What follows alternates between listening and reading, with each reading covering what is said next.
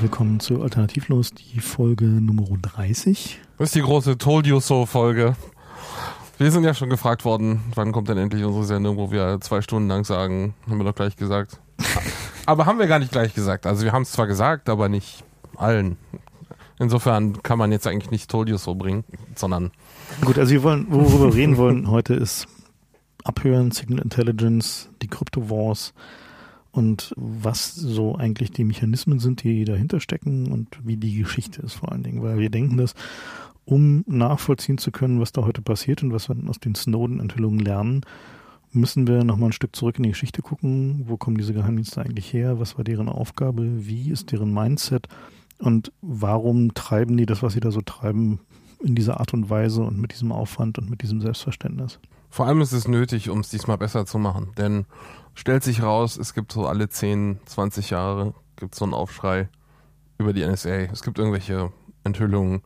Die NSA hört uns alle ab, dann geht es in die Presse.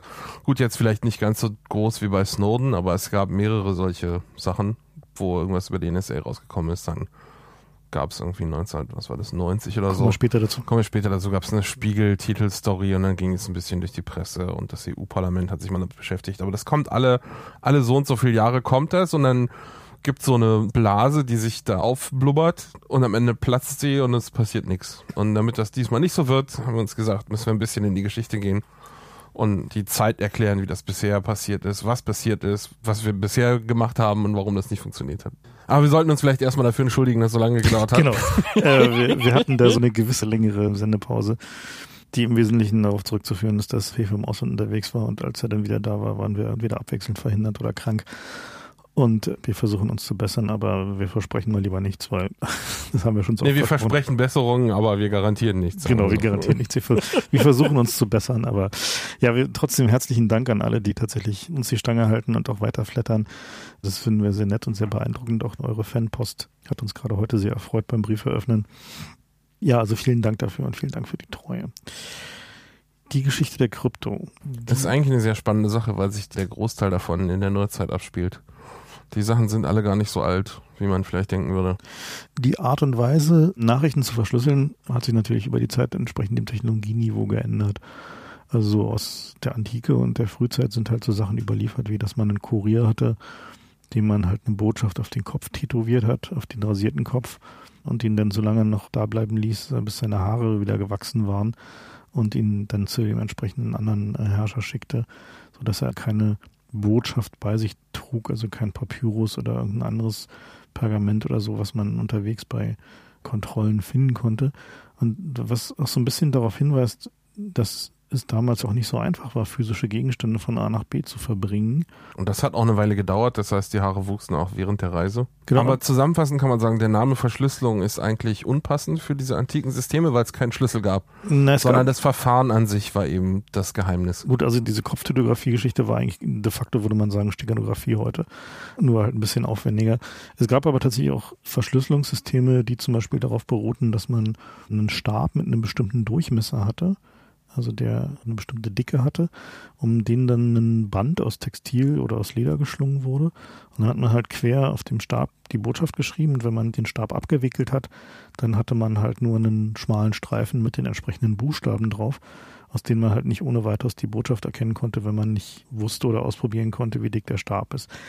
Hat natürlich nicht so richtig gut gehalten, weil auch damals waren die Leute schon clever und haben einfach Stäbe für unterschiedliche Dicke ausprobiert, bis sie was zusammenbekommen haben. Und dann gab es halt alle möglichen Chiffrensysteme, die meistens Substitutionsschlüssel waren. Das heißt also, wo man Buchstaben des Alphabets ersetzt hat, sowas, was man halt in der Schule gemacht hat, um so Briefchen hin und her zu schicken.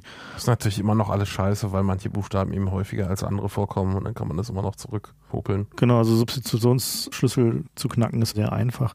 Und davon wurden dann aber komplexe Systeme entwickelt, die wiederum ja es dann schwieriger machen sollten, also den Aufwand erhöhen sollten, ohne das Codebuch, also ohne den dazugehörigen Schlüssel das System zu erraten. Also ein typisches Beispiel dafür ist der sogenannte Buchcipher, der darin besteht, dass man ein bestimmtes Taschenbuch oder so nimmt, und zwar eine bestimmte Ausgabe, die Sender und Empfänger haben, und dann einfach die Worte, die man braucht, als Zahlen kodiert.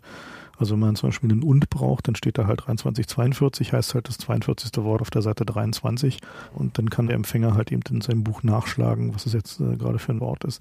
So ein Buchcipher hat den großen Nachteil, dass Natürlich, die Gegner kennen sowas auch. Also so Buchsafer wurden auch im Zweiten Weltkrieg zum Beispiel von den verschiedenen Widerstandsgruppen häufiger verwendet, was dann eben aber dazu führte, dass die, wenn die von der Gestapo verhaftet wurden, dann haben die erstmal deren ganze Bibliothek mitgenommen, um zu gucken, ob sie mit diesen Buchschlüsseln einen Erfolg dagegen erzielen. Da gab es halt eine ganze Reihe von so handtauglichen Kryptosystemen, die am Ende alle brechbar waren. Also es gab halt nur sehr wenige Systeme, die bis heute ungebrochen sind in dieser Kategorie. So, also mal so die richtige Verschlüsselung in der. Wobei wir sollten vielleicht mal erklären, was brechen heißt in der Krypto. Ja, das stimmt. ist nämlich ja. auch so eine Sache, die sich vielleicht dem, dem Laien nicht so erschließt. Also brechen heißt in der Kryptographie nicht unbedingt, dass man es irgendwie so zack entschlüsselt, sondern die Anforderungen an Verfahren, die frisch erfunden werden oder die zur Standardisierung vorliegen, sind sehr hoch. Da reicht es also zum Beispiel, wenn man bei einem Verschlüsselungsverfahren am Ende ein Verfahren zeigen kann oder ein Programm schreiben kann, was den Output, also die verschlüsselten Daten von Zufall unterscheidet. Das reicht schon, um zu sagen, das Verfahren ist nicht sicher genug. Ja. Nun gut, gibt es ja keine. Moment, du sollst mal erklären, warum.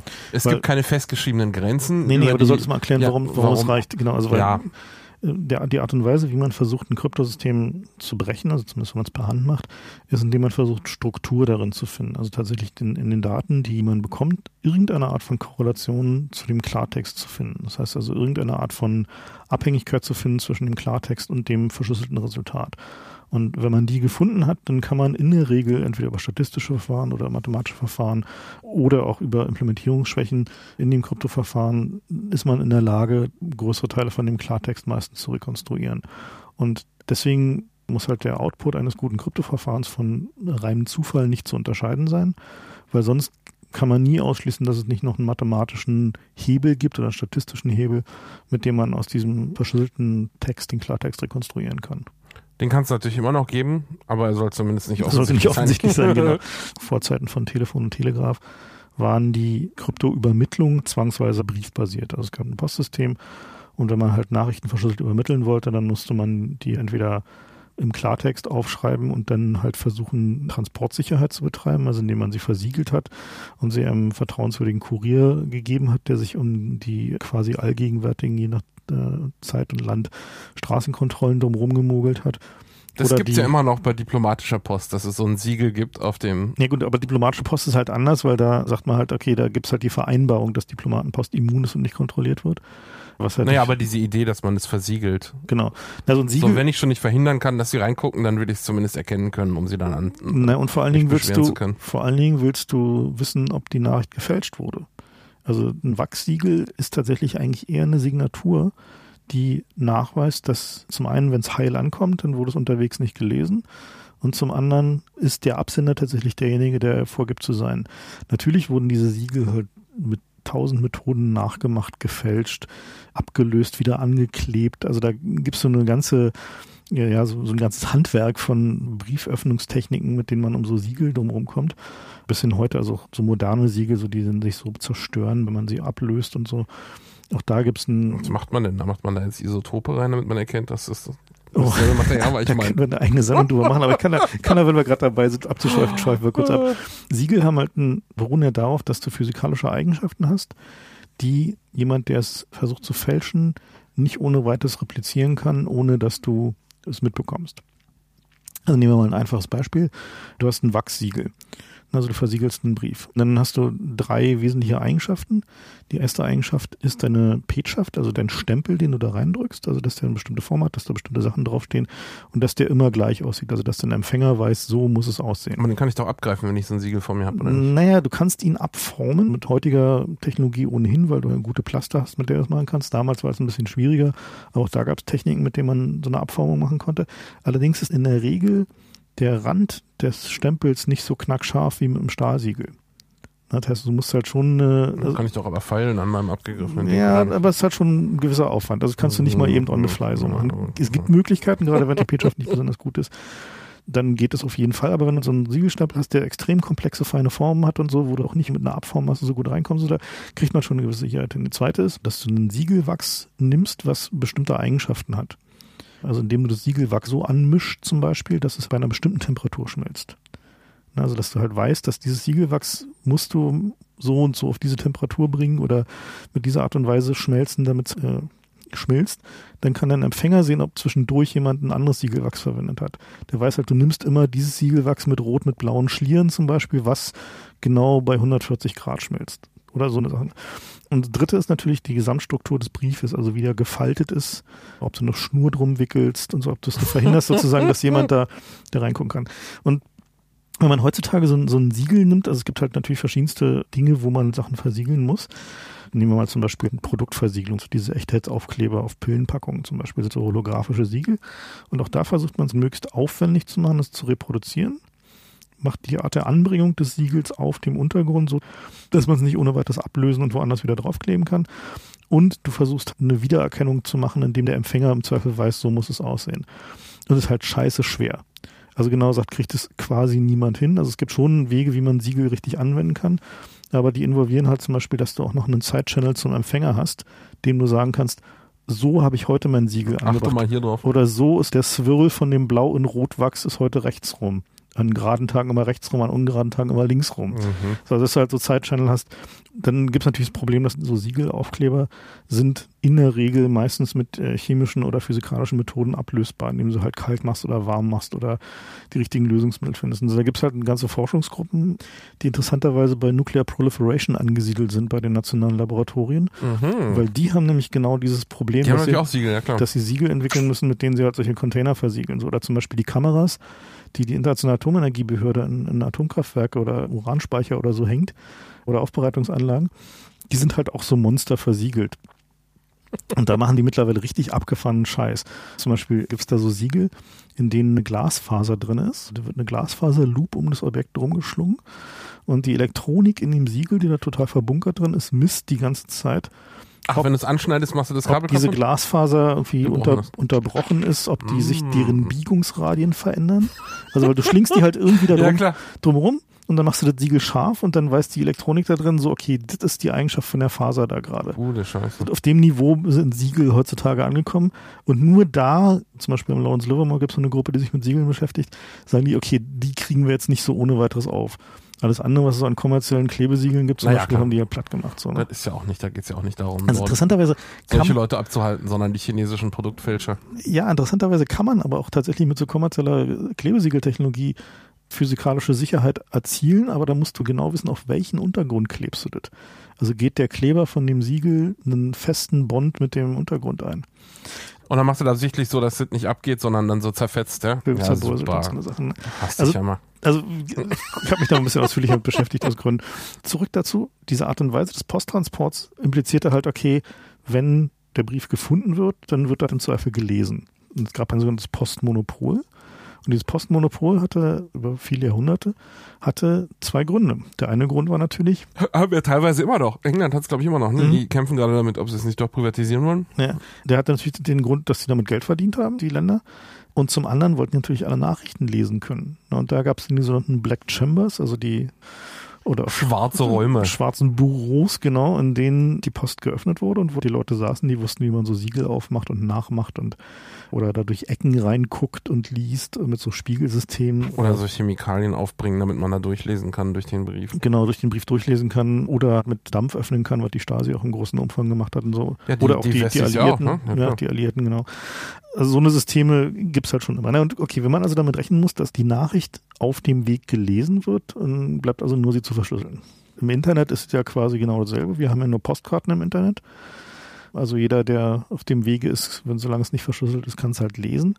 Und deswegen brauchen wir Verschlüsselung. Und was wir halt lernen aus den alten Verschlüsselungssystemen, diese Substitutionscipher und Viginär und wie sie alle hießen, ist, dass die Einschätzung darüber, wie sicher so ein Kryptosystem ist, ist eigentlich immer zu optimistisch. ist eigentlich zu fast allen Zeiten zu optimistisch gewesen.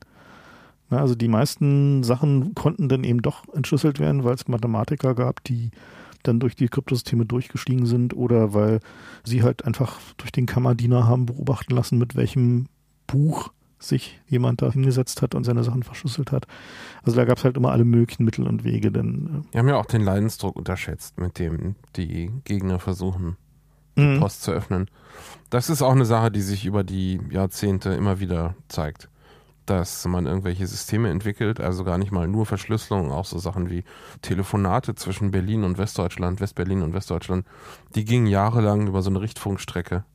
Ja, von einem so ein Golfplatz der Alliierten war das. Marienfelde so, oder ja, so. Ne? Wie sowas, da gab es so einen Tower, der steht da immer noch. Und irgendwann haben sie dann, wann war das eigentlich, Anfang der 80er oder so, ja. haben sie gesagt, wir machen jetzt mal Glasfaser.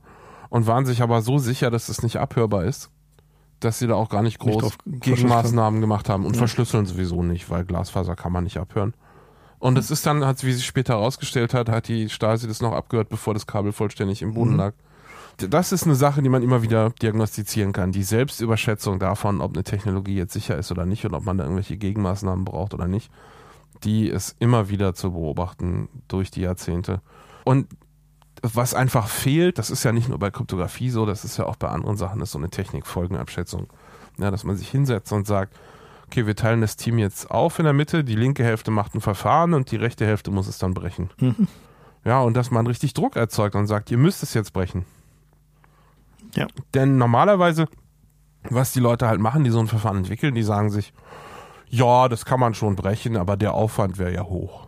Ja, mhm. und dann rechnet man sich das ja selbst schön und wie das so ist, wenn man sich Sachen schön popelt in der Forschung, dann überliest man irgendwie Details, wo man im Moment glaubt, dass sie noch nicht ausnutzbar sind und so. Und man ist einfach zu konservativ in der Schätzung davon, was geht auf der Gegenseite. Und das ist einfach ein Problem, was es immer wieder gibt. Aber mal zurück zur Geschichte. Eine der berühmtesten Black Chambers war in Amerika Yardley's Black Chamber. Die ist äh, deswegen berühmt, weil sie mit den Worten aufgelöst wurde, Gentlemen don't read others emails, äh, Mails damals. Also Mails, da ging es genau. um, um ja. tatsächlich Briefe und da hat dann der, ich glaube der Präsident war das damals Nee, gesagt. der zuständige Staatssekretär ja. hat die aufgelöst. Nach hat dem, gesagt, das machen wir nach nicht. Dem ersten haben wir nicht nötig. Nach dem Ersten Weltkrieg haben wir sind hier die Guten, wir machen das nicht. Genau, also nach dem Ersten Weltkrieg war das, das ihnen nie wieder passiert. Da war er allein auf weiter Flur mit der Einschätzung. Ja, genau. Das war halt zu Zeiten, wo dann der Telegraph das Hauptkommunikationsmittel war natürlich war eigentlich allen klar, dass alles, was über Telegraph lief, wurde von allen Ländern mitgelesen, durch die diese Telegrafenleitung lief. So, das war eigentlich so klar, so dass das Wer war. das anders annimmt, ist selber schon. Deswegen gab es halt interessanterweise dann äh, sogenannte Commercial Codes. Und die hatten einen doppelten Nutzen. Der eine Nutzen war, dass er die Anzahl der Zeichen zur Bemittlung der Nachricht reduziert. Also es war ein Kompressionscode, der dazu diente, Telegrafenkosten zu sparen. Da gab es dann so große, dicke Bücher die man kaufen konnte. In denen stand dann für alle möglichen Güter, die man halt zum Beispiel darüber geordert hat über den Telegrafen oder wo man Preise übermittelt hat über den Telegrafen, standen halt Codes dafür drin. Also bis hin zu Details von irgendwie Klamotten so. Also das heißt völlig bizarr, so richtig dicke, riesige Bücher. Und in diesen Commercial Codes wurde halt typischerweise ein Großteil des Telegrafenverkehrs abgewickelt. Also dieses Konzept gibt es ja immer noch bei Kompressionsverfahren. Mhm. Das heißt auch immer noch Codebuch. Codebook, genau. Da kommt es her. Das ist ganz lustig, ja. ja. Und die war natürlich, wenn man dieses Codebook nicht hatte, war es natürlich so eine Art Verschlüsselung. Also man halt dann nicht ohne weiteres, ohne länger zuzuhören und zuzugucken, wusste, was nur eigentlich ist. Aber auch schon damals wurde berichtet, dass die Telegrafenangestellten, die diese Telegramme aufgenommen und irgendwie ausgegeben haben, dass die dann diese Codebooks teilweise schon im Kopf kannten, weil die. Naja, die wichtigen Wörter natürlich, ist ja eine Sprache, die du sprichst. Ne? Naja, und vor allen Dingen, wenn du halt die ganze Zeit hast und siehst, ja. so dann. Ich habe ja so ein lustiges Detail gelesen, die Tage, auch im Telegrafen ging es da. Und zwar haben sie relativ früh versucht, es zu automatisieren und haben Maschinen gebaut, die die Arbeit von den Telegrafisten den machen sollten. Mhm. Und haben festgestellt, dass die Clerks einfach besser waren. Okay. Die haben mehr Durchsatz gehabt und dann haben sie die Maschinen nicht eingesetzt, aber die sind dann an die Dienste gegangen. Weil die hat man ja nicht gebraucht. Und die Dienste haben die dann benutzt, um. Zum Dekodieren. Zum Dekodieren, ja, weil da war Zeit nicht so wichtig, es musste nicht in Echtzeit gehen. Mhm. Und so ist das halt häufiger mit Technik, dass die, die Folgenabschätzung, es läuft alles ganz anders, als man sich das überlegt hat. Und die sind noch viele Jahre im Betrieb gewesen, selbst als es keine Telegrafen mehr gab, weil die Technik auch benutzt werden konnte, um diese die früher haben die Telefone mit Pulswahl gewählt. Mhm. Dass man fünf gewählt hat, kam klack, auf der Leitung so klack, klack, klack, klack, klack. Mhm. Und das haben diese Geräte halt auch erkannt. Ja, und deswegen sind die jahrelang benutzt worden, um die Metadaten von Telefonaten aufzuheben. Mhm. Also das ist alles sehr abgefahren, was da an Technologie-Details gibt. Ja, so Aber schon damals, unabhängig von diesen Commercial Codes, gab es eine unüberschaubare Menge an mehr oder weniger absurden, bizarren Krypto- aus heutiger Sicht, ne? Ja, na damals natürlich als Bleeding Edge, ja. Ja. Und da muss man auch bei heutigen Systemen immer so rangehen, dass man sagt, das sieht jetzt aus heutiger Sicht vielleicht cool aus, aber das soll ja auch in zehn Jahren noch halten. Ja, in Folge des Ersten Weltkriegs gab es so die ersten Verschlüsselungsmaschinen, die Dann mechanisch, also hat man die Nachricht eingetippt, also quasi für Fernschreiben oder für Telegraph, die die Nachricht mechanisch verschlüsselt haben. Das heißt, das meistens waren so walzende Rotationsmaschinen. War dann so der Typ, der sich relativ bald durchsetzt. Das heißt also sowas wie die Enigma. Also die Enigma war halt der bekannteste, also weitaus bekannteste Typ davon. Aber von so ähnlichen Maschinen mit lauter Tweaks und unterschiedlichen Tricks, die da verwendet wurden, gab es enorm viele. Also das Prinzip funktioniert folgendermaßen, man drückt halt eine Taste, diese Taste schließt einen Stromkreis und dieser Stromkreis geht durch eine Serie von rotierenden Walzen durch, die mit jedem Tastendruck weiter gedreht werden. Und innerhalb dieser Walzen befindet sich eine Anordnung von Drähten, die das Signal sozusagen durch diese Walzenkombination durchleiten und auf der anderen Seite erscheint es einer anderen Position auf der Walze und entspricht einem anderen Buchstaben.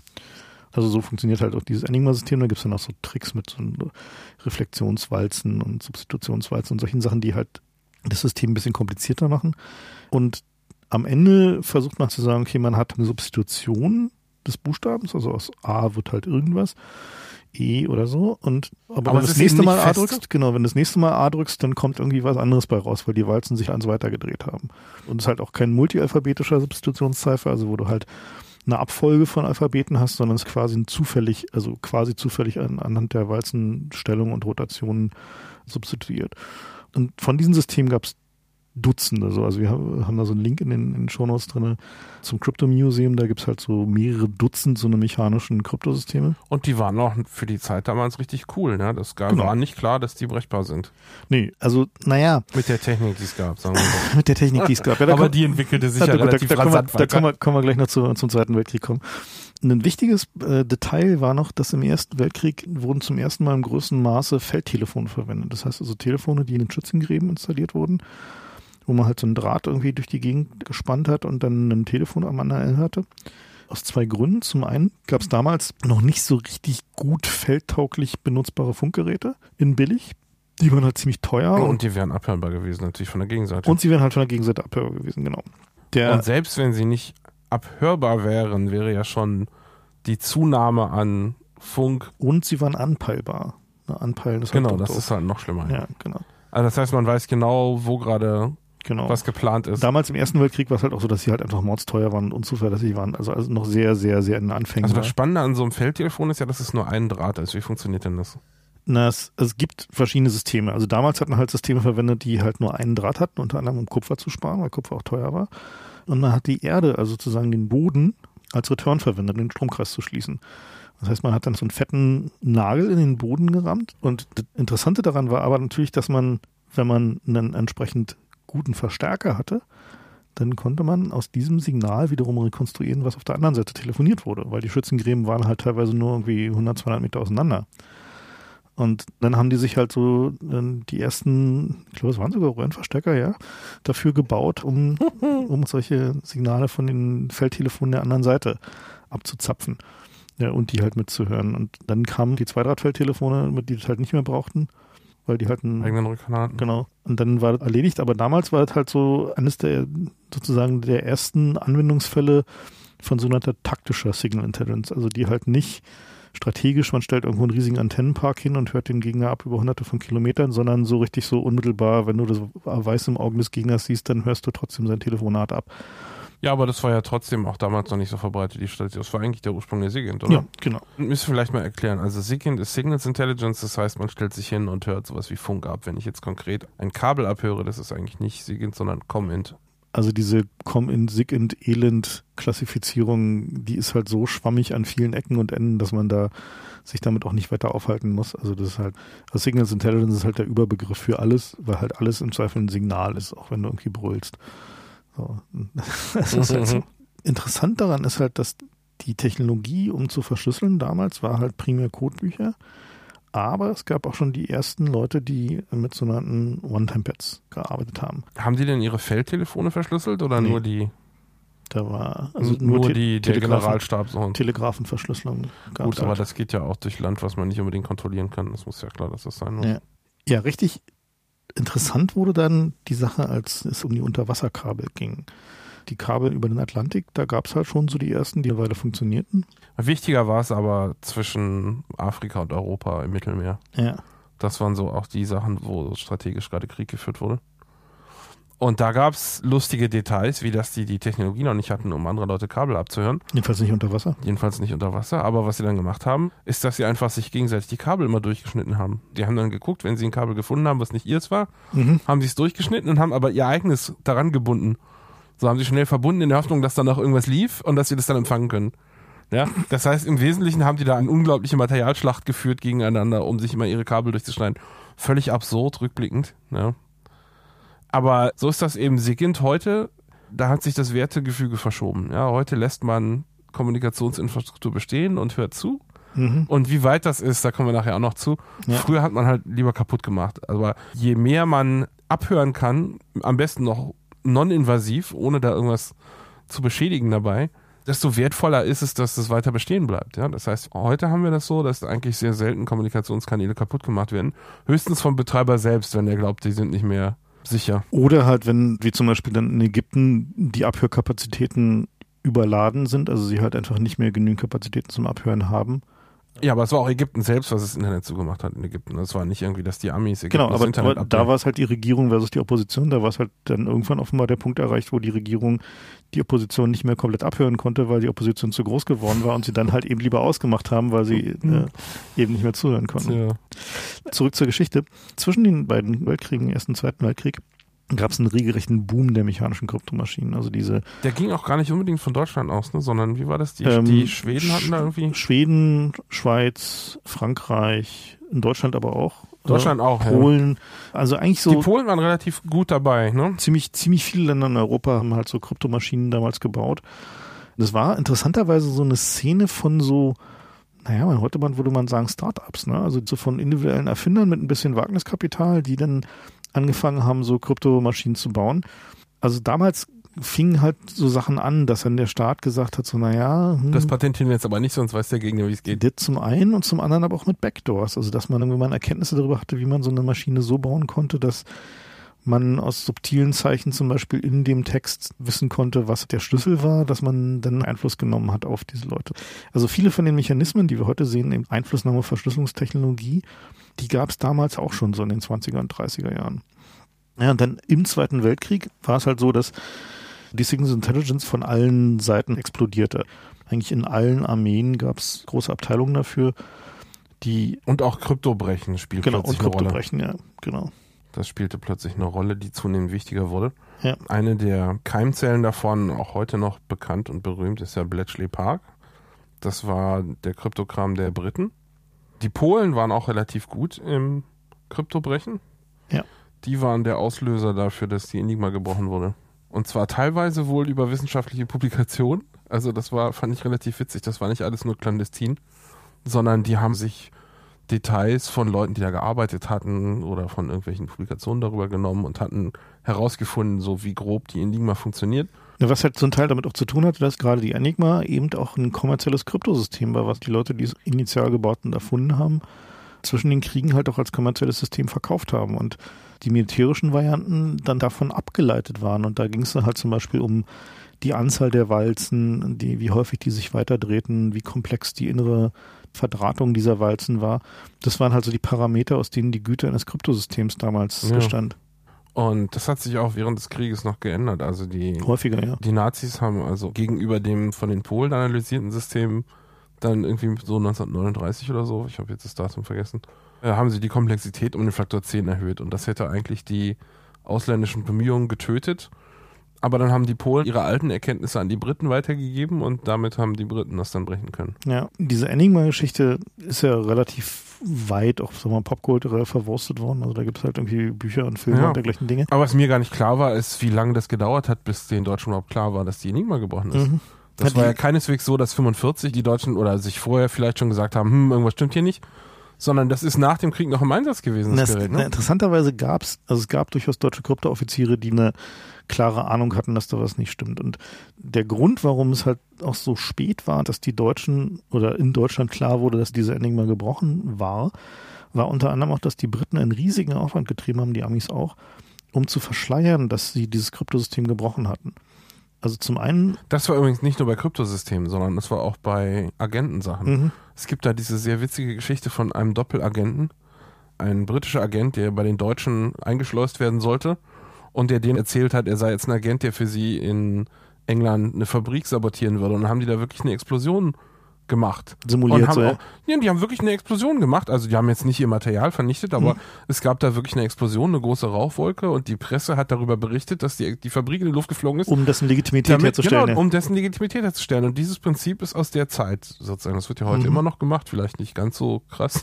aber Naja, man weiß es nicht. der Heute ist das ja auch der einfacher. Verfassungsschutz tut es dann auch schon noch. Heute ist es ja auch einfacher, so eine Nachricht zu fälschen und zu sagen, hier ist das und das passiert. Aber früher, Ich das, glaube, damals war es einfacher. Da gab es du? weniger Zeitungen. ja, aber heute kannst du, kein ja, du Internet. einfach ein bisschen rumtweeten und die Leute glauben dir das. Na, da gibt es so viele Leute, die dann da waren und Ja nicht. gut, aber das ist ja Verschwörungstheoretiker. ja, gut, ja keine das stimmt, ja, ist richtig.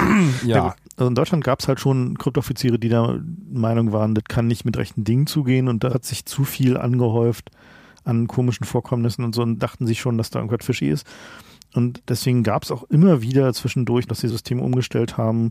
Ähm, neue Codebücher verteilt haben. Ja, und Aber das ist halt nicht so einfach. Wenn man so eine U-Boot-Flotte hat, die da unterwegs Mhm. ist, den kann man halt nicht genau. ein neues Boot per Post schicken, sondern das ist ja ein Logistikproblem. Genau. Und die Briten haben halt sehr umfänglich an den Stories gearbeitet. Also die haben halt immer versucht, wenn sie halt zum Beispiel angefangen haben, U-Boote zu versenken, haben sie halt vorher Flugzeuge in dieses Seegebiet geschickt. So quasi rein zufällig. Auf Also Patrouille. auf Patrouille, um dann zufällig diese U-Boote zu finden. Und den deutschen U-Boot-Fahrern fiel es halt irgendwann auf, weil sie immer Flugzeuge gesehen haben und sich dann irgendwann ausrechnen konnten, okay, die Briten können nicht so viele Flugzeuge haben, um den ganzen Atlantik zu patrouillieren und dass Ja. die immer da auftauchten, war ein bisschen komisch. Und dann haben die Briten alle möglichen Stories zirkuliert und sie haben teilweise eben auch Erkenntnisse nicht verwendet. Also sie haben halt, wenn sie nicht in der Lage waren, eine Cover-Story zu bauen dafür, dann haben sie häufiger mal, also zumindest anfangs, die Erkenntnisse nicht angewendet. Also dann saßen sie auf den Ergebnissen und haben teilweise zugucken müssen, wie sie echt äh, viele Schiffe verloren haben oder auch Schlachten verloren haben, weil sie nicht plausibel erklären konnten, wo sie jetzt diese Erkenntnisse her hatten, außer durch ein Bruch des Kryptosystems. Und dann haben sie halt drauf gesessen, weil sie sich sagten, okay, langfristig ist es sinnvoller, dieses Kryptosystem weiterbrechen und mitlesen zu können, als jetzt diese eine Schlacht möglicherweise nicht zu verlieren. Sowas erzählt man sich ja auch von Paul Haber. Ja, Paul Haber, Coventry, da gibt es eine Menge Geschichten, wo die, sag mal, Indizien relativ dicht sind, dass es schon gewusst wurde, dass da was passieren wird, also dass halt ein Angriff passiert und dann aber das nicht genutzt wurde, die Information, um den Bruch des Kryptosystems zu schützen. Ist ja überhaupt eine technisch sehr spannende Zeit. Also ist ja auch Radar erfunden worden. Mhm. Funktionierte nicht von Anfang an in allen Dimensionen und mit richtig Range und so. Und dann haben die sich versucht, da die Prototypen zu sabotieren gegen sie. Also sehr spannende Geschichte. Ich hoffe, da kommen noch mehr Details raus. Man darf nicht vergessen, einiges davon ist halt in Großbritannien immer noch unter dem Official Secrets Act. Na, Also Ja. noch ist immer noch nicht die gesamte Geschichte vollständig. Na, jedenfalls diese, diese Bletchley Park Geschichte lohnt es halt zu lesen, also auch die popkulturellen Verarbeitungen davon. Also da gibt es halt so Filme und von Robert Harris gibt es ein Buch über die Enigma, das ein Roman ist, der aber sich relativ dicht ans historische Vorbild hält. Und auch eine Menge andere Publikationen, zum Beispiel auch die Biografie von Alan Turing und so. Muss auch sagen, so Alan Turing, der quasi ja der geistige Vater des modernen Computers, der hat halt da gearbeitet und viele von den Dingen, die wir heute als selbstverständlich halt in der Datenverarbeitung ansehen, sind damals ja Aus der Zeit, ja. erschaffen worden, um deutsche Krypto zu brechen. Auch interessant ist halt der riesige Aufwand, der da betrieben wurde. Also um einzelne Nachrichten zu brechen, haben da Tausende von Leuten gearbeitet. Zu Kriegszeiten, wo eigentlich, naja, Jede Hand gebraucht wird. jeder Hand sonst gebraucht wurde. Das ist überhaupt eine Lektion, die wir nicht häufig genug wiederholen können. Immer wenn man denkt, na ja, so viel Aufwand werden die schon nicht treiben. Doch. Genau. Doch, kann man zusammenfassen, doch tun sie.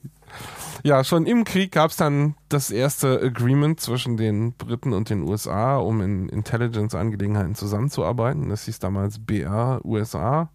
Das ist 1943 formalisiert worden. Vorher gab es auch schon so ein paar Treaties, aber das war so das erste richtige Abkommen. Das ist später ausgebaut worden, hieß dann UK USA und ist heute Five Eyes. Also Britain USA, das heißt eben erstens die Amerikaner, aber zweitens eben nicht nur die Engländer, sondern auch das Commonwealth, also auch Kanada, Australien, Neuseeland. genau. Sind die fünf Five Eyes. Und das sind heute die Five Eyes. Das geht zurück auf ein Abkommen von 1943. hm. Das natürlich nicht öffentlich war. Das ist alles viel später erst rausgekommen. Ja, die NSA gab es noch nicht zu der Zeit. Da gab es eine Vorgängerveranstaltung, die hieß Air Force Security Agency, AFSA. Und die hat schon 1945 offiziell den Auftrag gehabt, die Telegramme abzufangen. Und zwar nicht nur die vom Feind, sondern alle aus dem Ausland. Also das ist so die erste dokumentierte, wir müssen jetzt alles abhören, Order, die ich finden konnte. 1945, das hieß Project Shamrock. Shamrock ist eigentlich Klee, Mhm. vierblättriger Klee. Tja, dann wahrscheinlich haben sie gehofft, damit gemeint, dass sie Glück haben werden, dass da mal was bei ist. Das Lustige ist, dass es halt die Technologie noch nicht gab. Das heißt, das ist alles tatsächlich manuell gemacht worden. Da ist, Genau, die haben tausenden von Leuten. die haben von Western Union und anderen Leuten, die damals Telegrafen betrieben haben an den Grenzen, haben sie fette Ausdrucke gekriegt und haben die einfach jeden Abend abgeholt und haben die dann mit einer Armee von Leuten gesichtet. Der Aufwand war enorm. Aber es reicht halt gelegentlich mal was zu finden, was sich dann als richtig wichtig herausstellt, um so ein Projekt insgesamt äh, zu rechtfertigen. Nach dem Krieg haben die Alliierten auch in Deutschland Abhörstützpunkte installiert. Dutzende, so die bekanntesten waren Berlin-Teufelsberg und Bad Aibling. Aber es gab ganz viele. Teilweise kann man die Rudamente, glaube ich, heute noch sehen. Ich weiß nicht, also es gab ein Ding, das war mal ganz gut zu sehen, wenn man mit dem ICE aus München nach Berlin fuhr. Dann gab es so kurz hinter München auf der rechten Seite gab es so eine Antenneninstallation, die sehr deutlich nach Sigint aussah. Ähm, wir können jetzt mal beschreiben, wie sowas aussieht. Das muss man sich vorstellen wie so konzentrische Kreise. Das sieht so ähnlich aus wie, wie wird das immer, in Berlin gibt es so eine Installation, wo dran steht, das sei zur Gasvermessung in der Atmosphäre oder sowas. Und das ist irgendwo in Westberlin im Grunewald. Das ist auch so ein, so ein rundes Gitter aus Zaun im Wesentlichen. Sieht aus wie Zaun, geht irgendwie 10, 20 Meter hoch oder so. Keine Also Ahnung. der, der, der Nick, Durchmesser ist äh, 50 Meter, schätze ich mal so. ja, die sind teilweise auch größer. Also der Nickname für diese Dinger ist Elephant Cage, also Elefantenkäfige. Und da gibt's halt drei Kreise. Es gibt die inneren beiden sehen aus wie Zaun Hm. und der äußere sind so Pöller. Ja. Ja, das sieht sehr charakteristisch aus. Wenn man das einmal gesehen hat, erkennt man das dann wieder. Genau, und es sind halt Systeme zum Kurzwellenpeilen, also um halt festzustellen, aus welcher Richtung ein Kurzwellensignal kommt. Kurzwellensignale, die immer noch verwendet werden, tatsächlich in äh, verschiedensten Gebieten, werden an der Atmosphäre reflektiert. Und was man halt mit diesen Systemen macht, ist zu gucken, von wo sieht man dieses Signal zuerst und von wo später. Und daraus kann man dann ausrechnen, Aus welcher Richtung? aus das welcher. Richtung es kommt, ja. Andere Systeme zum Abhören, also zum Beispiel für Mikrowellensysteme, äh, Richtfunkverbindungen, da hat man entweder dann halt einen Turm, also so eine Richtfunkstrecke stellt man sich immer vor, so hat zwei Türme und da sind oben Antennen drauf, die aufeinander gerichtet sind und dazwischen wird dann ein stark gebündeltes Signal geschickt. Diese Antennen sehen aus wie so eine Trommel, kann man sich Ja, vorstellen. genau, wie so Trommeln. Und die enden halt nicht an dem Empfangsturm. Also das Signal. Die Strahlen gehen halt weiter die, also und strahlen dann in den Weltraum. geht halt immer weiter und die NSA hat dann halt irgendwann in den 60ern, als sie festgestellt haben, dass die Sowjetunion in großem Umfang ihre riesigen Gebiete mit Mikrowellenschüsseln erschließt, also mit so Türmen, die halt so alle 30 Kilometer stehen, wo halt so Mikrowellenantennen drauf sind. Und die 30 Kilometer ergeben sich halt so aus dem, also geht Aus der Erdkrümmung. ja, ergibt sich aus der Erdkrümmung, also weil halt äh, die Erde ist halt nicht keine Scheibe, sondern rund, auch wenn es jetzt einige überraschen mag. Und daraus folgt halt, wenn man versucht, von einem Punkt zum anderen auf der Erdoberfläche zu senden, dann trifft man halt irgendwann, wenn die Punkte weit genug auseinander sind, die Erdkrümmung und dann kommt das Signal halt nicht mehr an. Deswegen nimmt man zum einen große Türme, damit man ein bisschen mehr Platz hat zur, bis zur Krümmung. Und zum anderen gibt es halt einen definierten Abstand, wie weit man die Dinge auseinanderstellen kann. Und kann man auch ausrechnen, könnte man als Hausaufgabe machen, wie weit man so Mikrowellentürme auseinanderstellen kann. Die Sowjets haben halt echt viele davon hingestellt, weil die haben halt ein riesiges Land. Und da so irgendwie alle paar Dutzend Kilometer mal so einen Turm hinzustellen, geht halt, aber da überall Kabel durch den Sumpf zu legen in Sibirien ging halt eigentlich nicht. Und deswegen ging halt oder geht halt auch immer noch ein Großteil der Kommunikation da über Mikrowellenverbindungen. Und da die Amis da halt jetzt nicht direkt rankamen, sie konnten ja schlecht in Sibirien da halt mal einen Abhörturm errichten an der zentralen Stelle, haben sie dann ausgenutzt, dass die Mikrowellenverbindungen weitergehen ins Weltall. Das heißt also von der Antenne aus werden die weitergesendet, gesendet, dann wird ein kleiner Teil dieses Signals an dem Empfängerturm empfangen und der Rest geht halt prima weiter ins Weltall. Und dann haben sie halt riesige Satelliten da geparkt, um diese Signale aufzufangen. Weil physische Nähe so wichtig ist, ist auch einer der Hauptgründe, warum Westberlin in amerikanischer und alliierter Hand geblieben ist, dass sie da eine wunderbare Abhörinstallation hinbauen konnten auf dem Teufelsberg. Ja. Das ist eigentlich eine relativ ebene Landschaft. Das heißt, da ist auch kein Gebirge auf dem Weg Richtung Moskau. Also ist natürlich wieder Erdkrümmung und so, aber Naja, bis Moskau Man kann kann- man vom Teufelsberg aus nicht, was jetzt irgendwie im normalen Mikrowellen angeht. Aber dieser Turm, also wenn ihr euch mal so Bilder vom Teufelsberg anguckt, dann habt ihr diesen. Kurzwellen ging wohl. Irgendwie Kurzwelle geht. Reflexion ja, so gut, rein. ja, aber wir sind ja gerade bei Mikrowelle gewesen. Ja. Und wenn man sich diesen Turm vom Teufelsberg anguckt, Er hat ja diese charakteristische zwei Kugeln unten und dann dieser weiße Turm in der Mitte mit der kleinen Kugel oben. Und dieser weiße Turm in der Mitte, der hat halt so Etagen. Und wenn man auf diese Etagen guckt, dann sind die verkleidet mit so einem weißen Textil, was mittlerweile da in Fetzen rumhängt. Und dieses weiße Textil ist eine besonders funkdurchlässige Wetterschutzmembran. Und dahinter haben die auf diesen Etagen Mikrowellenantennen gehabt, die sie umherfahren und präzise ausrichten konnten. Und das diente tatsächlich dazu, um auf möglichst große Entfernung die Mikrowellensignale von DDR-Mikrowellenstecken zu empfangen und abzuhören. Das heißt also, dieser Turm dient nicht nur dazu, das Radom oben möglichst irgendwie hochzukriegen, sondern der hat, glaube ich, sieben oder so Etagen, auf denen halt diese Mikrowellenantennen standen. Wenn man da hochgeht, dann sieht man auf dem Boden tatsächlich auch noch die Markierung, äh, wo diese Antennen standen und die Bolzen, mit denen die festgeschraubt waren. Mhm. Und das war halt extra so ausgerichtet, also auch mit durch die Etagen gehenden Klappen mit so einem Aufzugssystem, wo man neue Antennen hochkriegte, damit die möglichst flexibel, wenn im Osten halt eine neue Mikrowellenstrecke hochging, sie möglichst gut sich ausrichten konnten. Genau, dass sie die Ausrichtung möglichst präzise hinbekommen konnten. Und dieser Teufelsberg ist auch so ein klassisches Beispiel dafür, für so einen Aufwand würden die doch nie treiben. Genau, Kosten spielen keine Rolle, genau. wenn es darum geht. Wenn man sich diesen Teufelsberg anguckt, also mittlerweile ist leider alles echt ganz Ruine. schön vandalisiert, aber wir waren damals ja da, als es noch relativ viel zu sehen war, so, und äh, können wir auch mal verlinken, die Bilder von damals. Also ich habe da irgendwie mir verschiedene aufgelassene Abhörstationen im Osten angeguckt, Stasi-Stationen, die haben da schon ziemlich einen Aufwand getrieben, aber dieser Teufelsberg, das war halt schon echt beeindruckend. So, also was da. Rocket Science. Naja, auch einfach die Dimension von Geld spielt keine Rolle, die die da betrieben haben. Ja, also so einfach diesen ganzes Gebäude da irgendwie so in Abstrahl sicher zu bauen mit irgendwie nochmal extra Kupfer verbunkerten Kellergeschoss und irgendwie nochmal extra abstrahlgeschützten Raum hier und da. Und dieser coole Monsterschredder. Und dieser Monsterschredder, genau. Und, und, überall an den Stellen, wo es wichtig war, Fasern, also wir reden von den 80er Jahren, ne? also Fasern in druckgefüllten Röhren, also um sicherzustellen, dass niemand an die Faser geht. Das ist halt so eine Technologie, also du machst quasi ein Druckluftrohr oder genau gesagt manchmal sogar ein Edelgas, damit du merkst, falls da irgendwo, falls da irgendwo Luft zieht und da drin verlegst du deine Faser. Und wenn es jetzt jemand aufbohrt? Und wenn jemand daran will, dann muss er halt irgendwie sich einen Weg ausdenken, wie er halt in diesem Rohr sozusagen, ohne dass der Druck da weggeht, diese Faser manipuliert bekommt. Und so. Und, und sowas haben die da verbaut, schon in den 80ern. Wir haben da halt einen Bauplan, der lag da im Dreck gesehen, wo man den Grundriss vom Rechenzentrum sah. Irgendwann aus den 80er Jahren. Wie die Rex standen so, ne? Und was man da gesehen hat, waren dann so, ich glaube, vier oder sechs so Omega-förmige Dinger und das waren halt die Crays, die da standen. Hm. Das heißt, die hatten da oben mehr Crays als in allen Unis in Westdeutschland zusammen Na, zu klar. dieser Zeit. So, ne? Und die standen da einfach nur, um Codebreaking zu machen und irgendwie Sachen zu sortieren. So. Und von diesen Abhörstützpunkten, gut, also äh, Field Station Teufelsberg war so mit die wichtigste und größte so und die halt auch zusammen mit den Briten betrieben wurde. Aber davon gab es halt auch mehr. Also, und zwar interessanterweise auf beiden Seiten. Äh, auf östlicher Seite die größte war auf dem Brocken im Harz die weitgehend von den Sowjets betrieben wurde. Und war auch so ein Riesending, wo sie halt mit Unmengen von Leuten den Funkverkehr im Westen abgehört haben. Na, und lustigerweise auch ein Radio betrieben haben, ne? Hm? Die haben noch da dieses Verarschungsradio betrieben. Wo sie immer lustige Botschaften durchgesagt ja, haben. das gab es auch da, ja. Also der Brocken ist halt deswegen geeignet, weil so eine hohe Erhebung in einer ansonsten relativ flachen Landschaft ist, von der man halt auch relativ weit in den Westen reinhorchen kann. Also gab es auf beiden Seiten der Grenze so Ketten von so Abhörstützpunkten, die jeweils betrieben wurden, bis hin zu so super obskuren Sachen, dass zum Beispiel der BND einer Quelle zufolge über Jahrzehnte hinweg eine Abhörstation in China betrieben hat.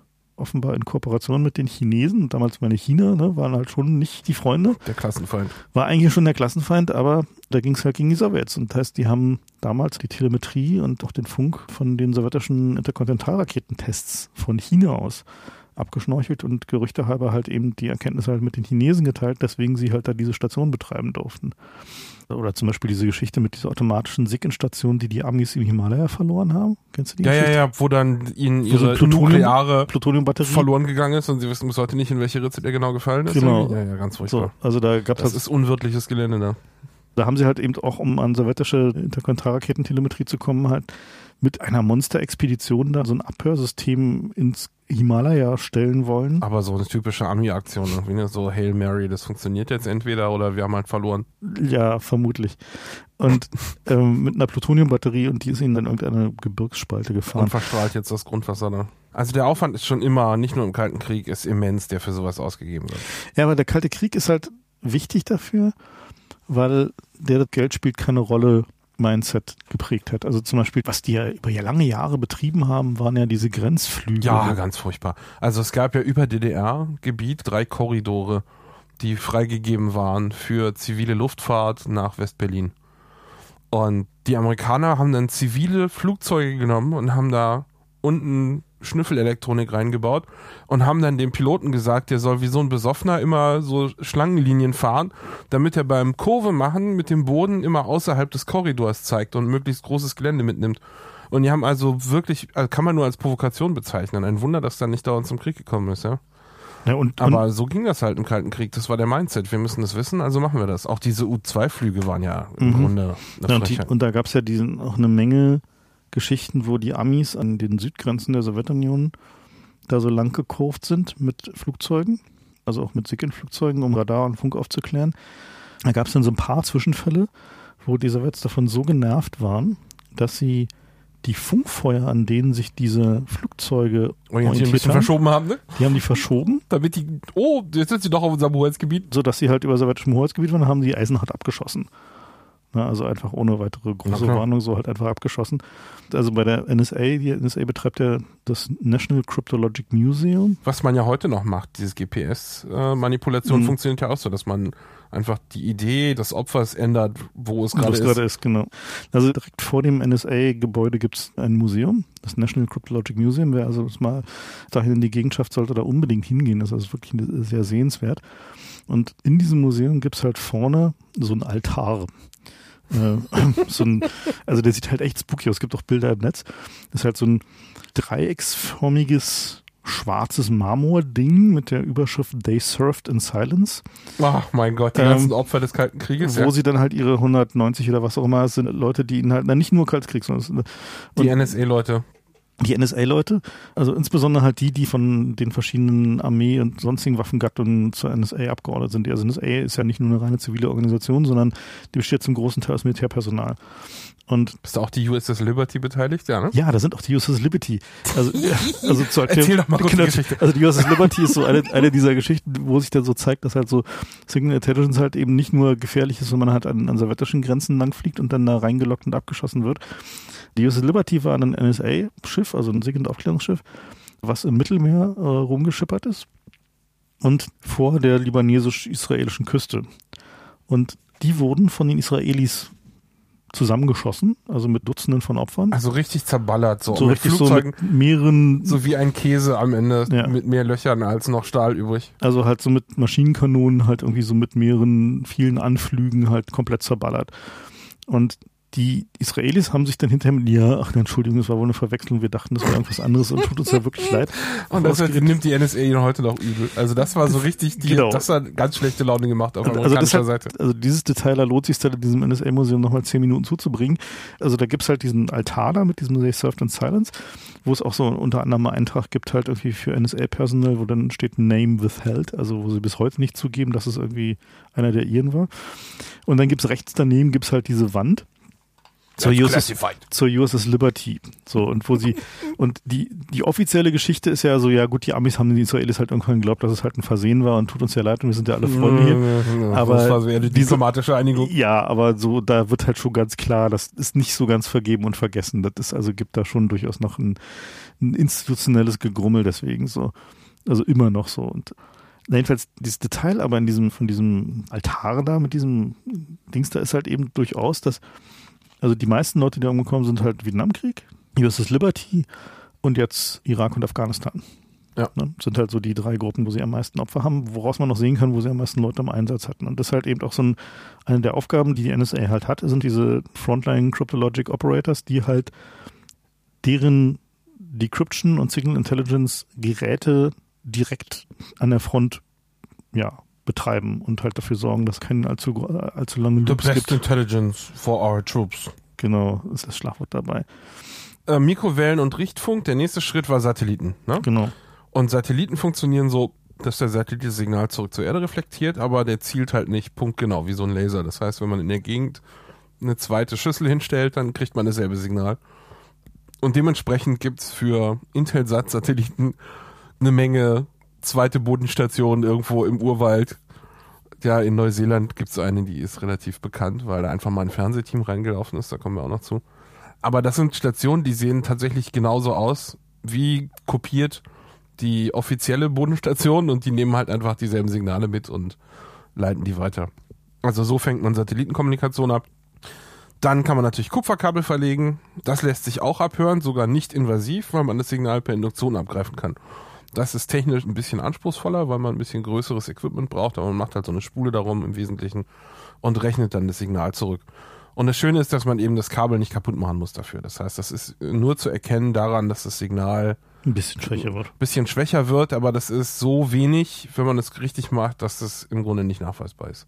Im Übrigen ist es ja so, dass so ein Unterseekabel, also die Kabel, die man anzapfen will durch sowas, diese Kabel sind ja so lang, dass es auf dem Wege Signalverstärker gibt. Das heißt, das Signal hält gar nicht von alleine den ganzen Weg. So ein Kabel hat Dämpfung. Und das heißt, dass die Dämpfung, die durch dieses Induktionsabhören entsteht, die geht nur bis zum nächsten Verstärker. Am Ende kann man die nicht mehr sehen. Oder man kann auch direkt den Verstärker angreifen, genau, natürlich. Das, das ist wohl teilweise auch ja. geschehen. Aber es gibt eben auch Fälle, wo man tatsächlich das Kupferkabel per Induktion angegriffen hat. Da kommen wir auch noch zu.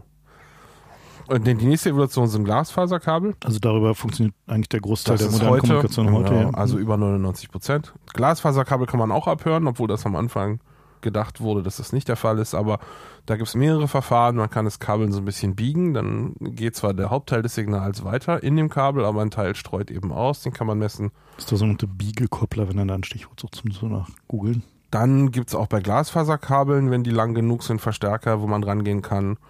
Und dann, wenn die gespleist sind, kann man einen Teil des Lichts abgreifen. Ja, also das ist eigentlich das Wichtigste. Also es gab ganz am Anfang so Geschichten, dass sie Prismen ins Kabel einbauen. Das war so in einer der 80er Jahre Veröffentlichungen über die NSA. Ob das wirklich wahr ist, weiß ich nicht, weil das ist halt nicht die einfachste Methode. Aber also die Stasi theoretisch hat, ist es natürlich denkbar. Also die Stasi hat schon in den 80ern einen Biegekoppler gekannt. Man kann den Stasi-Biegekoppler sich tatsächlich in Berlin hier angucken. Der liegt, der liegt im Post- und Kommunikationsmuseum cool. in der Leipziger Straße. Ist halt so, in so ein bisschen so einem Schaukasten eingebaut, aber ist tatsächlich das Original, was sie da benutzt haben. Es gibt auch ein KGB-Museum, stellt sich raus in Moskau. Das haben wir mal entschieden, dass wir da mal hinfahren wollen. ja. Und da gibt es angeblich einen von diesen Kupferkabel-Induktions-Tabs, äh, Tabs, die die Amis angebracht haben, ja. zu sehen. Das möchte ich ja schon mal sehen, wie das aussieht. Ja. Aber grundsätzlich, man kann also alles abhören, alle Technologien, die es gibt, kann man abhören. Sogar der neueste Schrei war, dass man sagt, man hat Quanten Kommunikation und die ist völlig unabhörbar. Ist aber auch dafür gibt es inzwischen Ideen. Da ist zwar nicht die Physik angreifbar, aber man spricht ja ein Protokoll darüber und muss damit umgehen, wenn ein Teil der Botschaft nicht ankommt und darüber kann man dann eben doch Rückschlüsse ziehen. Ja, und du kannst halt über Replikationen äh, der Photonen arbeiten und so, da gibt es verschiedenste Angriffsmöglichkeiten. Also ja. jedenfalls der Punkt ist, es gibt kein bekanntes Verfahren zur Kommunikation, das man nicht irgendwie abgreifen kann. Genau alle elektronische Kommunikation ist abhörbar, kann man sozusagen Geht davon aus, wenn ihr irgendwas macht, wird das abgehört. Ja. ja. So, Wanzen, genau, erzähl doch mal ein paar von abgefahrenen Wanzentechnologien. Genau, also die, also wenn man an die Kommunikation nicht rankommt, weil die zum Beispiel verschlüsselt ist, dann versucht man natürlich, die abzugreifen, bevor sie verschlüsselt wird. Also typischerweise, wenn es gesprochenes Wort ist, dann versucht man eine Audiowanze zu haben oder halt, wenn es kein Audio bekommt, dann wenigstens Video. Die Innovation, die halt bei so Audio abhören getrieben wird, ist halt schon ziemlich enorm. Und da gibt es halt auch eine Menge Technologien, die sind so abgefahren, dass man eigentlich nicht glaubt, dass sie den Aufwand treiben würden. Haha. Und dass es überhaupt funktioniert. Genau, dass es überhaupt funktioniert. So, ganz also, am Anfang waren es einfach so Tapes. Ja. ja ganz Lustigerweise auch diese Kupferkabel-Abgreif- Tabs der Amerikaner. Waren auch Tapes. Das waren auch Tapes. Da ja. sind sie dann einmal im Monat hingefahren mit ihrem U-Boot, haben und die Tapes, haben die Tapes gewechselt. gewechselt. Ja, natürlich. Ja. Nee, ich meine, ja, Tapes waren halt. Das war die Speichertechnologie. Ja, ich meine, die haben mehrere Dutzend Megahertz Funkspektrum auf Tape geschrieben. Ja. Auf dem Teufelsberg. So der typische Weg halt für so eine Wanze zum Abhören, was man heutzutage nimmt, ist halt ein Mikrofon und dann zeichnet man es halt irgendwo auf, also auf einer SD-Karte oder Funktelefon dahinter. Aber wenn man sich halt dagegen schützen will, dass der Abgehörte rausfindet, dass er abgehört wird, dann kann man halt alle möglichen Varianten verwenden. So ein relativ einfacher Variante ist so ein Körperschallmikrofon. Das heißt also, man nimmt ein Mikrofon, was nicht den Luftschall aufnimmt, sondern zum Beispiel in eine Wand reingebohrt wird, also zum Beispiel ein Dielenfußboden oder so, oder daran gesaugt wird und halt die Vibrationen aufnimmt und verstärkt. Dazu braucht man halt moderne Hochleistungsverstärker, können halt Schall mehrere Millionen Mal problemlos verstärken. Das heißt, man kann extremst feine Schallschwingungen aufnehmen. Dann gibt es halt auch Methoden, dass man zum Beispiel, habt ihr vielleicht mal in irgendwelchen James Bond-Film oder so gesehen, bei James Bond kam es nicht vor. Die Laser an die Äh, Fenster genau, jetzt, ja. mit einem Laser an die Fensterscheibe. Das heißt also, man benutzt die Vibrationen der Fensterscheibe. Also wenn man in einem Raum spricht, vibriert die Fensterscheibe ein bisschen im Schalltakt damit. Dann kann man im Laser gegen die Fensterscheibe bouncen und die Reflexion von dem Laser auffangen und daraus halt ein Schallsignal rekonstruieren. Dann gibt es halt Methoden mit die so ähnlich funktionieren, wo man eine kleine bewegliche Membran vorne an einer Glasfaser dran hat. Und dann bohrt man halt ein sehr, sehr dünnes Loch oder verlegt es in einer Tapetenritze oder so, wo diese Glasfaser langgelegt wird und macht am Ende dieser Glasfaser, die auch relativ lang sein kann, also mehrere Dutzend Meter, tut man dann erst die Elektronik hin, sodass sie außerhalb des Bereichs ist, den das Opfer zum Beispiel durchsucht und dann hast du halt nur so eine ganz dünne, feine Glasfaser, die da irgendwo lang geht über Und es ist Glasfaser und kein Metall. Das genau. heißt, Metalldetektor findest, findest halt nichts. Überhaupt, die Achillesferse von solchen Wanzen ist normalerweise die Stromversorgung. Deswegen Mhm. wird die üblicherweise in der Nähe von bestehenden Stromversorgungen angebracht, so in der Steckdose oder im Telefon oder so. Ja, oder halt eben Wo man halt 5 Volt abgreifen oder kann. halt eben was weiß ich, was man halt braucht. Ja, außerhalb dann halt. Und dann gibt's halt natürlich noch so Varianten, wo man halt Heizungsrohre zum Beispiel, wenn man also normale Heizung in einem Raum hat, dann braucht man sich da über Ab- Abhörsicherheit keine Gedanken machen, weil ähm, Da koppelt der Schall einfach durch in da alle koppelt man den, den Schall einfach in, in irgendwie ein paar Räume weiter ab, ist überhaupt kein Problem. Ja, also so gibt's halt verschiedenste Methoden. So der Prototyp von diesen, Die coolste Wanze war Diesen- doch dieser, dieser russische genau, Adler. diesen Aufwand, den sie nie treiben würden, war halt diese Theremin-Wanze. Und zwar, was der, also der russische Physiker Theremin, nachdem auch dieses Instrument benannt ist, was halt so eine Schwingung macht. Wenn man halt die Hand in der Nähe der Antenne bringt, dann fängt das Ding halt an, seine Schwingung zu ändern und andere Geräusche zu machen. Das ist natürlich auch so ein cooles Projekt, Open Theremin, könnt ihr euch mal angucken. Jedenfalls basierend auf dessen Forschung wurde halt eine Wanze gebaut. Also manche sagen von ihm selber, weil er gezwungen wurde vom KGB. Und diese Wanze bestand eigentlich im Wesentlichen aus einem kleinen Metallzylinder mit einer Membran und einem Draht. Und was diese Konstruktion gemacht hat, ist, wenn man da mit HF-Energie, also Radio, draufstrahlte, hat sich die zurückgekoppelte und zurückgestrahlte Energie im Takt der Sprache verändert, die in dem Raum gesprochen wurde, also des Audios. Und das heißt, man hatte dann quasi eine Wanze, die halt keine elektrischen Teile hatte, also keine Transistoren oder irgendwas, die keine, Keine Strom- Stromversorgung keine? Stromversorgung hatte. Das Einzige war halt, dass sich die Leute in dem Raum so ein bisschen unwohl fühlten, weil die Russen natürlich mit enormer HF-Energie reingeballert haben, damit das Ding halt irgendwie ordentlich schwang. Und Der einzige echte Fall von Unwohlsein durch Elektrosmog. ja, vermutlich. Und dann haben sie halt dann irgendwann angefangen, nachdem sie noch andere Indizien hatten, da mal ein bisschen zu suchen und haben dann gefunden, dass diese Wanze in einer Plakette, also so eine große Holzadler-Plakette, die der amerikanische Botschafter in Moskau von irgendwelchen so einer Pionieren Jugendveranstaltung. oder sowas ja, ja, ja. geschenkt bekommen Super. hatte. Äh, Der ist heute auch ausgestellt im das, sind, das ist ein museum genau. Das ist halt auch so ein typisches Beispiel dafür, was für einen Aufwand die treiben. Nach diesem Verfahren gibt es halt auch heute noch, noch ganz andere Möglichkeiten. Also zum Beispiel, wenn man gar nicht in den Raum reinkommt, in dem man halt ein Gespräch abhören will, dann kann man auch mit Radar in diesen Raum reinschießen und die Vibrationsänderung des Kehlkopfes der Leute, die da drin sprechen, re äh, zu Schall rekonstruieren. Oh, Das heißt also, du brauchst halt keine Wanze mehr da drin, sondern dein Kehlkopf ist halt irgendwie den, ursprünglich wurde es halt äh, angeblich entwickelt, um Verschüttete zu finden anhand, klar, anhand ihres, des Dopplers vom Herzschlag, ja, ja. bis dann irgendjemand mal feststellte, dass man mal hier noch ein bisschen und da noch ein bisschen, dann könnte man halt da noch und dann kriegt man Na die Sprache klar. daraus. Ja, also das ist halt so der Aufwand, der da reingesteckt wird, um einander abzuhören. Also was man halt nie vergessen darf, der typische, einfachste und simpelste Abhörweg ist eine Vermittlungsstelle. Genau, die meisten Leute werden nicht von Wanzen abgehört werden, sondern weil man es einfach bei der Telekom abgreift oder Genau. sonst wo. Deswegen sind Hintertüren in solchen Vermittlungsknoten, also auch zum Beispiel in Internetknoten oder in Telefonvermittlungsstellen oder in Wortknoten, sind der wichtigste und- die ergiebigste Abhörquelle, was wir jetzt auch aus den Snowden-Dokumenten gelernt haben, dass die NSA dann riesig und das GCHQ, also die Briten halt auch einen großen Aufwand daran treiben, in diese ja, Knoten reinzukommen. Interessant war jetzt diese Geschichte über Belgacom. Vielleicht sollten wir da nochmal kurz drauf eingehen, weil ich glaube, einige Leute haben nicht ganz verstanden, was es bedeutet.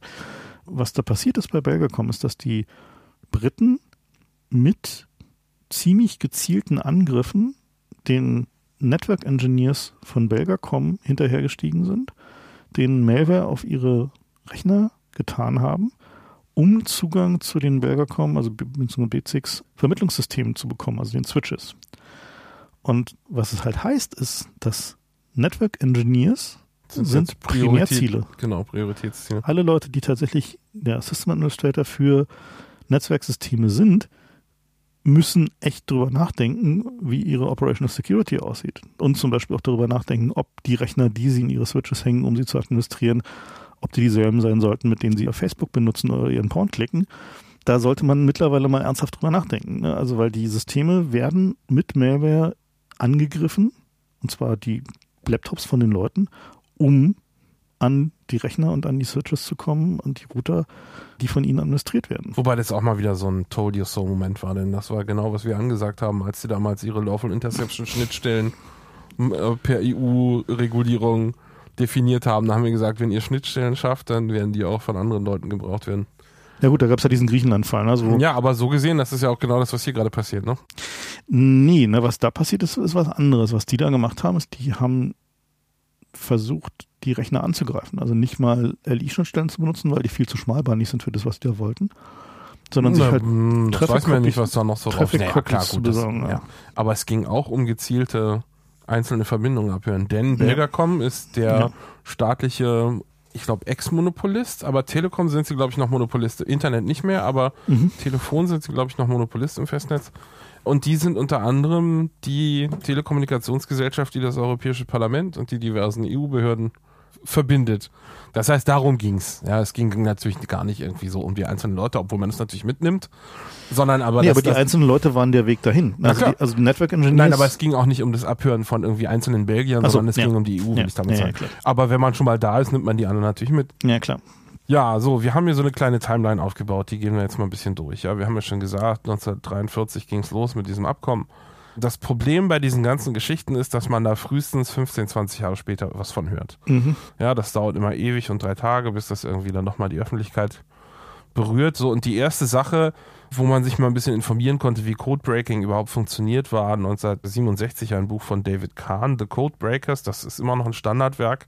Was spannenderweise weiter aktualisiert wird. Spannenderweise war das so früh, dass es diverse Sachen noch gar nicht drin hatte. Ja, deswegen mhm. gab es neue Auflagen. Also das ist noch vor DES zum Beispiel, was ja nun einer der großen Wiegepunkte ist, vor der Erfindung von Public Key Kryptographie. Also das Buch ist vergleichsweise alt, aber es gibt neue Auflagen davon. Also er hat es einfach kontinuierlich weitergeschrieben und man muss sich darüber im Klaren... Aber historisch das erste Werk absolut ein wichtiges Standardwerk ja. in der Beziehung. Das Interessante daran ist, dass 67 war halt vielen Leuten immer noch nicht klar gewesen bis dahin, dass die Enigma eigentlich gebrochen wurde. Ne? Also man muss sich überlegen, der Bundesgrenzschutz in Westdeutschland hat bis 1961 Enigmas eingesetzt. Weil sie es einfach nicht wussten. Weil ihnen das offenbar niemand gesagt hat. Und erst danach haben die halt andere Systeme eingeführt. Ne? Also und die Russen haben das wahrscheinlich zu dem Zeitpunkt als Fingerübung für ihre neuen Kryptoanalysten zum Knacken gehabt oder so.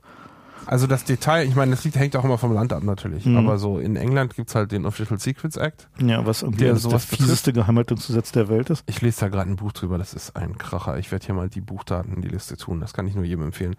Das ist so ein Lacher, wie das da. Also weil dieser Act ist halt von den ganzen Politikern gemacht worden, weil sie Angst davor hatten, dass ihnen die Journalisten ihre Sachen veröffentlichen. Und was dann tatsächlich passiert ist, ist, dass die ganzen Politiker selbst das in ihren Memoiren veröffentlicht haben. Aber so dutzendweise. Und einer der übelsten war ein Ex-Premierminister. Da hat sich einfach schlicht keiner getraut, das Gesetz auf den anzuwenden, weil der einfach so eine wichtige Figur war. Und lustigerweise hat der dann, eigentlich war das wohl ein relativer Unsympath, aber so den einen, den er geschont hat, war Churchill. Mhm. Weil der war gerade politisch am Ende, das war bevor er selbst Premier wurde, mhm. der war gerade politisch am Ende, hatte keinen Cent mehr und eigentlich war da wohl so ein paar Absätze drin, die Churchill vollständig vernichtet hätten. Aber ihm ist halt gut zugeredet worden, komm, lass mal hier, das ist aber nicht gentlemanly und dann haben sie Churchill rausgenommen und das hat die zukünftige Karriere von Churchill ermöglicht. Das ist alles eine unglaubliche Geschichte, kann ich jedem nur empfehlen, das Buch. Wie heißt es? Äh, Classified, glaube ich, von Moran. Okay. Hervorragendes Buch. Aber jedenfalls diese ganze Geschichte äh, von Geheimdiensten ist in allen Ländern ein ausgesprochener Lacher, deswegen ist das ja auch geheim alles. Ich hatte das, glaube ich, neulich schon mal im Blog erklärt, wie es zum MI5 kam. Das war ein hysterischer französischer Autor, der in England lebte und der sich die fixe Idee ausgemalt hat, dass das Kaiserreich England komplett mit Spionen durchsetzt habe und eine Invasion plane und er hat da eine Reihe von Romanen geschrieben und hat die dann mit der Daily Mail zusammen veröffentlicht und hat eine riesige Hysterie losgetreten, die am Ende dazu geführt hat, dass sie halt einen Geheimdienst eingeführt haben. So, na gut, wir müssen mal was machen, weil irgendwie die Leute sind alle nervös. Mit unglaublichen Details, wie dass sie dann die Daily Mail darauf bestanden hat, die von ihm gewählte Route, über die die Deutschen einmarschieren, zu ändern, damit möglichst viele Gegenden betroffen sind, in denen viele Daily Mail-Leser drin waren. Also ist alles so grotesk. Das kann man sich gar nicht ausdenken. Unter anderem schreibt er halt, dass der MI5 in seiner gesamten Geschichte nicht einen ausländischen Agenten enttarnt hat, sondern das alles so Zufallsfunde waren oder weil die Polizei. Oder Walkins halt, oder sowas. Genau, Walkins, Verräter. Aber ihre eigentliche Aufgabe haben die nie erfüllt und das wird bei uns ähnlich aussehen, ja. Es gibt auch Enthüllungsbücher über die CIA, ich, über die NSA noch nicht, da warten wir alle noch drauf, aber mhm. es gibt relativ vernichtende Bücher über die CIA. Die Geheimdienste sind alle so. Wenn wir was erfahren, ist es immer viel später. Ein Beispiel dafür war Tempest.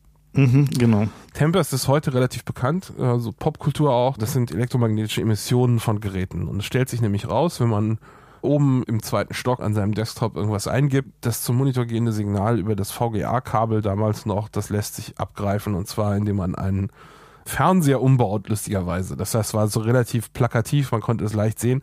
Das gilt auch für alle möglichen anderen Dinge. Man kann auch Tastaturemissionen abfangen und so. Und weil die Erdung häufigerweise sich geteilt wird von solchen Geräten, kann man es teilweise an der Heizung abgreifen, die dann im Keller irgendwie rausgeht und außen an einem Rohr rauskommt und so.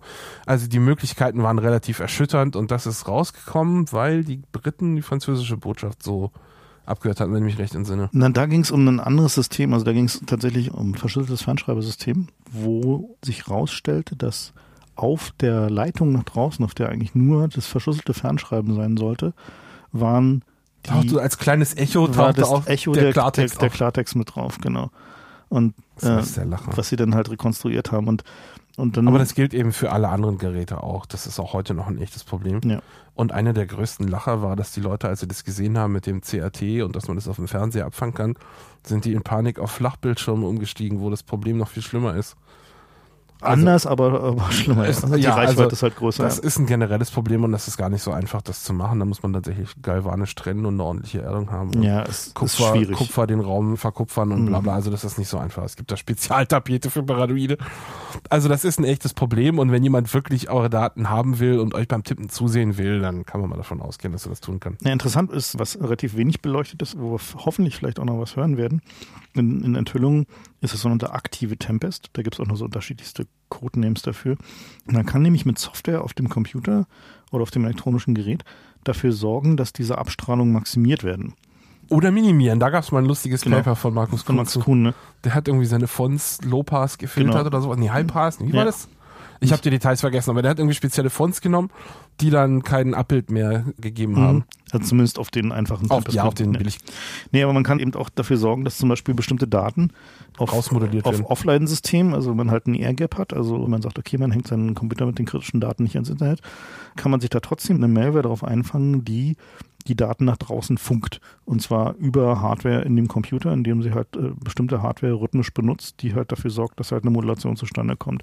Und die Modulation kann halt so komplex sein, dass man die auch mit dem Scanner nicht sieht, da hört man nur Rauschen wieder mal so ein typischer Fall von den Aufwand würden sie doch nie treiben. Ja, doch, den haben sie getrieben. Naja, man kann sich das so vorstellen, dass man den platten Schreiblesekopf speziell bewegt oder sowas. Ja, dann hört man es ja sogar. Also, ja, oder den Rambus irgendwie. Ja, natürlich funktioniert es in der Praxis mhm. subtiler, aber man kann sich das schon relativ deutlich vorstellen, wie sowas funktionieren könnte.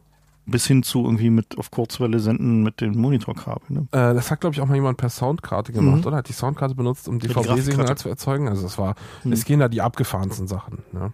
Mhm mit relativ billiger Hardware. Halt nicht gut genug, um damit so professionelle Standards zu genügen, aber das muss man ja auch nicht für Geheimdienste haben. Da gab es halt irgendwie damals ja noch diesen 90ern, diesen Promise-Skandal. Kannst du dich noch erinnern? Ja, so grob, das war irgendwie Polizei-Software. Da ging es halt eben um so eine äh, Polizei-Intelligence-Software, die offenbar mit so einer aktiven Tempest Geschichte versorgt wurde, um. Die wurde doch geklaut, wie war das nicht? Wurde ja, die, die, nicht von irgendwie Geheimdiensten geklaut, die nie bezahlt haben? genau, so? so Zeug. Und dann haben die die halt geleakt an die Russen, glaube ich. Und da ging es eben unter anderem darum, dass die durch rhythmische Benutzung von Speicher oder ähnlichen Dingen ja Daten nach draußen gesendet hat, die dann auch über relativ große Entfernung empfangen werden konnten. Ja. Insgesamt kann man sagen, als Privatperson kann man das verstehen, knicken, sich dazu schützen. Aber man sollte zumindest mal gehört haben, was so geht. Ne, man sollte wissen, dass wenn jemand den Aufwand treibt, dann wird er wahrscheinlich Erfolg haben. Die Frage ist halt nur, ob er den Aufwand treibt. Und ob man das so teuer wie möglich machen kann. Ja, genau. Also man kann den Aufwand halt schon drastisch erhöhen. Was sie dann tun, wenn sie halt keinen Weg finden, dann gibt es halt sogenannte Blackback-Jobs. Das heißt also, da wird halt einfach eingebrochen. Früher hat man halt Codebücher geklaut, meistens aus Botschaften. Oder Kurierunternehmen. Kopien angelegt. Wenn halt die Putzfrau nicht an den Tresor kam, dann musste halt eingebrochen werden. Dann hat die Putzfrau halt nur die Tür offen stehen lassen oder die Alarmanlage sabotiert. Heute wird es halt gerne gemacht, um Malware zu installieren, also um Trojaner zu installieren auf dem Rechner oder Keylogger, um Platten zu mirrorn oder sonstige Backdoors da einzubauen. Ja, oder was auch gerne gemacht wird, ist, dass die in Rechenzentren dann eben nicht den ganzen Rechner mitnehmen, sondern nur eine der Platten aus dem RAID-Verbund. Mhm. Ja, und dann läuft halt der Rechner weiter. Genau, das ist, bei mir ist gerade was passiert und da habe ich dann auch gedacht, hm, gucken wir doch mal nach. Das Problem ist, dass man das halt nicht wirklich sagen kann, wenn man nicht physisch vor Ort ist. Ja? Insofern. Das ist halt das Doofe mit gemieteter ja, Hardware. also was ich halt sehen konnte, ist, dass die Platte noch da war, aber sich weigerte, sauberes SCSI zu sprechen. Ja. mhm. Insofern sah es nicht aus, als wenn sie jemand rausgenommen hat. Aber es kann natürlich sein, dass jemand die Platte rausgenommen hat, irgendwie es geschafft hat, dass der Bus weiterläuft und mir da irgendwie Kram untergeschoben hat. Man weiß es nicht. Hast du wenigstens kritische Sachen auf der Maschine? Nein. da ist halt irgendwie Kopie von meinem CVS drauf und so. Also nichts Wichtiges, was ich nicht noch woanders Mhm, hätte und nichts wo ich nicht Wichtiges. gucken kann. Gut. Nichts, wo ich nicht gucken kann, ob jemand gefummelt hat. Verstehe, okay. Du meinst, wenn demnächst dann komische Posts in deinem Blog auftauchen, wissen wir warum? Ja, das, das wäre natürlich echt kritisch, aber da gibt's auch ein Backup von. aber ja, das ist ein echtes Problem, ja. Wenn man anfängt, paranoid zu werden, dann muss man auch an sowas denken. Ja. Ja, äh, so, wir Zurück zu kommen unserer Timeline. zurück, zurück zu. Ihr seht, haben wir, wir- wir anderen heute ein bisschen, aber ich glaube, wir kommen mit. aber wir haben so lange keine Sendung mehr gemacht, da machen Nee. wir jetzt mal ein bisschen länger. Genau. Ähm, 1968 gab es den ersten Com-In-Satelliten der NSA. Also das war ein Satellit, der das Ziel hatte, Kommunikation der Russen abzufangen. Es gab auch andere Satelliten, die in der Beziehung wichtig waren, nämlich eigentlich, was man so als Keyhole kennt, das sind so Kamerasatelliten, die einfach Fotos machen. Da kommen wir auch noch zu.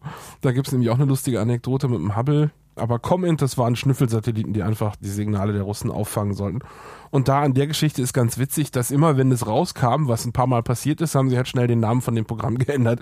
Ursprünglich hieß das Canyon und es ging halt über Sibirien, weil es da geologisch, geografisch unmöglich war, äh, im Grunde das per Kabel zu machen. Da haben sie halt eben diese länglichen Strecken gehabt und haben selber Satelliten benutzt auch. Und das hat sich halt besonders geeignet, um es abzufangen. Und weil die Russen dachten, das würde ja keiner machen, den Aufwand treiben, einen eigenen Satelliten hochzuschießen, was ja eine Milliarde an Investitionen einfach so mal ist, ja. Ich meine, Ähm, vor allem 68, ne? Da ja, war ja, ja. Satellitentechnik noch richtig Rocket Science. Genau. Deswegen haben die Russen sich da auch nicht viel Sorgen gemacht, ob sie das jetzt verschlüsseln müssen oder ob sie da die Botschaften äh, eingrenzen, sondern die haben einfach viel mehr über die Leitung verschickt, als da wirklich hätte verschickt werden müssen. Und dementsprechend war das eine Goldgrube für die Amis. In dem Programm gab es dann insgesamt sieben Satelliten bis 1977, also von 68 bis 77 sieben Satelliten, das heißt ungefähr jedes Jahr ein. Für ungefähr eine Milliarde oder mehr. Ja, also die haben ein unglaubliches Geld da investiert. Dann ist es irgendwie rausgekommen, also es gab erstmal Version 2.0 dann, die Satelliten werden ja auch verbessert und so ein Satellit läuft auch nicht für ewig, sondern da ist dann so eine nukleare Stromquelle drauf, die Technik wird besser, sowas expired irgendwann. Außerdem, Und vor allen Dingen die, äh, außerdem sind die Orbits meistens genau. nicht so stabil, sondern die nach einer Weile haben der, die Treib, halt der Treibstoff haben die halt halt keinen keinen Treibstoff mehr, um Mhm. die Orbit zu korrigieren und fallen dann halt runter und haben also eine natürliche Lebenszeitbegrenzung. Gab dann Version 2.0 namens Chalet, das ist in der Presse aufgetaucht, dann haben sie es umbenannt nach Vortex. Vortex ist auch tatsächlich mir mal irgendwann äh, Mhm. über den Weg gelaufen als Begriff für sowas. Vortex tauchte auch mal in, der Presse auf, dann haben sie es nach Mercury umbenannt, aber so läuft das halt, ne? Das ist halt wie so ein Stein, den man hochhebt und die ganzen Kakerlaken unter den nächsten Schlitzen. also 1968 haben die die ersten Schnüffelsatelliten gemacht. Das ist schon echt unglaublich. Die ersten, von denen wir wissen heute. Sagen wir Von so. denen wir wissen. Ne? Wer weiß. Äh, ja. Bildaufklärungssatelliten haben sie schon früher hochgeschossen. Ne? Das Corona-Programm war schon davor. ja, aber das ist auch erstaunlich schwierig, da belastbare Daten zu finden. Für Corona? Nee, für Corona ist ja komplett declassified. Aber, aber, nee, aber die ganzen. die Comment-Sachen sind nicht declassified worden. Nee. Ja. Die Bildsatelliten, ja, also das ist ganz hübsch. Also das Bildmaterial von den Corona-Satelliten ist komplett declassified. Kann man sich auch ordern, wenn Das ist auch richtig erstaunlich, was die damals schon für eine Auflösung hatten. Da kannst Wenn- du richtig die Flugzeugtypen auseinanderhalten und so. wenn die Ami-Regierung dann mal wieder funktioniert, dann kann man, äh, kann man, kann man sich da auch tatsächlich Daten ordern aus diesem, ist lustig, also die schicken einem entweder Digitalisate oder schicken einem tatsächlich unbelichtete Filmstreifen. Also da kannst du tatsächlich, What? ja, kannst du tatsächlich so Filmstreifen schicken lassen und dann hast du so ein, so ein Webinterface, wo du die Mission auswählen Nein, kannst. das ist ja geil. Und von wo und wann. Und dann siehst du halt, die müssen unglaublich frustriert gewesen sein, weil zwischendurch haben die dann halt, was weiß ich, irgendwie sind so zu 61 haben sie dann halt versucht, irgendwie DDR zu fotografieren. Und dann haben die ja offenbar wochenlang nur Wolken fotografiert. Weil Die, haben- die haben halt sozusagen, Scheißwetter. die haben halt nur programmiert sozusagen, wenn, wenn so, wenn Super. vertrieben wird es vom Earth Research Observation and Science Center. Und Ich habe mir da mal so ein paar Ist Filme. das irgendeiner Uni angegliedert? Das klingt irgendwie so. Klingt, was nicht genau. Jedenfalls habe ich dann mal irgendwann die, Du hast ja mal was da habe geordnet? ich was geordnet, Oh. genau, äh, und guckte mich dann damals die Sekretärin so ein bisschen komisch an. Du, hier ist was aus dem Eros Center für dich. Das Research Super. Genau. Ich kann erklären. Ja, genau. Das war sehr, sehr hübsch. Nee, kann man tatsächlich mal machen, ist, ist durchaus interessant. Wie gesagt, mittlerweile liefern sie auch ihre Scans aus, aber damals halt eben nur Film. Und wenn man halt gerade mal ein bisschen gucken will, wie damals irgendwie Sachen aussahen, die Auflösung ist halt teilweise so auf zwei Meter runter so. Also schon echt erheblich so und am Ende sogar 70 Zentimeter oder so. Also man kann definitiv einzelne Autos sehen und teilweise man die sieht, Typen sieht erkennen. echt viel, ganz schön viel Zeug so. Aber so Bildzeitungen lesen aus dem Orbit geht halt nicht. Nee, geht damit nicht, nee. Das ist halt aber eines der wenigen Programme, die halt so komplett deklassifiziert wurden damals und wo halt eben auch man, ja, heutzutage auch noch tatsächlich was von hat, wenn man halt zum Beispiel Veränderungen von Landschaft sehen kann und so. So, zurück zur Krypto. Ja, 1970 ging das los mit Public Key Krypto. Völlig geheim. Das ist von Forschern beim GCHQ erfunden worden. Das ist das britische NSA-Äquivalent, die mit dem Tempora-System. 1970, 1973 gab es da Memos intern. Das ist aber nie wirklich irgendwo hingegangen. Das Problem war, damals gab es nur symmetrische Cipher, das heißt, man hat den Schlüssel vorher austauschen müssen. Und wenn ein Dritter den Schlüssel hatte, dann konnte der sowohl alles mitlesen als auch selber verschlüsselte Botschaften schicken. Und das ist ja eigentlich nicht, nicht, was man haben will. Also kennt man auch heute von PGP und SSL. Das will man eigentlich anders haben. Man will das so haben, dass man sagen kann, das ist der Server. Ich weiß, dass ich mit dem richtigen Server rede. Dass es keine Schlüsselaustauschgeschichten gibt, sondern dass man nur noch eine CA hat, wie man das heute nennt. Also diese Idee, dass man andere Sachen signieren kann digital, das ist alles Public Key Kryptographie. Und das ist erst erfunden worden 1970, 1973, aber noch nicht ein fertiges System, sondern das waren einfach nur Memos. Ja, man könnte mal das hier angucken und vielleicht Also die Mathematik cool. dazu. Genau. Vielleicht solltest du nochmal Public Key Krypto kurz erklären für die. Okay, Public Key Krypto ist die Idee, dass man einen zweigeteilten Schlüssel hat, einen öffentlichen Teil und einen privaten Teil. Und der Public Key Krypto, der wird weltweit veröffentlicht. So, das heißt, wenn ich jetzt irgendwas mit meinem privaten Key bearbeite, dann kann jeder mit dem öffentlichen Key sehen, dass es nur von diesem privaten Key hätte kommen können. Das heißt, ich kann eine Sache signieren. Oder umgekehrt, man kann. Umgekehrt kann jemand mit dem öffentlichen Schlüssel eine Nachricht bearbeiten und die kann dann nur der Inhaber des privaten Schlüssels bearbeiten. Aber da der ja nie entschlüsseln. entschlüsseln. Und da der aber nie den einen äh, Benutzer verlässt, den muss ich halt nicht weitergeben. Das ist der private Schlüssel. Dadurch ergibt sich so eine so eine Sache, dass man Sachen signieren oder an einen persönlich verschlüsseln kann und dass es nicht so ist wie vorher, dass man, wenn man eine Gruppenkommunikation haben will, dass man dann in der Gruppe den Schlüssel verteilt und nicht weiß, wer das jetzt konkret lesen kann. Also in der Praxis funktioniert es so, dass also eigentlich alle Public Key Verfahren sind halt nicht dafür geeignet, große Mengen Krypto, also große Mengen Daten Text zu verschlüsseln, sondern deswegen kombiniert man die halt dann meistens mit noch einem symmetrischen Verfahren. Also wenn ich zum Beispiel sind auch viel langsamer als symmetrische Verfahren. Genau, also das heißt, wenn ich zum Beispiel einen, jetzt an Fefe was verschlüssele mit seinem öffentlichen Schlüssel, dann wird de facto ein symmetrischer Schlüssel erzeugt und dieser wird mit dem öffentlichen Schlüssel verschlüsselt und an die Nachricht angehängt. Und mit dem kann ich dann die Nachricht entschlüsseln. Aber Genau. den kann halt nur ich entschlüsseln, weil nur ich den privaten Schlüssel habe. Ja. Und Tolle ähm, Sache, will man unbedingt haben, aber die Mathematik dahinter existierte vorher nicht. Sagt keiner, keiner ist auf die Idee gekommen, dass man das so machen kann. Das ist auch heute noch sehr schwierig. Es gibt da nur eine Handvoll von Verfahren, die da überhaupt vorgeschlagen wurden. na, vorgeschlagen wurden viele, aber Ja, es gibt also, nur ja. eine Handvoll, wo man sich so ansatzweise sicher ist, dass sie zumindest eine Weile halten Na, werden. es gibt, es gibt so zwei oder drei, von denen man sagt, okay, also bis die Quantencomputer kommen. werden sie wohl Und dann gibt's ja. noch so ein paar esoterische, von denen man hofft, dass sie auch danach gehen. Ja. Das Problem ist halt, erstens ist das höhere Mathematik, das heißt, da ist schon die Operationen sind deutlich teurer als bei den symmetrischen Verfahren in Sachen CPU-Zeit. Und das Problem ist eben auch, dass die Mathematik voranschreitet und die Rechner schneller werden. Das heißt, man muss immer die Schlüssellängen hochdrehen, weil es in der Zwischenzeit neue Erkenntnisse gibt, wie man so ein Verfahren brechen kann und so. Also nur weil das Verfahren alt ist, heißt es nicht, dass wir das immer noch genauso anwenden wie damals, sondern die Schlüssellänge hat sich irgendwie verzehnfacht seit dann. Ja. Krypto war damals eigentlich noch ausschließlich ein Geheimdienstspiel. So Privatleute haben nicht verschlüsselt, konnten es auch gar nicht. Es gab damals auch die ersten Spezialklauseln in, in so Patentgesetzgebung. ja, die sind schon älter. Die sind tatsächlich. aber nee, die sind tatsächlich aus den Zeiten von mechanischen Kryptomaschinen. ach tatsächlich. Die sind echt alt. Okay. Also die Aber sind die angewendet worden oder wie? Doch, doch.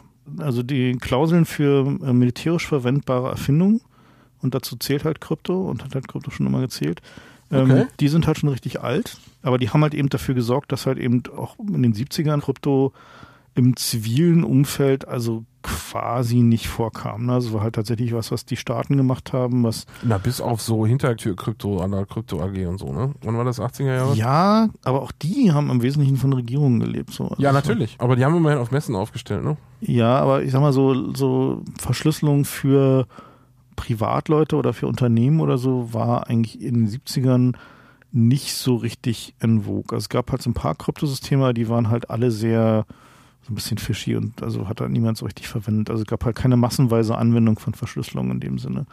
So, eins der Probleme mit diesen ganzen Verfahren ist, dass man bei keinem eigentlich wirklich weiß, das ist sicher, also sicher in dem Sinne, wie das ist auch in Zukunft sicher. Wenn ich das jetzt mache und in 10.000 Jahren findet ein Alien das und er hat meinen Schlüssel nicht, dann kann er das nicht entschlüsseln. Ja, diese Art von Sicherheit, die gibt's eigentlich nicht. Da gibt's nur ein Verfahren, wo das der Fall ist, nämlich der One-Time-Pad. Und der funktioniert so, dass man einen Schlüssel hat, der genauso groß ist wie die Nachricht, die man überträgt und den hat man vorher ausgetauscht und benutzt ihn nur genau ein einziges Mal. Ja.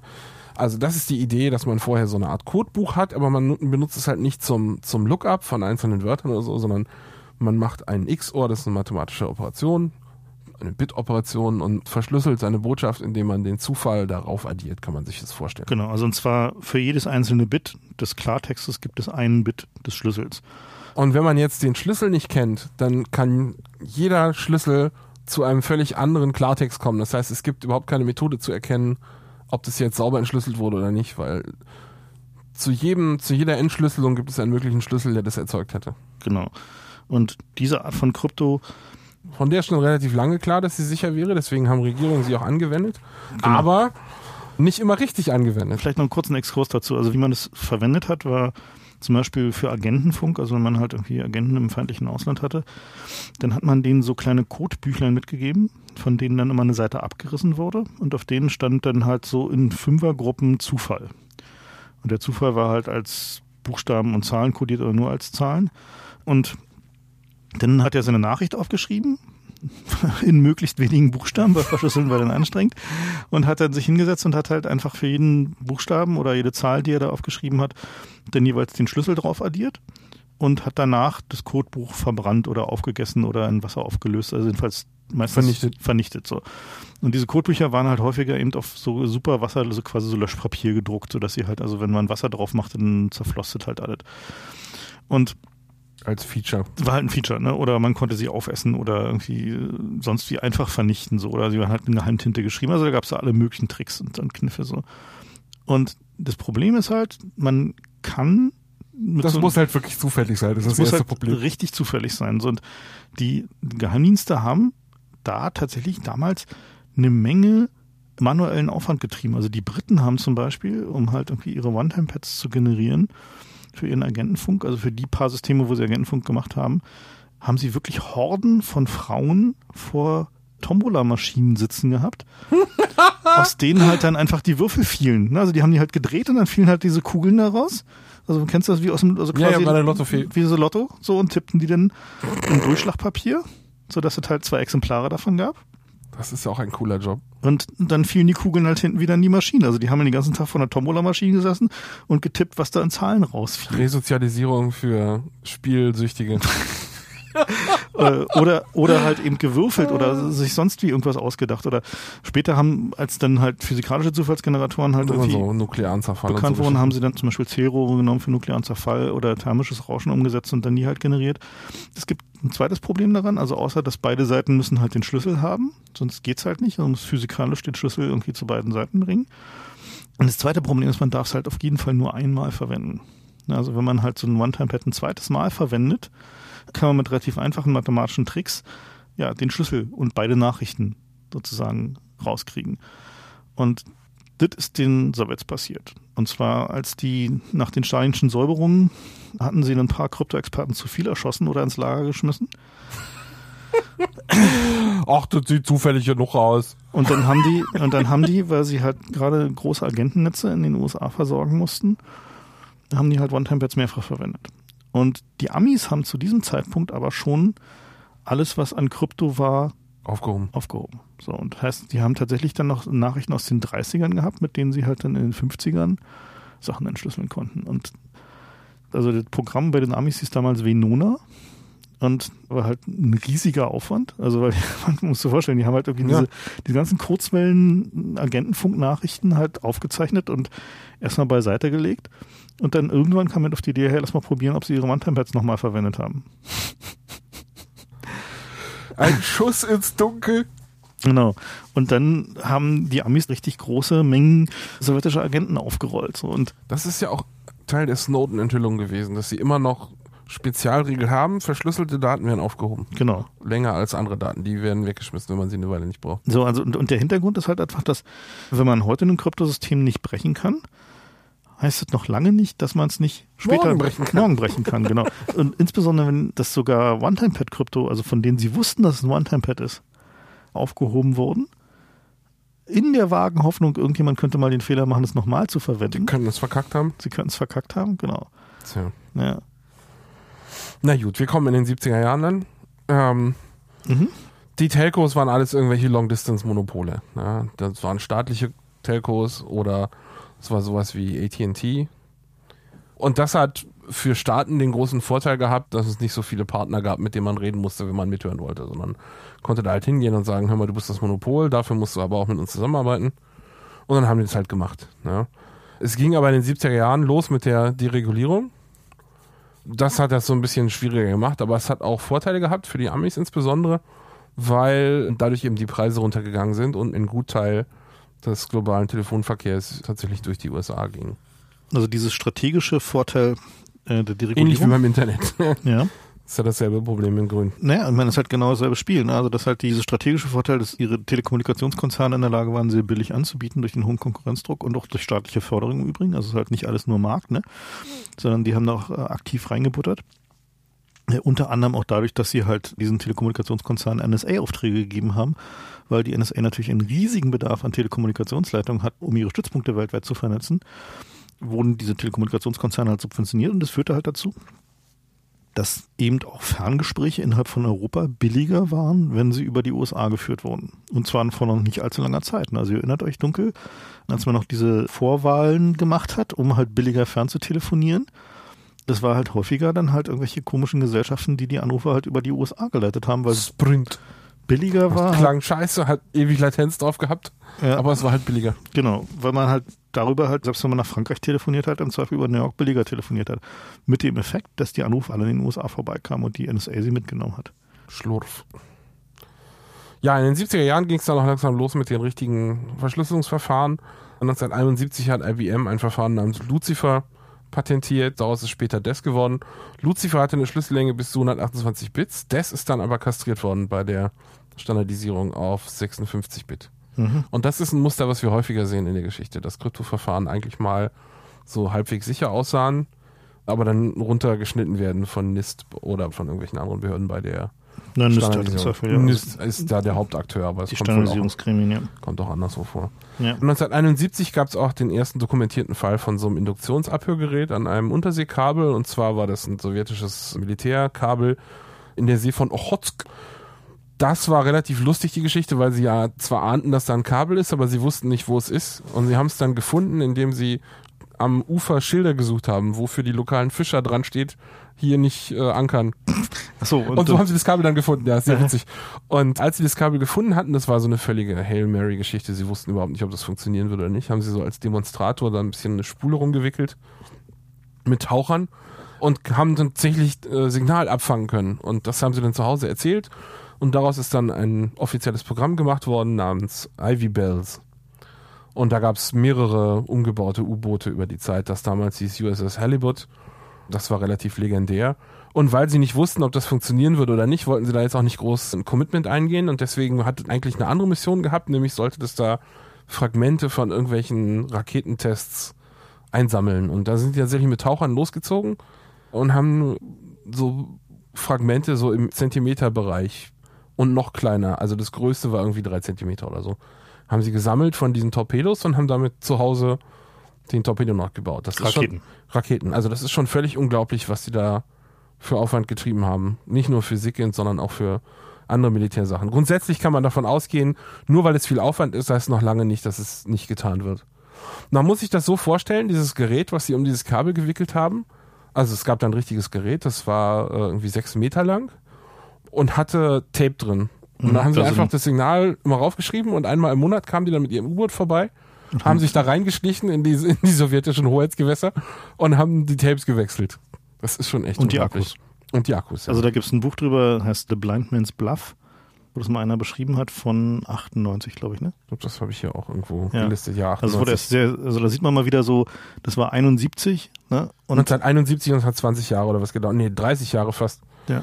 Die Russen haben das Jahre später mitgekriegt, weil ein amerikanischer Überläufer ihnen das verkauft hat, der halt Kohle brauchte. Und er hat es irgendwie für 30.000 Dollar oder so verkauft. Das war zwar mehr Geld, als es heute wäre, Mhm. so mit Inflation und so, aber also lächerlich wenig im Vergleich zu den Kosten, den Die das Projekt hat. Na ja. klar. Der KGB hatte dann ein paar Jahre später auch einen Überläufer, der es den Amis wieder erzählt hat. Und als die Amis dann hinfuhren, um den Akku zu wechseln, war das Gerät weg. Und das ist jetzt angeblich im KGB-Museum. Müssen wir mal. Also da müsste man echt mal hingehen, sich das Ja. angucken. Das klingt sehr lustig. 72, ne? Gab es den ersten. 72 gab es auch den ersten Whistleblower in der NSA, der hat ausgepackt in einem, ich habe die Zeitung jetzt gar nicht aufgeschrieben, kann ich mal draufklicken. Klick, klick. Also ein, ein irgend so Magazin, von dem ich noch nie gehört habe. Da hat er das halt ausgepackt und es war so völlig sensationalistisch. Ja, wir hören alles und jeden ab und wir können das und wir können jenes und es war, der hat halt keine Dokumente vorgezeigt und konnte sich auch nicht ausweisen, natürlich, weil er halt ein anonymer Whistleblower war. Der da also nicht anonym, sondern pseudonym alles sehr, also im Grunde rückblickend hat er natürlich die Wahrheit gesagt. der ist dann auch aufgedeckt worden. Ach, echt, haben sie ihn gekriegt. Die ja. haben ihn gekriegt und der sitzt wohl, ich weiß nicht, ob er noch sitzt. Aber also das war tatsächlich ein echter Whistleblower. Aber der hatte halt so die technischen Details hat er nicht gebracht natürlich, sondern er hat im Wesentlichen gesagt, wir können und hören jeden ab. Und naja, wie das so ist, äh, da denkt man sich erst, hm, naja, hm, ach, das wird irgendein Typ sein, der halt irgendwie sich wichtig machen will, bla bla. Hat mich völlig schockiert, dass ich das jetzt gesehen habe. Ich dachte, das ist erst später gewesen, dass da einen Whistleblower gab. Also ich hatte von dem noch nichts gehört vor den Recherchen hier. Aber das waren so die formativen Jahre, nicht nur für Verschlüsselung, sondern auch für überhaupt den wissenschaftlichen Umgang damit, was jetzt eigentlich Geheimhaltung ist.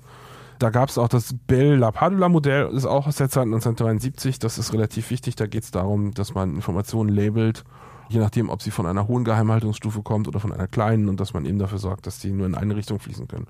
Aber das war das erste Modell, was sich überhaupt formalisiert damit beschäftigt hat, wie man mit Informationen mit verschiedenen Clearance-Levels umgeht. Das war alles so Handwaving vorher. So, Ne, man hat also eine Erfahrungswissen, würde ich mal sagen. Also die, wo sie halt, sag ich doch. also wo sie halt versucht haben, halt ihre praktischen Erfahrungen in Systeme zu gießen und Bella Paluda war halt das Paluda. erste System, was quasi eine mathematische Grundlage darunter gezogen hat für äh, was Einstufungen als geheim und der Umgang damit angeht. Also dieses System war dann halt auch entscheidend dafür, wie halt heute noch die. Klassifizierungssysteme innerhalb dieser Geheimdienste ausgelegt sind. Und wie Protokolle ausgelegt sind. Also es gab ja auch Mhm. die ursprüngliche Version von IP, also dem Internetprotokoll, hat auch so ein Feld, Mhm. um zu sagen, das ist jetzt privilegiert. Das kam auch aus dieser Idee, dass Mhm. man halt sagt, okay, das ist classified. Ja. 1975 gab es die Church-Kommission, die hat sich in den USA mit Geheimdienstmissbrauch beschäftigt. Ursprünglich kam das, glaube ich, von Watergate. Also es ging gar nicht so um die Dienste, aber es gab eben auch zum ersten Mal so einen richtigen NSA-Skandal, als eben rauskam, dass da abgehört wurde, dass es die NSA gibt. Ähm, die war vorher überhaupt nicht public und auch die Church-Kommission hat, glaube ich, nicht öffentlich über die NSA geredet, sondern es gab halt Dokumente. Jetzt ist lustigerweise gerade rausgekommen vor ein paar Tagen, dass die NSA auch Frank Church abgehört hat. Also den Typ- Vorsitzenden der den Kommission. Vorsitzenden von dieser Geheimdienst Reformkommission. Reformkommission. Da ist natürlich nie wirklich groß was draus geworden, aber so diese Freedom of Information Act Geschichten kommen, glaube ich, aus dem großen, groben Umfeld davon. 1976 gab es dann Diffie-Hellman. Das ist der erste Public Key Algorithmus, der tatsächlich öffentlich vorgestellt wurde in einem Forschungspaper. New Directions in Cryptography heißt das Paper. Da geht es um diskrete Logarithmen als mathematisches Problem zur Aushandlung von einem Schlüsselpaar. Das war bahnbrechend und hat die Kryptographie verändert. Lustigerweise, die Ansage, dass es bei GCHQ vorher schon Public Key gab, ist auch relativ neu. Die ist neu, ne? Die gibt es fünf Jahre hier oder so. ja, 15 Jahre, fünf bis zehn Jahre. Also ist noch Hm. nicht lange her, dass die überhaupt Das öffentlich, wurde, genau. öffentlich zu Da haben die auch so lange können. drauf gesessen, ja, ja. Da muss man sich mal vorstellen, du arbeitest irgendwie als Mathematiker bei so einem Dienst und machst so eine bahnbrechende Sache, die danach die Welt revolutioniert, weil sie jemand anders wie zehn Jahre später publiziert diesem Fall fünf. Jahre. Und dann kannst du da nicht mal irgendwie Drüber Credits für kriegen. Das Ja. ist echt, das muss wirklich scheiße sein, Ja. In Diensten zu arbeiten. Wie, wie wenig über die Geheimdienste damals bekannt war, also insbesondere was irgendwie den, die Abhörgeheimdienste anging. zu einer Zeit, wo die CIA wegen ihrer Aktivitäten in Lateinamerika ja in aller Munde war und auch irgendwie allerhand irgendwie gerade von Seiten der Sowjets und des Ostblocks darüber publiziert wurde, sieht man daran, dass 1976 hat Duncan Campbell zum ersten Mal im New Statesman in einem Artikel namens The Eavesdroppers die Abkürzung GCHQ, also Government Communications Headquarter, in der Presse erwähnt. Und mit einem amerikanischen Mitautor, lustigerweise. Genau, mit einem amerikanischen Mitautor. Und der wurde sofort ausgewiesen.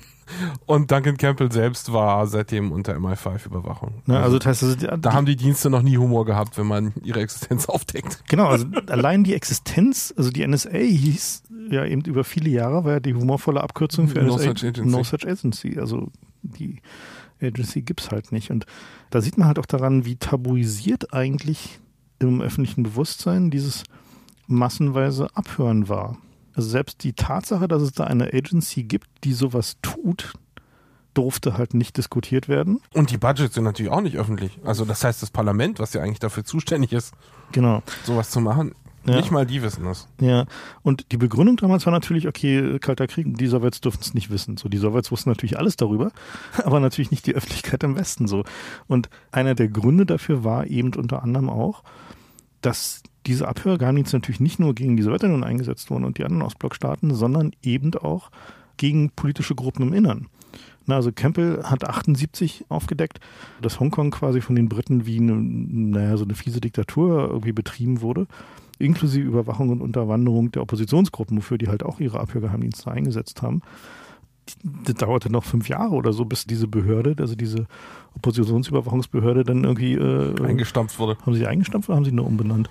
Nee, die haben sie richtig aufgelöst. Ich meine, Hongkong gehört ja auch nicht mehr den Briten jetzt. Also nee, gut, aber ich meine 83. Damals haben sie das angeblich richtig aufgelöst, aber das weiß man ja nie bei solchen genau, also wie, wir haben ja vorhin schon bei diesen, bei den Satelliten gesehen, dass sie dann einfach das Programm umbenennen. Genau. Sagen, ja, nee, Vortex gibt's hier nicht mehr, wir haben nur noch Mercury. Ja, genau. Andere Satellitenprogramme gab's halt auch zuhauf. 76 haben sie. Allein die Liste der Nachrichtendienste, die in den USA existieren, ist irgendwie 18 oder so. Mhm. Also völlig unglaublich, wie viel. Und in Deutschland ist das ja auch. Äh, Na gut, aber da sind die ganzen Landesämter halt noch dabei. Na klar. Die Satelliten, wo wir gerade dabei waren, so eines der bekanntesten Programme von den Amis ist halt Keyhole, was halt auch lange Jahre nicht bekannt war, was es überhaupt nicht gab so. Und im Gegensatz zu den Corona-Satelliten, die es vorher gab, hatten die zwei Unterschiede. Zum einen war die Auflösung nochmal höher und zum anderen hatten die elektrooptische Kameras.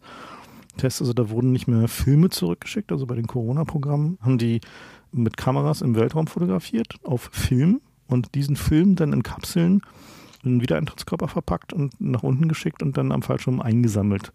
Und tatsächlich während des Fluges des Fallschirms eingesammelt, weil man wollte nicht riskieren, dass sie irgendwo runterkommen. Und die Kyoto-Satelliten, KH-11 war so einer der bekanntesten, die haben halt per Funk die Sachen runtergeschickt. Und auch da brauchten sie natürlich Krypto, weil die wollten natürlich nicht, dass die Russen ihnen dabei zugucken, wo sie gerade hingucken. Deswegen Wobei das wussten sie natürlich, weil sie sehen könnten, wo die Satelliten waren. Da gab es ja schon mm, Programme ja, oder nicht. aber natürlich würdest du ja gerne wissen, wo sie hingucken. Also ja gut, genau, also, also, also du weißt, wo der Satellit ist, das reicht ist, aber nicht, genau. Nee, es reicht Klar. natürlich nicht, weil du hast natürlich einen riesigen, breiten, ja, ja, breiten Streifen Land. Siehst nicht, wo sie hinzoomen. Genau, weil die haben ja oben ein spiegeloptisches System drin, wo sie halt schon einen relativ großen äh, Winkel gucken können. Und wohin sie genau gucken, hat die Russen natürlich schon interessiert, aber deswegen hat die NSA da auch eigene Verschlüsselungschips eingebaut. Also überhaupt war halt irgendwie Krypto für die Satelliten zu bauen, war durchaus auch eine wesentliche Aufgabe. Weil das ist halt auch so ein Punkt, den wir vielleicht mal erklären sollten. Keymaking oder Codemaking, also Verschlüsselung bauen und Codebreaking, sind ja zwei sehr verwandte Dinge. Also wie du vorhin schon sagtest, halt normalerweise will man ja eigentlich ein Team haben, was es kaputt macht und ein Team, was es baut uns erst releasen, wenn das Team, was es kaputt macht, irgendwie keine alle Viere von sich strengt. bezahlbare Idee mehr hat, wie man es halt irgendwie bricht. Und bei der NSA ist es halt auch so, dass die, die zuständig sind für die Verschlüsselung der Amerikaner. Das in Deutschland ist es halt ein bisschen anders geregelt. Also seit einigen Jahren ist es halt so, dass die Verschlüsselung für die Regierung wird halt vom BSI, Bundesamt für Sicherheit und Informationstechnik, gemanagt und das Code Breaking ist halt so ein bisschen verschwurbelt zwischen BND und äh, wie ist es, Zentralamt für Verwaltung oder sowas und noch so ein paar Stellen halt irgendwie, also da gibt's in, in Köln gibt's halt so eine Bund, ah, ich vergessen, Verwaltungszentralamt oder sowas. Da haben sie halt dann irgendwie das Codebreaking zum Teil angesiedelt und halt beim BND. Ich finde das ja durchaus, hat so einen Charme, dieses Bürokratie- Decknamen-Spiel, was die deutschen hm. Dienste immer spielen. Ja. Wie war das so, Vermögensstelle Ost? Nee, Ja. Das Bundesvermögensamt? Forstverwaltung. Forstverwaltung Ost. Ne? Das war alles großartig. Ja. Ja, aber in den 70er Jahren, also wir haben Diffie-Hellman gehabt, 76, 77 gab es dann RSA, das wird auch heute noch verwendet. Und 1977 ist auch DES äh, publiziert worden. Die Standardisierung war erst 1979 von DES. DES war der Vorgänger von AES. Aber ich meine, interessant daran ist halt, dass irgendwie die beiden, Das ist alles noch nicht so lange her, ist mein Punkt. Ne? naja, So wiederum- lange ist das noch nicht aber her. wiederum andererseits irgendwie die, die wesentlichen Public Key-Verfahren sind so alt wie wir. Ja. Ja, also die sind halt schon echt ganz schön alt. Naja, Testgefallen der Perspektive. So, also die sind halt schon echt eine Weile unterwegs, so, ne? Also die, und seitdem sind halt nicht so viele neue dazugekommen. Das ist auch schon. Ja, aber vergleich das mal mit der Mathematik, wo alle Verfahren irgendwie hunderte, tausende von Jahren alt sind. Je nachdem, Ja, stimmt schon, ja, Also das ist schon nochmal ein Unterschied. ja. Ja, also bei der Standardisierung von DES, das habe ich vorhin schon kurz vorhergegriffen, haben sie die Schlüssellänge reduziert. Und das ist eine Sache, die man immer wieder sieht in den USA. Das ist auch wieder passiert bei AES. Da haben sie jetzt nicht das stärkste Verfahren genommen, sondern haben halt gesagt, aus Performancegründen Nehmen wir eins der schnelleren. nehmen genau. wir eins der schnelleren, was sich besser in Hardware implementieren lässt. Und ich meine, das ist eine Sache, die eigentlich immer nur nach hinten losgeht, weil die Zeit arbeitet halt gegen dich. Ne? Du willst ja ein Verfahren haben. Genau, Kryptoverfahren werden mit der Zeit nie besser, sondern immer nur schlechter. Deswegen willst du genug Sicherheitsmarge in deinem Verfahren drin haben, dass selbst wenn du in zehn Jahren noch was verschlüsselst, dass es noch zehn Jahre lang hält. Ja? Mhm. Das heißt, du musst 20 Jahre Marge drin haben. Und so wie sich die Hardware entwickelt, ist das eher ein exponentielles Problem. Ja? Das heißt, man muss auch exponentiell Marge drin haben. Ja. naja. Aber eben interessant an dieser Geschichte mit der Schnellisierung von DES, also DES war halt der Versuch, einen öffentlichen Kryptostandard zu schaffen. Also zu sagen, Wir sehen ein, das kann nicht nur Geheimdienstkram Genau. sein, sondern auch für Es gibt die halt den- Banken brauchen wir das jetzt. den Bedarf halt irgendwie nach kommerzieller Krypto, so Ende der 70er. Und wenn halt das funktionieren soll, dann muss man einen Standard schaffen, an den sich alle halten. Und die müssen zwar jetzt nicht unbedingt kompatibel sein, dass also dieses gesamte Verfahren mit einem Protokoll so kompatibel ist, aber dass es zumindest einen vorgeschriebenen, funktionsfähigen Minimalstandard gibt für irgendwie die Verschlüsselungsgüte. So. Und in den USA gibt es halt das NIST, das National Institute for Standards and Technology, die genau für sowas zuständig sind. Also die standardisieren alles Mögliche, aber unter anderem eben auch Kryptoverfahren. Und ähm, Man kann grob sagen, sowas wie der DIN bei uns. ja, funktioniert halt anders, aber so grob ungefähr so, nur dass sie halt alles Mögliche standardisieren, nicht nur halt irgendwie Ja, der technisch. DIN ja auch. Ja, gut, aber es gibt keine DIN-Krypto, glaube ich, ne? Oder gibt es DIN-Krypto? Interessante Frage. Na gut, also jedenfalls dieser Prozess, wie halt aus Lucifer Des wurde, ist halt spannend, weil zum einen hat die NSA Also NIST hat keine eigenen Kryptografen, sondern verlässt Genau. sich auf die NSA. Mhm. Und die NSA hat ja nun eigentlich auch die Rolle, Krypto zu brechen. Deswegen ist es Mhm. immer schon so ein bisschen anrüchig gewesen. Und besonders anrüchig war es, weil die NSA so ein paar untransparente Änderungen an Lucifer durchgeführt hat, um daraus das werden zu lassen. Mhm. Und von denen hat sich zumindest partiell später herausgestellt, dass die nützlich waren, obwohl es zu dem Zeitpunkt noch keiner wusste, weil die das gegen ein Verfahren gehärtet haben, was öffentlich noch nicht erfunden war, nämlich die differenzielle Kryptoanalyse. Genau, was Das heißt, die NSA ist nicht immer böse, das macht es auch so ein bisschen schwierig, ja, die Sachen zu bewerten, wenn die irgendwas tun. So, ist das jetzt der zweite Fall, wo sie mal was richtig machen oder drehen sie uns gerade eine Hintertür an? So. Mhm. Ja, das ist natürlich auch eines der Probleme in dieser ganzen NSA-Diskussion, also gerade bei der Standardisierung, dass halt dieses Primat dessen, dass sie abhören können, was sich jetzt irgendwie so bei den bekannt gewordenen Hintertüren jetzt, also zum Beispiel bei diesem Duo ECB-Krypto bzw. RNG da zeigte, da haben wir eigentlich immer gedacht, die werden es schon nicht so schwach machen, dass die Russen nicht brechen können. Ne? Also das war Na, eigentlich so- gerade bei diesem Krypto, der hat die ganze Zeit schon Ja. schlecht gerochen. Also, das ist ja nun so, dass Ja, gut, das aber- ein Zufallszahlengenerator und der war nicht mal ein guter Zufallszahlengenerator. Ja. So, du guckst dir den an und der Zufall sieht nicht sonderlich zufällig aus. Und denkst so, was? Ja, so schlecht können die doch nicht sein. Das ist doch die NSA, die wissen doch, wie man sowas macht. Genau, eigentlich, da stellt man, die wissen, wie man sowas macht. Ne? Ja, und dann denkt man sich so, hm, vielleicht gibt es irgendeinen guten Grund. Das ist doch nicht so eine plumpe Hintertür, wenn die doch nicht machen. So, also so gingen die Gedankengänge. Ja, aber aber stellt sich raus, doch, das war genau eine plumpe Hintertür. Ja, und wir, wir wir sind halt eben doch angesichts der Geschichte mit DES, also wo halt sich hinterher herausgestellt hat, dass sie halt zwar die Anzahl der Bits reduziert haben, was irgendwie dazu führte, dass sie es halt dann tatsächlich offenbar brechen konnten mit Brute Force, aber auf der anderen Seite es wiederum härter gemacht haben gegen eine Form von Kryptoanalyse, die zu diesem Zeitpunkt noch nicht öffentlich bekannt war. Das ist halt diese Janusköpfigkeit, Ja, die ist halt immer dabei Sache. so, ne? Und die es halt auch echt schwer macht, halt mittlerweile dem NIST irgendwie irgendeine Art von Vertrauen entgegenzubringen als Journalisierungsbehörde für Krypto. Zumal die das auch immer wieder machen. Also bei AS haben sie dann den schlechteren Verfahren, naja, schlechter will ich jetzt vielleicht nicht on the record sagen, aber so eins, was weniger Marge drin hatte als andere Verfahren und weniger konservativ genau. designt war als andere Verfahren. Und jetzt gibt's gerade eine aktuelle NIST-Sache, ist SHA-3.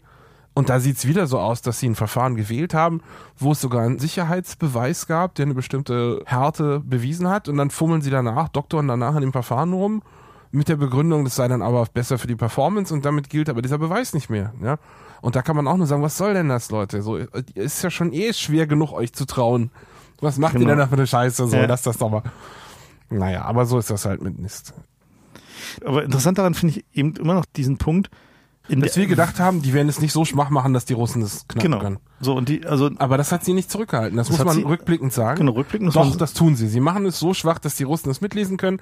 Offensichtlich ist es wichtiger für die NSA, dass sie alles mitlesen können, als zu verhindern, dass die anderen alles mitlesen können. Genau. Und das halt ein, Das wird halt dankend in Kauf genommen. Und das ist tatsächlich eine grundlegende Fehleinschätzung gewesen, muss man sagen, auf unserer Seite, dass wir halt davon ausgegangen sind, wenn sie es schon schwächen, dann werden sie es halt nicht so weit schwächen, dass es halt wirklich kaputt ist, so, sondern nur so, dass es für sie vielleicht ein bisschen einfacher in der Zukunft ist oder irgendwie sowas. So, aber Wobei, also es gab ja schon diesen einen Fall bei Lotus Notes, wo relativ klar war, dass die da keine das Schmerzen mit Workload haben. Reduction Field. Da kommen wir auch noch drauf, ja, ja haben wir noch. Genau. Später. Ja, also langsam hat die Überwachungsdebatte auch Deutschland erreicht. Da gab es 1980 einen schönen Zeitartikel über den Strauß.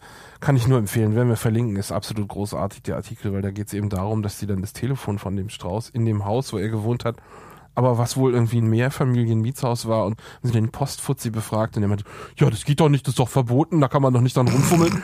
Und dann meinte so, wie haben die das, wir haben extra so ein rotes Klebeband benutzt, das machen wir nur bei VIPs so. Das heißt, dass man da erst recht nicht rangehen darf. So, und denken wir so, ah, die Schmerzen. Also das ist echt ein Zeitdokument, dieser Artikel, sehr großartig. Oh ja, der ist großartig. Ja, 1980 ging dann auch die Forschung richtig los, wie man größere skalierende Systeme bauen kann. Äh, da gab es am MIT das Project Athena, das hatte noch ganz andere Ziele, aber es hatte eben auch dieses Ziel und da ist Kerberos erfunden worden. Das ist auch heute noch im Einsatz als Teil von Windows und ich glaube OS X supportet es auch. Ja, aber das ist nicht äh, Public Key basierend gewesen damals, obwohl Public Key gerade erfunden war. Das ist so ein Alleinstellungsmerkmal gegenüber anderen Verfahren in die Richtung. Mhm. Ist aber, wie gesagt, heute noch im Einsatz. Kerberos 5 ist aktuell. 1982 gab es dann wieder ein Enthüllungsbuch, das war sogar ja, eigentlich das Enthüllungsbuch. Ne? Das Enthüllungsbuch, ja. diesmal nicht über Codebreaking im antiken Zusammenhang, sondern da hat James Bamford das Buch The Puzzle Palace geschrieben und das war ein echter Dammbruch, weil der hat sozusagen alles enthüllt, was er über die NSA finden konnte und der hat sich da keine Kosten und Mühen gescheut. Also eine Anekdote dazu ist, dass er auf den NSA-Parkplatz gefahren ist und hat die Nummernschilder von Diplomaten-Nummernschildautos gefilmt und hat dann Freedom of Information Act Anfragen gestellt, um rauszufinden, ob man weiß, aus welchem Land die kommen. Und hat so rekonstruiert, mit welchen Ländern es da Kooperationen gibt. Ja. Und da hat also die NSA kalt erwischt, die nicht damit gerechnet hat, dass irgendjemand so einen Aufwand treibt. Und ist aber strikt legal gewesen. Der ist also nicht durch irgendwelche Mülleimer geklettert oder so Grauzonen-Sachen, ja. sondern der ist komplett auf dem Fundament der Rechtsstaatlichkeit geblieben und so konnten sie auch nicht wirklich irgendwas gegen ihn tun. Aber der hat aufgedeckt, es gibt die NSA, das ist zum ersten Mal richtig irgendwie Popkultur geworden. Damals hat sich millionenfach verkauft, das Buch. Hat, hat lustigerweise im Nachlass von irgendeinem Militärfuzzi, der in irgendeiner Militärbibliothek einsehbar war, eine Kopie von einem NSA-Newsletter gefunden, wo drin stand, das geht an alle NSA-Mitarbeiter und ihre Familien und hat dann vor Gericht argumentiert, weil es auch an die Familien geht, kann man nicht sagen, dass es classified gewesen sei, sondern es sei ja auch General Public und damit durfte er auch die anderen sehen. Also so ging der vor. Das war so ein richtiger Wadenbeißer. Hat sich da auch echt unbeliebt gemacht bei der NSA. Und die NSA hat daraufhin diese Dokumente versucht zurückzuziehen und teilweise ist es ihnen wohl auch gelungen. Also das war ein epischer Kampf zwischen der NSA und diesem Bamford. Und der hat noch ein paar mehr Bücher geschrieben, aber das war so das wichtige Buch. Die Bamford-Bücher sind eigentlich alle zumindest durchsehenswert. Also Puzzle Palace ist halt ein teilweise ein bisschen trocken, weil er halt wirklich auch so diese Details von der Organisationsstruktur und welche Militäreinheit jetzt dazu was gehört und so. Und da gibt's ja, halt, ja. also die Strukturen der NSA intern sind halt irgendwie so byzantin, wie sie halt bei so einer Multidutzend Milliarden Dollar Behörde halt irgendwie natürlich sind. Na, nicht nur das, sondern also das war überhaupt das schönste Detail, dass das Buch innerhalb der NSA gern gelesen wurde, weil die selber aus Clearance-Gründen gar nicht Einblick hat, was da noch so für Abteilungen gibt und wer da jetzt woran arbeitet. Ja. Also ein großartiges Buch in der Beziehung, aber jetzt vielleicht für den Privatkonsum nur so partiell Ja, genießbar, ist halt- aber ist halt sehr schön als Zeitdokument, um Ja. zu sehen, was da so passiert ist. Definitiv. 83 gab es den, den ersten Artikel in der New York Times darüber, über die NSA. Genau, das dauert ja immer so ein bisschen, bis sowas hochblubbert. Ja, Ja, also das kam 83 in der New York Times an und war damals halt Public Record. Das ist so irgendwie, so wenn es in der New York Times steht, Dann ist, ist wie wenn es bei uns im Spiegel Genau. steht. Aber interessanterweise ist diese Aura der NSA, also diese geheimnisvolle, gibt es eigentlich nicht so, die ging nie so richtig weg. Ne? Es gab halt irgendwie so einzelne wenige Publikationen, aber es war jetzt nicht so wie heutzutage, dass in jeder Zeitung was über die NSA steht. So, es war damals Das ist halt echt, Snowden hat das angeregt. ja, das war halt eigentlich Muss man nicht, sagen. gab's halt Ein Hammer. nicht so. Ne? Und Damals äh, war das auch eher noch so Turf-War zwischen den Zeitungen, ne? dass die halt gesagt haben, nee, das ist jetzt, das fassen wir jetzt nicht an, das ist ein Scoop von den anderen, das werden wir nur Ja. auf, wenn wir das anfassen. Oder äh, unter anderem auch so, dass irgendwie diverse Zeitungen gesagt haben, darüber schreiben wir nicht, weil das geht ja gegen die Staatsräson und so. Ne? Naja Das gut, die ja New York ne? Times ist aber da auch an sich nicht so. Nee, aber so, dass sie dann halt nicht in der Washington Ja. Post und so halt irgendwie mehrfach. Gut, die Washington Post, ja, okay. So. Wir kommen zurück zu Duncan Campbell. Genau, Der 88. ist eigentlich ein Schotte. Ich weiß gar nicht mehr, was der studiert hat, aber eigentlich was völlig unrelated, irgendwie nicht, ich glaube Physik oder so. Aber der ist halt sich halt damals so so einen richtigen Wadenbeißer gemacht, hat er in der, in der linksradikalen Presse, linksliberal, linksliberal. linksliberal. beim New Statesman hat er also einen peinlichen Artikel nach dem nächsten geschrieben. Und 1988 war also der große Schlag. Da hat er nämlich aufgedeckt, dass es Echelon gibt. Echelon ist das weltweite Abhörsystem der NSA der Five Eyes. und der anderen Five Ja. Eyes Leute. Genau. Und Echelon ist halt insofern wichtig, dass ist ein, das erste System gewesen, was halt eine richtig integrierte, flächendeckende Abhörinfrastruktur für Telefon, Telefax. Und zwar global. Also nicht nur irgendwie Europa Genau. und vielleicht, sondern die haben richtig alles abgedeckt. Da waren auch Neuseeland und Australien dabei und die haben dafür gesorgt, dass auch China und Japan und so und Korea betroffen waren. Also die haben sich wirklich Mühe gegeben, ihre Listening Posts so zu verteilen, dass wirklich die gesamte Welt, die für sie interessant war, abgedeckt wurde, soweit sie rankam. Also irgendwie Teile in Russland war vielleicht ein bisschen schwierig geografisch, aber dafür haben sie die Satelliten gehabt. ja. Äh, und Echelon war halt so ein richtig allumfassendes Ding. Also die haben Kabel angezapft, die haben Satelliten mitgehört, die haben Bodenstationen gebaut, da war kein Kostenpunkt zu teuer. Die haben eigene Satelliten gebaut, die hinter anderen Satelliten standen, um deren Signale auch noch abzufangen. Und so. Also unglaubliche, für damalige Verhältnisse völlig unfassbare Technologie haben die da im Einsatz gehabt. Peinlicherweise gab es dann aber äh, in Neuseeland so einen Fall, wo jemand einfach auf so eine NSA Listening Station reingelaufen ist. Mhm. Weil die haben zwar- Fernsehteam. Genau, also erst alleine Mhm. und gesagt, äh, das sieht aber alles komisch aus hier. Und dann ist denen irgendwie klar geworden nach diesem Duncan Campbell-Ding, dass das eine Echelon-Station ist. Und dann sind die da mit dem Fernsehteam reingelaufen. Ja, und das ist ja auch heute, könnte man sich das gar nicht vorstellen, wenn es irgendeine so Militärinstallation gibt, würde man denken, die haben da irgendwie Kameras, Selbstschussanlagen, fette Security, irgendwie Wächter mit Hunden und so. Aber damals, nö, da konntest du einfach in der Wüste von Neuseeland, bist du einfach hingegangen, ja, so reingelaufen. Also so, das fand ich immer einen sehr lustigen Kontrast eigentlich zwischen der unglaublichen, wie Geld spielt keine Rolle Mentalität, aber dann kein Geld haben, um da einen Wert hinzustellen. Das Interessante an Echelon war, dass die Struktur so ähnlich ist wie das, was wir heute von Prism und ähnlichen Systemen kennen. Nämlich, dass die auf den, also damals ja meistens Sprachkommunikationskanälen, Suchmaschinen laufen hatten. Das heißt, also, die haben nach, äh, nach Worten gesucht. Äh, Das war tatsächlich eine Neuerung in Echelon und auch nicht Mhm. von Anfang an dabei, Nee, sondern es war Version nachgerüstet, 2 genau. von ihrem Kram. Ähm, und dass sie Telefax-Buchstabenerkennung drin hatten, also dass man halt in, da drin suchen konnte. Also dass man Suchworte in die Installation der Partnerdienste einspeisen konnte. Peinlicherweise hing eine von denen ausgedruckt rum, als dieses Fernsehteam kam. Mhm. Das war so der größte peinliche Moment daran. So eine Liste mit Worten, an denen sie interessiert sind. Also, ups, so da wussten dann alle Beteiligten, hm, das kann man jetzt eigentlich nicht im Fernsehen bringen, so. Und es gab auch irgendwie großen Wind damals. Ja, also, Aber Echelon war also damals technologisch ein Hammer. Das war also teilweise überhaupt nicht vorstellbar gewesen vorher in der Zivilgesellschaft, dass solche Technologie überhaupt existieren könnte. Und vor allen Dingen, dass man die in diesem Scale, Nicht nur, dass es sie überhaupt gibt, sondern dass Ja. sie das ausgerollt haben. Ja, Ja. und zwar weltweit. Damals gab es noch so, nee, das machen wir lieber nicht am Telefon, fax das mal. Mhm. Ja, was ja aus heutiger Sicht natürlich total eine Lachnummer ist. Aber so, das war halt der Mindset, in dem die Welt war damals bei Echelon. Ne? Dass Telefone abgehört werden können, war irgendwie so ein bisschen, hatten ein, zwei Leute gehört. Aber Fax galt noch als sicher. Mhm. Ja, und genau. das hat Echelon eben aufgeräumt. So, das wird alles abgeschnorchelt und endlos gespeichert und es gab da High-End-Computer und man konnte suchen und man kriegt Echtzeit-Alerts, wenn irgendwelche Sachen auftauchen. Also das war alles Rocket Science-Technologie, was auch bei uns im CCC zu großen Diskussionen geführt hat, ob wir das überhaupt glauben können, dass das funktioniert. Ja. ich weiß noch, dass wir uns sagen, nee, ach, das glaube ich nicht, das behaupten die bestimmt nur. Mhm. So, also wir haben da auch eine Weile gebraucht, bis wir das geglaubt haben. Und 98 kam es dann noch im Spiegel an mit einer Titelstory über die NSA. Das hat richtig eingeschlagen, diese Echelon-Geschichte. Also nicht nur im CCC, sondern auch in Amerika gibt es ja so eine libertäre Bewegung in Kalifornien hauptsächlich. So Nachfolgergeneration der Hippies, die irgendwie Freiheit ist wichtiger als andere Sachen und wir müssen jetzt unsere Freiheit bewahren. Und die haben dann angefangen, also wir waren ja durchaus beteiligt als CCC. Wir haben gesagt, okay, also wenn die das können, dann müssen wir irgendwas tun jetzt, dann müssen wir gegenhalten.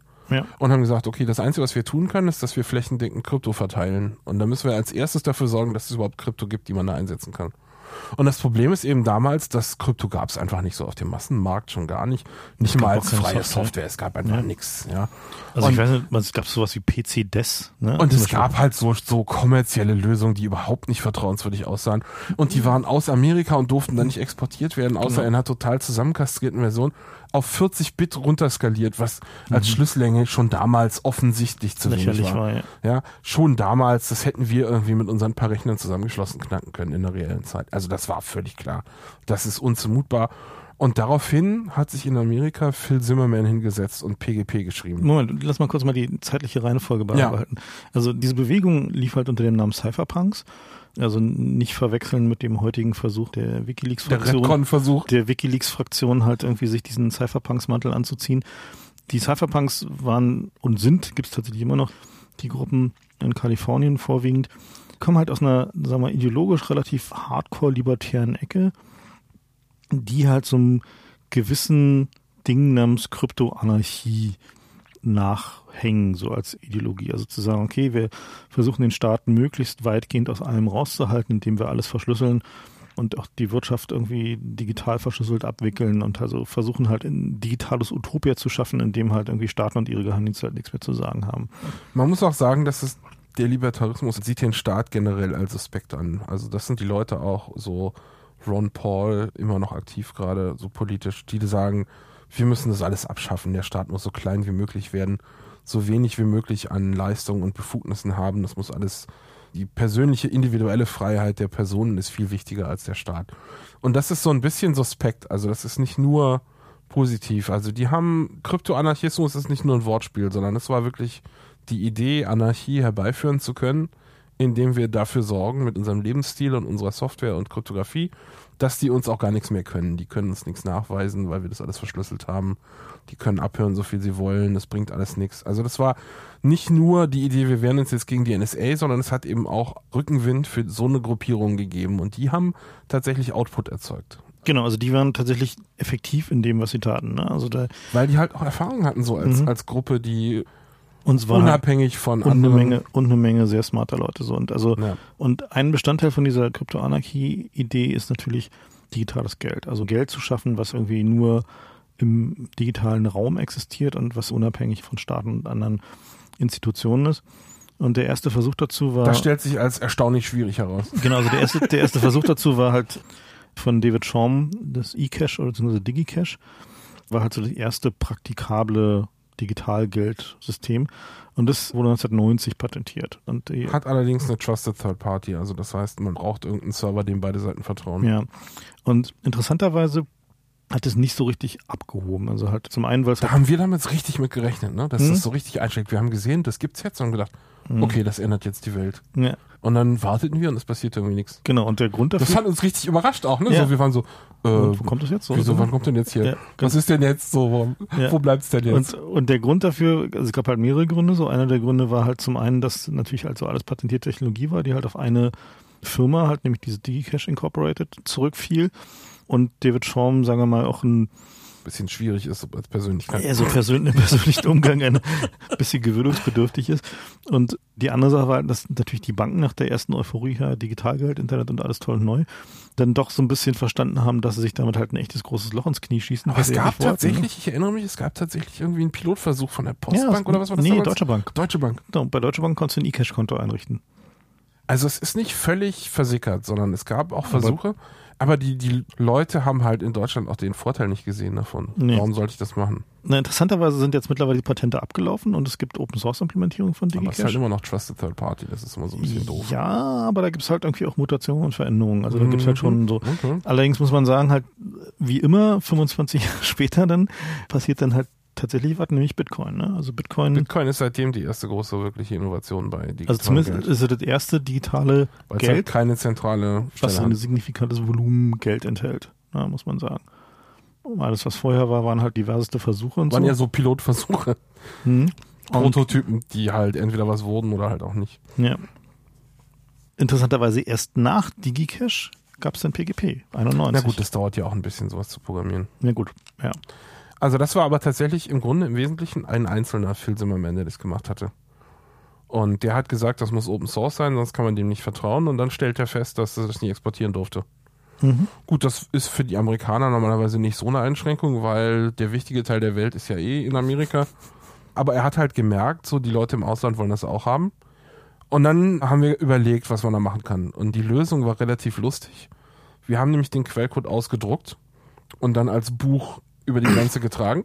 Und dann gilt das als Free Speech und sie konnten nichts dagegen tun. Dann war das nicht ein Export von Software, sondern von Ideen. Und dann gab es tatsächlich in Europa so eine relativ frei ad hoc sich zusammenfindende So Mitte der 90er war Menge, das, ja. die sich gesagt haben, okay, wir tippen das jetzt mal ab. Und Mhm. dann gab es noch eine, eine Gruppe, die darüber gegangen ist und Proofreading gemacht hat. Und ich erinnere mich, ich weiß nicht mehr, welcher Kongress das war, aber auf einem Kongress haben wir irgendwie so Camp auch so. die finale- Mitte, Mitte der 90er die war finale Proofreading, so die letzten Seiten. ich. Ja, Und damit war PGP offiziell exportiert. exportiert, genau. Mhm. Und dann haben wir das hier gehabt. Ja. Also ich meine, das war tatsächlich ein...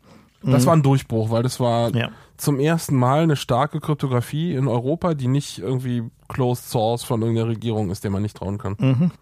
Gut, also jetzt rückblickend muss man sich auch fragen, wieso wir PGP getraut haben. Haben wir auch eigentlich nicht alle, oder? Sondern gab es auch irgendwie so Diskussionen. Aber es war im Grunde gab es keine Alternativen. Das war das Einzige, Ja, was es erstmal gab. im, erstmal Und im es Kampf war- viel später. Es war eine große Euphorie. Ich erinnere Ja. mich, das war eine große Euphorie, dass alle Leute gesagt haben, oh, jetzt kann ich endlich mal richtig verschlüsseln. Genau, ich erinnere mich, dass ich irgendwann mal vor dem Internet, irgendwie vor meinen Internetzeiten, war ich im Fido-Netz.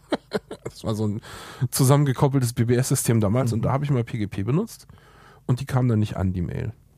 Also Fido funktioniert so, dass man das halt bei der Mailbox abgibt und die wählen sich dann nachts zusammen und gibt es der überliegenden regionalen Mailbox an. Äh, So, wenn man einen Tag wartet, dann geht es halt irgendwie Und wieso kam es nicht an? und es kam nicht an, weil der damals für Berlin zuständige Hub im Fido-Netz gesagt hat, nee, das ist verschlüsselt, das kann ich nicht lesen, das gebe ich nicht weiter. Was?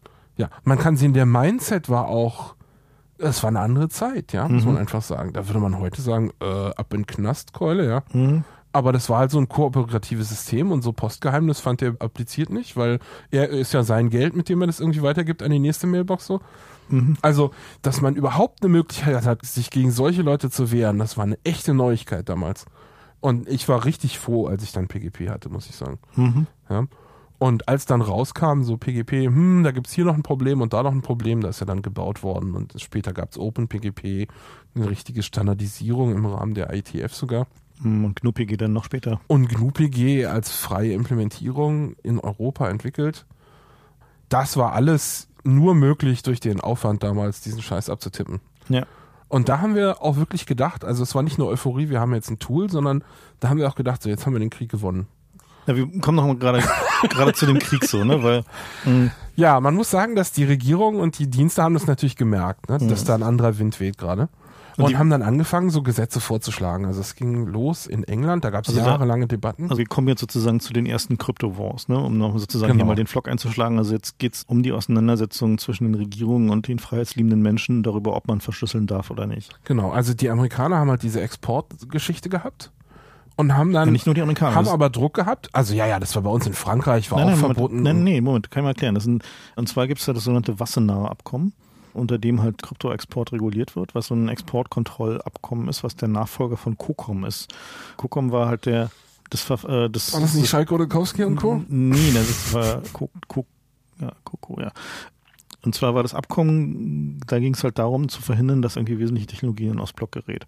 Da wurden zum Beispiel Computer waren oberhalb bestimmter Leistungsklassen oder CAD-Software oder Elektronik-Layout-Software oder bestimmte Sensoren und sowas, die wurden darunter reguliert und durften nicht exportiert werden, unter anderem halt Krypto auch. Und dieses Wassenaar-Abkommen regelt bis heute tatsächlich, wow. äh, dass bestimmte Kryptographie exportkontrolliert ist. Und da gibt es halt dann so Spezifizierungen mit Keylängen und mit allem Möglichen. Und die Ausnahme da drin ist halt, und das war der Punkt, an dem wir dachten, wir hätten die ersten Crypto Wars gewonnen, als diese Ausnahme da reinkam, das ist die sogenannte Software Exemption. Nämlich wenn eine Verschlüsselung in Software implementiert für den Massenmarkt zugänglich ist, fällt sie nicht unter Exportkontrolle. Das heißt, entweder liegt als Open Source Software für oder liegt kann halt irgendwie von jedem auf äh, einfachem Wege erworben also werden. Also offensichtlich von PGP fällt darunter. Genau, offensichtlich fällt PGP darunter. Und das war der Punkt, wo wir dachten, okay, der Versuch der Regierung, Krypto einzuschränken, den haben die verloren. Na, also und zwar war es so, dass die Regierung haben halt gesagt, okay, also Krypto ist halt ein Problem, weil zum einen die bösen Kriminellen und dann später halt die Terroristen und natürlich der böse Ostblocker. Gut, der böse Ostblock fiel dann Anfang der 90er erstmal unter den Tisch, der hatte mit anderen Sachen zu die tun. Die Extremisten, die damals noch Radikale hießen. Genau. Wir müssen halt, weil sonst die Kriminellen. Der gute Staat. Es geht ja nicht um euch, sondern es geht um die da hinten. Genau. Der gute Staat muss in der Lage sein, wenn es dann um die Wurst geht, so war die äh, Ansage halt irgendwie Krypto, also verschlüsselte Sachen mitzulesen, nach dem Motto, okay, wir sehen ja ein, dass ihr verschlüsseln müsst, damit die Kriminellen nicht eure Kommunikation lesen können aber verschlüsselt man nicht so doll, dass, hm, dass das wir nicht, nicht können. lesen können. Genau. Ja. Da gab es halt zwei Methoden. Die eine war, Krypto schwächer zu machen. Die haben sie halt probiert mit dieser Einschränkung 40 Bit und so. Und die stellte sich dann als zunehmend lächerlich raus. War halt klar, dass die Leute das nicht wollten, weil klar war, wenn der Staat auf 40 Bit einschränkt, dann können es Kriminelle im Zweifel auch die Krypten. Also haben sie zwei unterschiedliche Sachen probiert. Die eine war halt natürlich, Krypto weiter schwächer zu machen und die Verbreitung zu verhindern. Und das zweite war zu sagen, okay, ihr könnt starke Krypto haben, aber nur mit sogenannten Key Escrow. Na, vorher war doch dieses, das war doch immer in Deutschland so, dass das Bild. In Frankreich wirst du direkt verhaftet, wenn mhm. du Kryptosoftware genau. hast. Ich meine, in Russland ist das, ist noch viel später gewesen, aber in Frankreich damals war so in Europa das Beispiel, wenn du mhm. da irgendwie mit Krypto erwischt wirst, kommst du direkt in den Knast. Also das war der erste Versuch, dass man es einfach komplett verbietet und mhm. sagt, nee, das dürft ihr nicht. Genau. Also halt die so, aber als das nicht mehr ging und das ist, glaube ich, auf die Banken zurückzuführen, die irgendwann gesagt haben, ja, aber wir brauchen ja auch Krypto. Das war gar nicht so der Privat. Nicht nur die Banken, sondern auch alles, was irgendwie digital Aber das war so der Teil der Industrie, der, der gesagt hat, hör mal, wir brauchen ja aber Krypto. Genau. Und die so und Flugsicherheit und so, was einem ja auch noch einfallen würde, haben gesagt, naja, wir haben ja unsere eigenen Kabel, das geht schon. Aber Banken haben gesagt, wir brauchen hier Krypto. Die Banken haben gesagt, die brauchen Krypto und auch Teile der Industrie haben gesagt, wir brauchen Krypto. Und was den Regierungen dann einfiel, war das sogenannte Key Escrow. Das Key Escrow funktioniert so, dass sie sagen, okay, du kannst ein starkes Verschlüsselungsverfahren verwenden, aber musst den Schlüssel hinterlegen. Der Schlüssel wird entweder hinterlegt bei einer neutralen dritten Stelle. Also die Regierung, denn die Regierung ist prinzipiell vertrauenswürdig. Genau, oder ja, da gab es dann auch so diverseste Schemen. Ja, äh, oder er wird zum Beispiel im System, was die Amis halt vorgeschlagen haben, dass an jeder verschlüsselten Kommunikation wird der Schlüssel, mit dem diese Kommunikation verschlüsselt ist, mit einem Regierungsschlüssel verschlüsselt angehängt. Da gab es diesen sogenannten Clipper-Chip. Unglaublich, wenn man sich das heute überlegt, oder? Ich meine, das mhm. war wirklich nicht nur auf dem Tisch als Vorschlag, nee, das sondern das so. haben die ernst gemeint. Mhm. Und das wollten die in Gesetze tun. Ja. ja? Und dieser Clipper-Chip, da ging es noch mehr als um diesen Escrow, sondern es ging darum, dass sie gesehen haben, wenn wir denen keine Krypto anbieten, dann bauen die sich selber welche mhm. und da kommen wir nicht mehr ran. Ja. Und dann haben sie Panik gekriegt und haben gesagt, okay, dann müssen wir jetzt schnell Massenmarkt-Krypto haben und die muss aber so sein, dass wir die mitlesen können, damit ja. es keinen Leidensdruck mehr gibt, dass sie sich eigene Krypto bauen. Und das war meines Erachtens eine Reaktion auf PGP. Ja. Der Clipper-Chip war ein Chip, der von der NSA designt und auch tatsächlich gebaut wurde. Das machen die heute wohl weniger oder nicht mehr. Nee, sind ausgestiegen aus dem Business. Also die ähm, haben noch eine Contract Factory, aber Damals Im Wesentlichen haben sie damals ihre Hardware selber gebaut und da mhm. sind sie einfach komplett überrollt worden von der Industrie. Die ist einfach viel weiter. Aber, Aber die haben halt diese Chips gebaut und das haben die so in Telefone eingebaut und diese Telefone sollten alle Amerikaner kriegen. Und Modems. Und Modems. Mhm. Und die hätten halt dieses Verfahren so gemacht. Die hätten den Schlüssel mit dem Regierungsschlüssel angehängt. Genau. Und das haben die tatsächlich richtig ernsthaft mit großem Aufwand argumentiert. Da gab es auch so ein paar Wissenschaftler, die dann da auf ihrer Seite Die sich waren. haben kaufen lassen, weil sie Genau. natürlich von Regierungsgeld abhängig sind. Oder nicht mal zwingend kaufen lassen. Also zum Beispiel hier Dorothy Denning, die damals die Hauptvertreterin auf der Wissenschaftsseite für dieses Verfahren war, die haben sie wohl überzeugt, indem sie ihr ein paar gruselige FBI-Files gezeigt haben, gesagt haben, hier gucken Sie mal diese, Um solche Leute geht. diese Kinderschänder hier. Nein, das macht er ist immer noch die Zirke-Show, ne? Das ist ein Ja, ja. Verfahren, was funktioniert. Wenn wir nicht dieses Kiosko-Verfahren haben, dann würden diese Kinderschänder hier Dann weiter können wir die nicht mehr fangen. können die weiter Krypto benutzen, so. Also das war sozusagen der Höhepunkt der Crypto Wars in dem Punkt. Und am Ende, also das ist natürlich ein rotes Tuch für die Libertären, weil Ja. die sagen eh, wir trauen der Regierung nicht und dann Genau. zu sagen, ja, aber ist ja sicher nur das mit dem Regierungsschlüssel und nur wenn wirklich notwendig. Mhm. Das glaubt natürlich keine Sau von denen. ja. Ja. Und, der, Und dann kam die Wende, genau, die Wende, Die Wende kam ein Buch von Bruce Schneier, der ist- immer noch einen guten Namen hat, deswegen eigentlich unverdient, wie ich finde, aber naja, gut, also, da, Also dafür er kann er sich schon echt eine genau. Kerbe schnitzen. der hat im Grunde sein Lebenswerk mit diesem einen Buch gemacht, das heißt Applied Cryptography, das kam 1994 raus. Das war ein Meilenstein, weil es tatsächlich nicht nur irgendwie mathematisch an Wissenschaftler gerichtet war, sondern es war populärwissenschaftlich an Programmierer gerichtet. Gesagt, hör mal, dieses Verfahren funktioniert so, hier ist der Code, musst du nur abtippen, geht. Ja? Mhm. Und hat gesagt, dieses Verfahren würde ich lieber nicht benutzen. Also hat auch zum Beispiel über die GOST-Standards geredet. Das war die russische Krypto. Gesagt, hm, also würde ich ja lieber nicht benutzen. Also so auf dem Niveau. Ja, das war nicht irgendwie dieses Verfahren existiert, sondern er hat auch ein bisschen bewertet und hat gesagt, also das sieht mir sauberer aus als jenes Verfahren. Und dieses Buch hat erstmalig die breite Menge an Leuten die Möglichkeit gegeben, selber Kryptosoftware zu schreiben. Muss man rückblickend so sagen. Ja, Hm. also die Open Source Bewegung gab es zwar schon, aber es war sehr klein. Und der Großteil der freien Software war damals binär-only, so Shareware-Zeug und irgendwie auf Floppies verteilt. Und also 96 kam dann das Handbook of Applied Cryptography, was sozusagen nochmal ein, Das war noch eine Stufe cooler, weil es nämlich tatsächlich als PDF im Netz steht. ja, Seit vielen Jahren downloadbar. und man da halt einfach den Code einfach copy-pasten konnte. Und wir haben die auch Verfahren. erklärt, wie Public Key funktioniert. Der Ja. Schneier hat hauptsächlich die ganzen symmetrischen Sachen erklärt. Na, zumindest in der ersten Auflage, ja. Ja. Mhm. Aber das war so eine Aufbruchszeit, ja. Wir haben Genau. gesagt, okay, das Key Scroll, das können wir nicht, wir müssen jetzt selber, wir müssen jetzt was machen. ja. Und, Und- damals war auch so die Aufbruchszeit des Internets. Da ging dann das Web richtig los und Netscape hatte gerade den Mosaic-Browser genommen und, und daraus Mozilla gebaut oder Netscape, ich sehe ja damals ja noch. Mhm. Das geht ähm, Ähm, da kam dann irgendwann, okay, wir müssen jetzt hier Krypto anbieten, weil die Leute wollen ja Banking machen. Und da gab es dann auch verschiedene konkurrierende Standards. Der von Netscape hieß SSL, der hat sich durchgesetzt. Der wurde direkt noch während der Vorstellung gebrochen. Das war eine richtig peinliche Angelegenheit. ja, der war nicht Und dann haben sie gut. ein paar Wochen später haben sie dann haben sich dann mit Kryptografen hingesetzt und haben die SSL Version 2 gemacht. Das gilt heute auch als furchtbar. Und da ist dann den Regulierungsleuten klar geworden, Das ist jetzt so jetzt haben wir verloren. jetzt muss hier was gemacht Na, werden. zumindest mit dem Ansatz von, Key von Escrow funktioniert. also. Key Escrow funktioniert nicht und Kryptoverbreitung limitieren funktioniert auch nicht mehr so richtig, ne? Also das Lustige war ja, dass Netscape, als sie dann SSL hatten, trotzdem an diese Exportrestriktion gebunden waren und nur 40 Bit exportieren durften. Und dann haben aber die Amerikaner angefangen, im Inland SSL zu benutzen, um ihr Banking zu machen. Und haben dann argumentiert, ja, aber das geht ja nicht. Das, und zwar haben das die Banken gesagt. Die haben gesagt, hör mal, wir haben hier Regulierung, wir sagen, so ein so Sicherheitsniveau muss gegeben werden. Das ist damit nicht erreichbar. Wir brauchen hier eine Ausnahme. Und dann haben die angefangen, so Dinge in diesen SSL-Standard reinzuhacken. Das nennt sich Server-Gated Crypto. Also die Idee ist, dass man sich verbindet mit dem kastrierten Browser und die Gegenseite hat dann ein Spezialzertifikat, in dem drin steht, ich bin eine Bank, ich habe das nachgewiesen. Ja, die mussten tatsächlich dann ihre Gründungsurkunde und so bla bla an die CA schicken, um so ein Zertifikat zu kriegen. Und daraufhin hat der Browser einen neuen Key-Austausch gemacht, mit richtigen Verfahren freigeschaltet.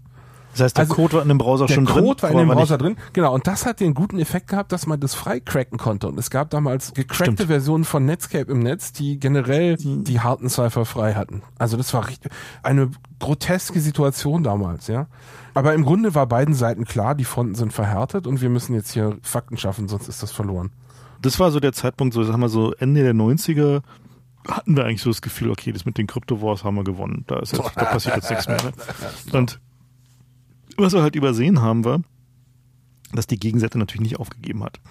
Aber da war die Euphorie hat uns irgendwie abgelenkt. Wir waren zu, Ja, zu happy. auf jeden Fall. Die haben, wir haben uns dieses CA-Modell eingetreten damals. Das war so, Genau, also kam dieses- aus X509. Das Certificate Authority muss man vielleicht nochmal ein bisschen genau erklären, vor allen Dingen, was das Problem daran ist. Ne? Also was halt irgendwie, was Ja. so das Problem mit einem Großteil der Krypto im Web ist, die wir gerade haben, nämlich dieses Certificate Authority Modell. Also nehmen wir an, man verbindet sich zu einem HTTPS-Server per SSL und der sagt dann, ich bin blog.pilfe.de. Woher weiß ich denn, dass das stimmt? Ja, oder ich bin, was weiß ich, postbank.de. Woher weiß ich, dass das stimmt? Das weiß ich nicht. Ja, also der Browser hat eine Liste mit Ausstellern von Zertifikaten. Das muss man sich vorstellen wie Ausgabestellen von Personalausweisen.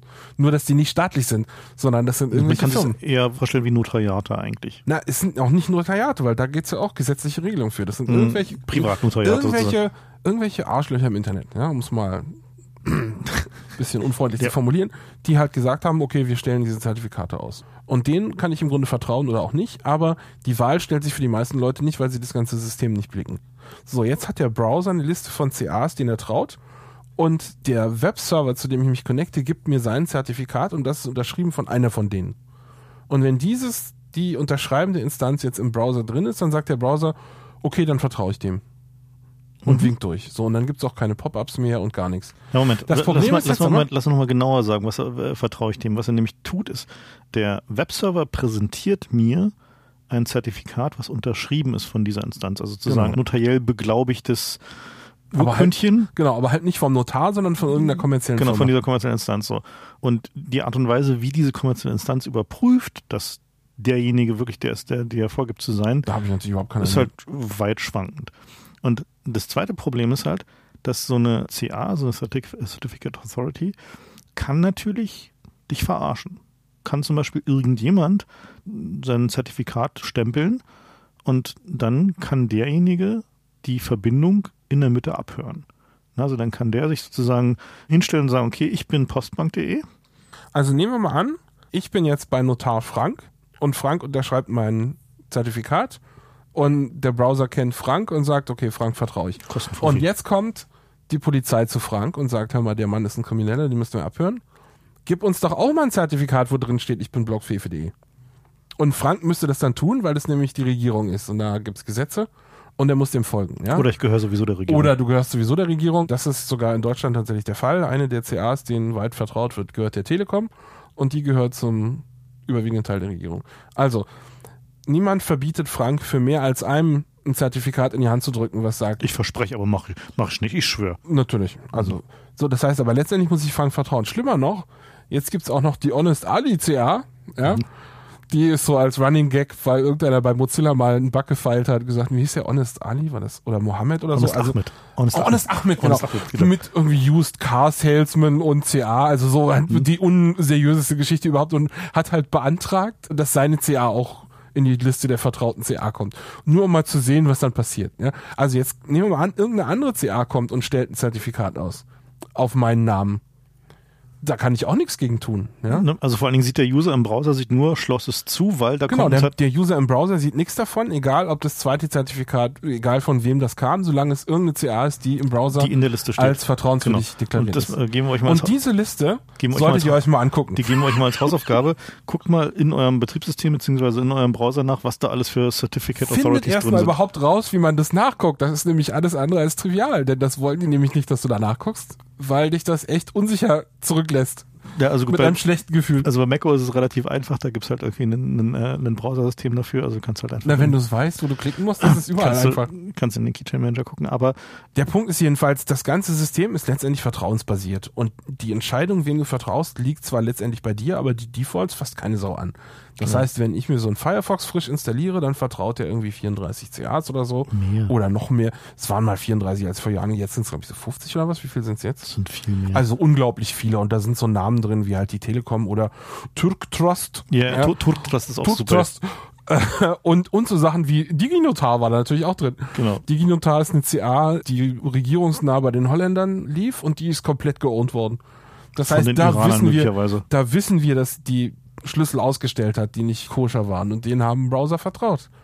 Ja. Und selbst wenn ich jetzt von Software-Sachen absehe, sollte man allein deswegen seine Browser trotzdem immer updaten, nur damit diese Liste schön up to date bleibt. Ja? Ja, bloß die hilft dir halt auch nicht, weil Aber letztendlich, eine, wenn du selbst wenn die Liste okay Genau. ist, kannst du nicht ausschließen, dass irgendeine der korrupten Regierungen in irgendeinem der Länder, in, wo irgendeine dieser CAs ist, nicht doch ein Zweitzertifikat ausgestellt genau, hat. oder ein Wildcard-Zertifikat bekommen hat. Und was man kaufen kann, kommerziell, tatsächlich so im Laden sind Router, die sich bei SSL in die Mitte hängen. Das heißt, wenn irgendein User, wie ich jetzt zum Beispiel, zur Postbank gehen will, dann kann dieser Router ein Zertifikat generieren, was sagt, ich bin Postbank. Und wenn ich einen CA-Schlüssel konfiguriert habe, der vom Browser vertraut wird, dann sagt der Browser, okay, Genau, also alles, was du brauchst, ist so ein Wildcard-Zertifikat. Das gibt es und es ist auch bekannt, dass solche Wildcard-Zertifikate benutzt wurden von Unterdrückungsregimes. Also es ist natürlich noch nicht irgendwie nachgewiesen worden, dass die NSA sowas macht, aber sie könnten, rein von der Technik her. Na, wir wissen aus den Snowden-Folien, dass sie sowas machen, also dass sie Large-Scale Man-in-the-Middle-Installationen haben. Und das, gut, wo sie jetzt ihre Zertifikate haben, ist irgendwie irrelevant, weil irgendwie im Zweifel brechen sie halt bei RC ein und holen sie es. Also, also, es gibt ja in Amerika diese National Security Letters, mit denen man im Grunde ohne richterlichen Beschluss alles Mögliche abschnorcheln kann an Daten von wem auch immer und derjenige unterliegt einem Gag-Order und darf mit niemandem darüber reden, auch nicht mit seinem Anwalt. Genau, so lief halt zum Beispiel diese Geschichte mit LavaBit, die ja Da sind sie hingegangen und gesagt, gebt uns doch mal eure SSL-Schlüssel. Genau, gebt uns mal den, den Schlüssel. Der Mann ist übrigens auch ein Kandidat für den Balls of Steel Award. Ne? Ja, der hat der, gesagt, oh scheiße, mach ich über die Firma zu. Nee, Moment, was er getan hat, er hat direkt davor, hat er den Schlüssel ausgeliefert, um den Feind zu umgehen, indem man sie in vier Punkt Schrift auf elf Seiten ausgedruckt und übergeben hat. den Schlüssel. so, also nach dem Motto so. Ihr Schweine. Go fuck you. Genau. Gut, gut, aber so. Also gut, aber der Punkt war, zu dem Zeitpunkt dachten wir noch irgendwie, okay, mit wir, jetzt, haben, wir haben SSL, wir kriegen irgendwie wir haben PGP, genau. So IPsec irgendwie war auch so eine neue Entwicklung, kommen wir genau. auch noch drauf. So und aber wir haben gedacht, so jetzt haben wir aber echt alles verschlüsselt, jetzt wird alles gut. Ja, oder wir können es zumindest, ne? Ja. So 95 kam dann noch S-MIME, was halt die Verschlüsselung für für E-Mail ist, so alternative Verschlüsselung. Ja, was halt 509 ist sowas wie PGP, nur halt ist halt mit dem, für zentralisierte mit dem CA-Modell. Ja, für zentralisierte Systeme. Also wenn ja. du halt ein zentralisiertes Vertrauensmodell hast, PGP ist halt ein verteiltes Vertrauensmodell, das heißt also man vertraut den Leuten, von denen man einen Schlüssel kriegt, deren Fingerprint man gelesen hat und dann halt eben entsprechenden Signaturen darunter. Also man unterschreibt halt gegeneinander Schlüssel und sagt halt, okay, also ich habe Fefes Schlüssel gesehen, unterschreibe ich den. Das Doofe daran ist nur, wenn dann der Schlüssel auf dem Server landet, dann wissen alle Leute, dass ich was mit Fefe zu tun habe. Na gut, okay. Kann man halt mal ein soziales Netz auslesen, ja. das ist auch alles scheiße. Ja. So, also in diesem Euphorie-Moment fing es dann an mit den Rückschlägen. Es ging los 1996, da läuft Nikki Hager, das ist halt diese Neuseeländerin, läuft mit dem Fernsehteam in die NSA-Station rein, in die Echelon-Station. Und da wurde das so ein bisschen konkret plötzlich. Vorher war das alles so, jemand hat so. gesagt, genau. aber dann hat man halt die Bilder gesehen und diese fetten Schüsseln, die die da hatten. Ne? Und damit war das weniger abstrakt. Und dann konnte man mhm. sehen, okay, also das ist shit just got real. Ja. Ne? So, das war irgendwie das Ding. Und dann kam die Sache mit Lotus Notes raus, 97. Lotus Notes war als erstes richtig fettes kommerzielles E-Mail-System in der Lage, Public Key Krypto zu machen, aber durfte das halt nicht exportieren. Und dann haben sie so einen Deal gemacht, weil sie halt auch viel an Regierungen ausliefern und an Banken.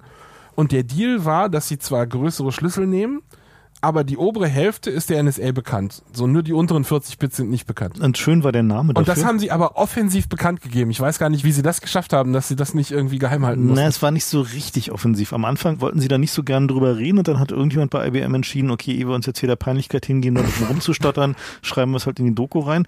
Und dann haben und die sie liest halt, ja eh keiner so und dann hat es aber doch jemand gelesen. Genau, und dann haben sie halt einen großartigen Namen dafür gefunden. Weißt du noch, wie es hieß? Workload Reduction. Genau, das Work Factor Reduction. Work, ja.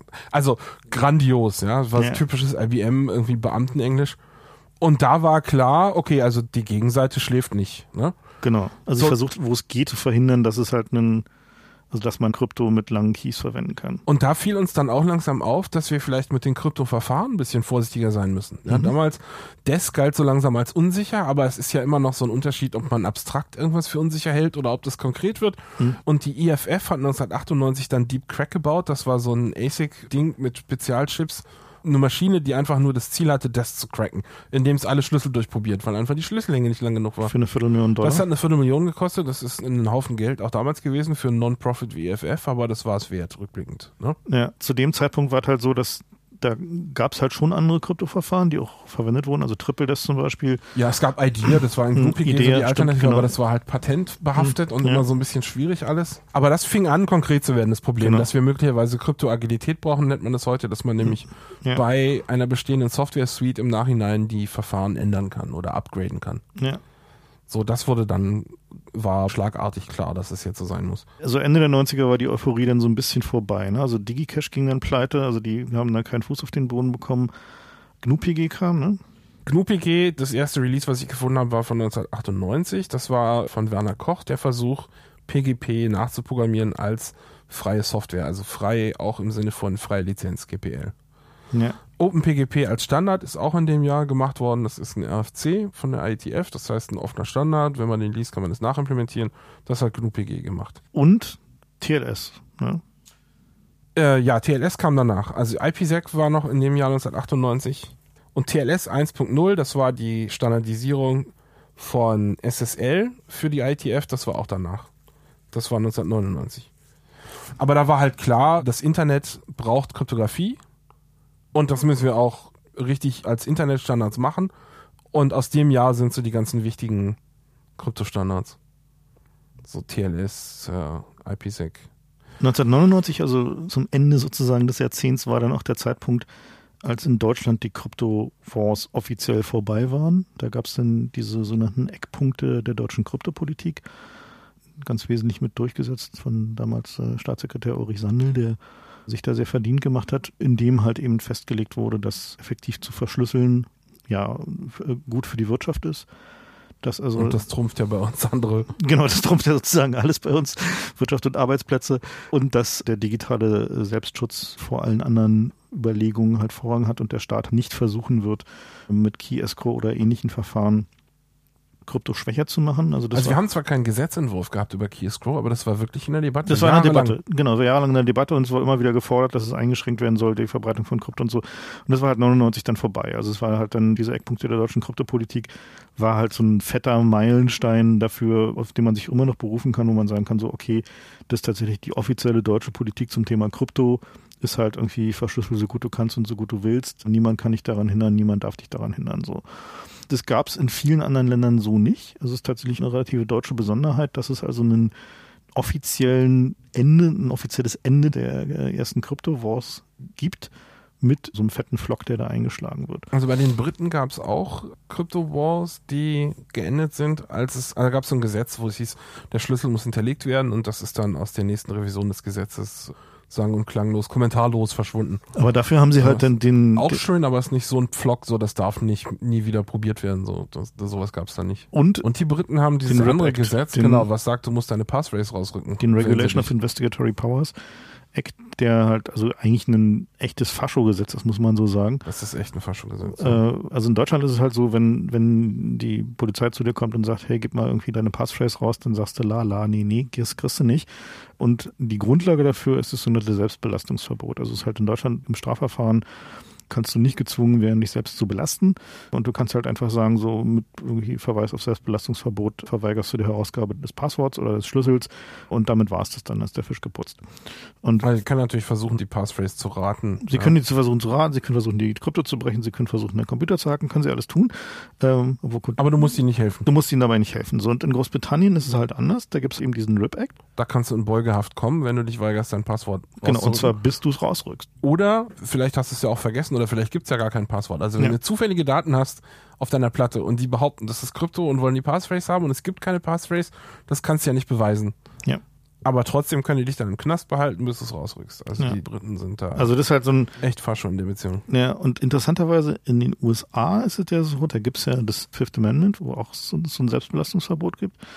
Da gibt es halt Taking the Fifth, also sozusagen sich darauf zu berufen, gibt es halt im Strafverfahren. Und interessanterweise ist. Das ist aber noch umstritten. Da gab es Entscheidungen in beide Richtungen, ob das auf Passwörter auch zutrifft. Naja, interessanterweise ist die Mehrheitsmeinung ja, aber die haben einen Weg gefunden drumherum. Und zwar im Rahmen von Grand Jury Investigations können sie den Leuten, die nicht unmittelbar die Beschuldigten sind, Immunität zusichern für alles, was sie auf dieser Festplatte finden und sie damit zwingen, den Schlüssel rauszurücken. Das heißt also, wenn du Ach, halt, weil es dann keine Belastung mehr ist. Genau. das heißt also, wenn du als Zeuge geladen wirst, so sagen sie dir halt irgendwie hier, wir wollen nicht dich, wir wollen den da drüben. Und wir vermuten. Aber das machen die deutschen Polizisten ja auch immer wieder gerne. Ja, aber hier kannst ja, du sagen, nee, tut mir leid, da sind noch andere Sachen drauf, die möglicherweise mich belasten und da passiert halt nichts.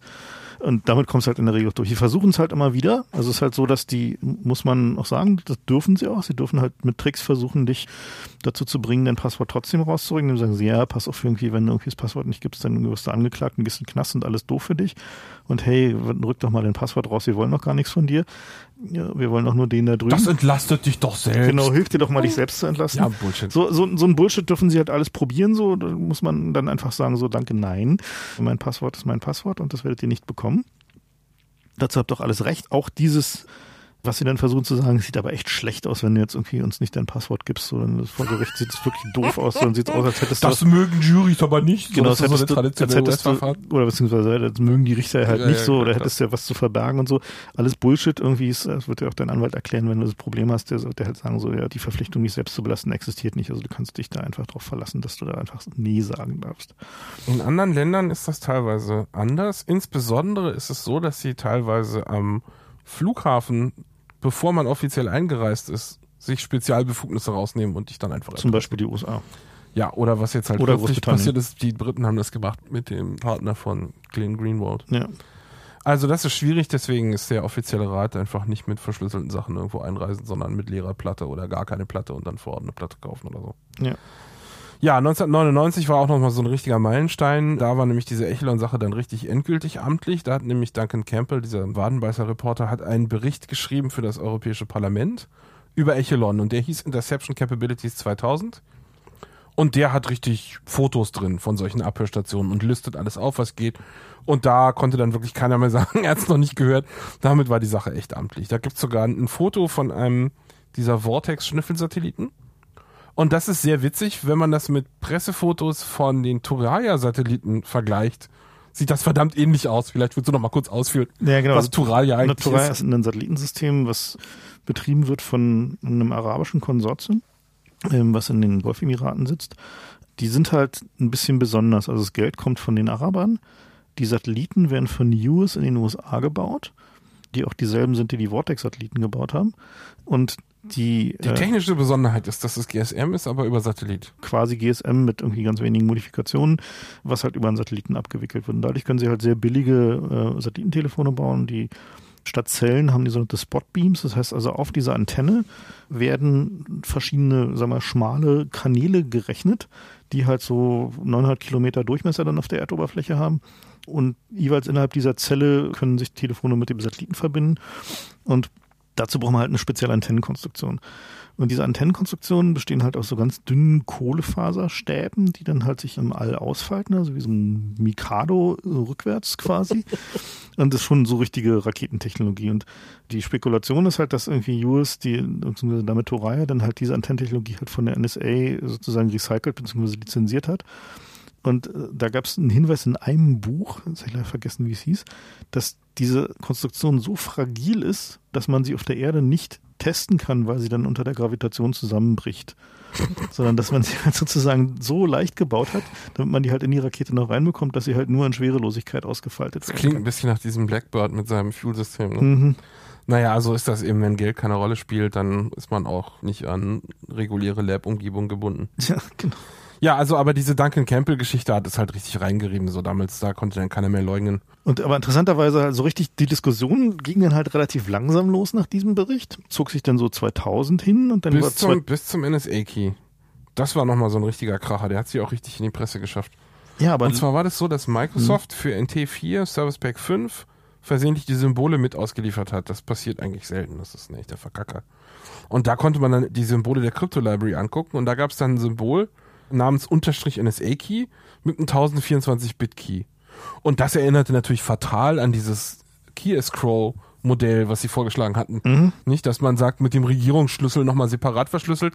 Das wäre genau sowas. Also wenn man einen Regierungsschlüssel sucht, der würde ungefähr so aussehen und dass der dann auch noch NSA-Key heißt, also da war für viele Leute völlig klar, okay, also der, der Krypto in kommerziellen Produkten kann man auch nicht mehr trauen. Hat denn mal jemand eigentlich mal dem hinterher getraced, wo dieser Key gelesen wird?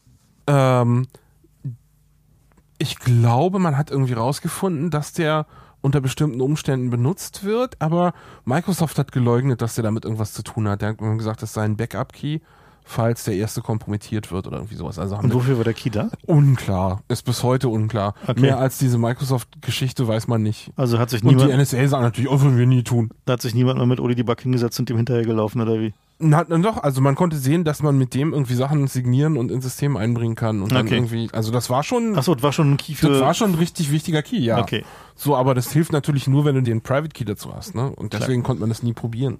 Ja, verstehe, ja. Und man konnte den durch einen Bug an einer anderen Stelle wohl irgendwie ersetzen mit irgendwas anderem und das war dann so, ja, so schlimm ist es nicht, weil. Aber gut, 1024 Bit Key könnte man doch eigentlich mal machen, ne?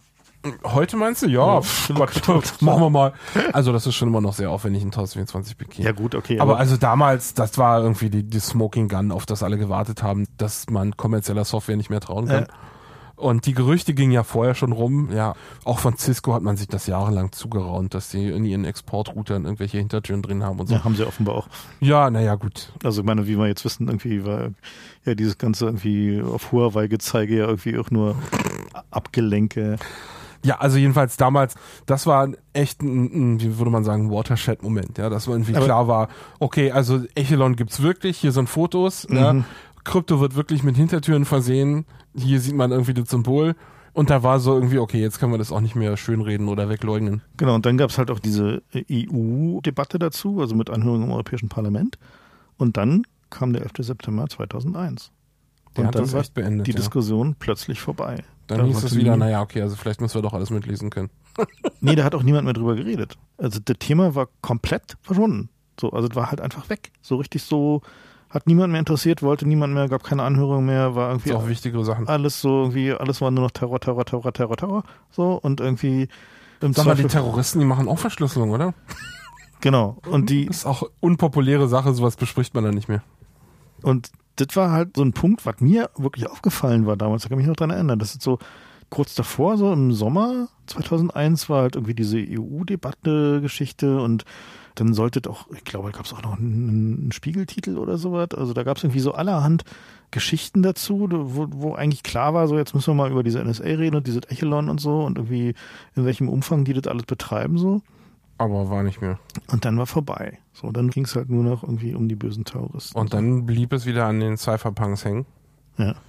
Die sind wieder aus ihrem Loch gekommen und haben gesagt, na gut, also E-Mail stirbt langsam vor sich hin. Die Leute benutzen jetzt Instant Messaging. Dann müssen wir da mal was tun. Und 2004 gab es dann OTA. Das ist so einer der letzten großen Meilensteine in der, Off the record.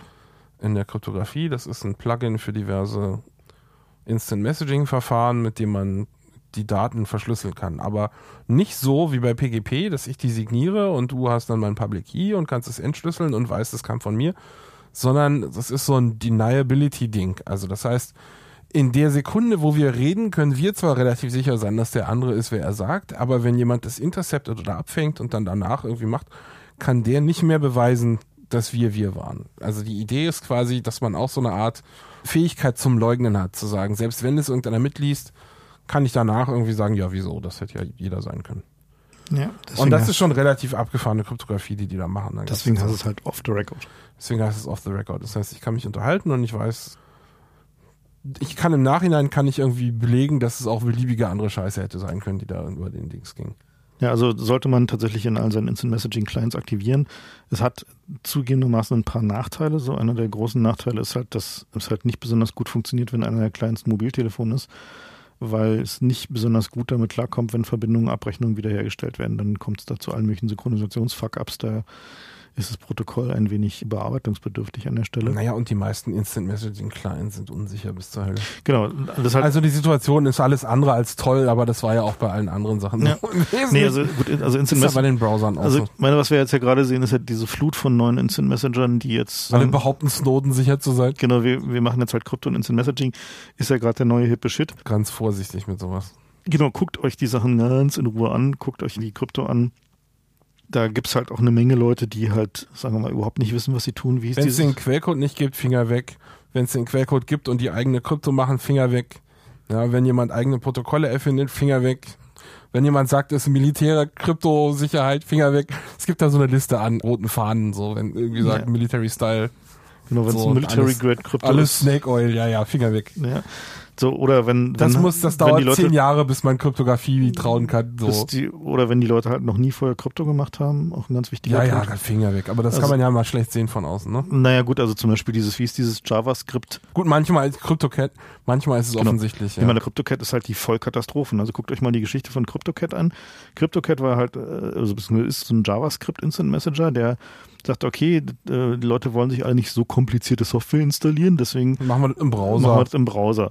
Da kratzt sich natürlich schon mal jeder an den Kopf. Tolle Idee. Weil irgendwie der Weg, wie die Software in diesen Browser kommt, ist halt nun alles andere als sicher und irgendwie beherrschbar. So, und dann, also zudem stellte sich dann halt noch raus, dass irgendwie das für der, den Jungen, der das geschrieben hat, so ein My First Crypto Product war und der so genau alles, wirklich alles, was man an Krypto falsch machen kann, falsch gemacht hat. Das ist halt so richtig so ein literally ein, ja.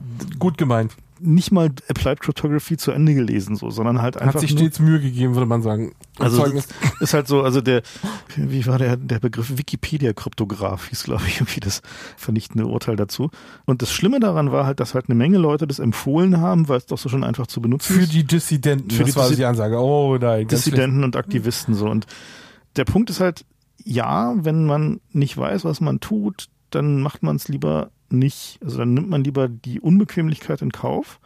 Das ist auch so ein rotes Tuch, wenn jemand mhm. sagt, das ist für Dissidenten.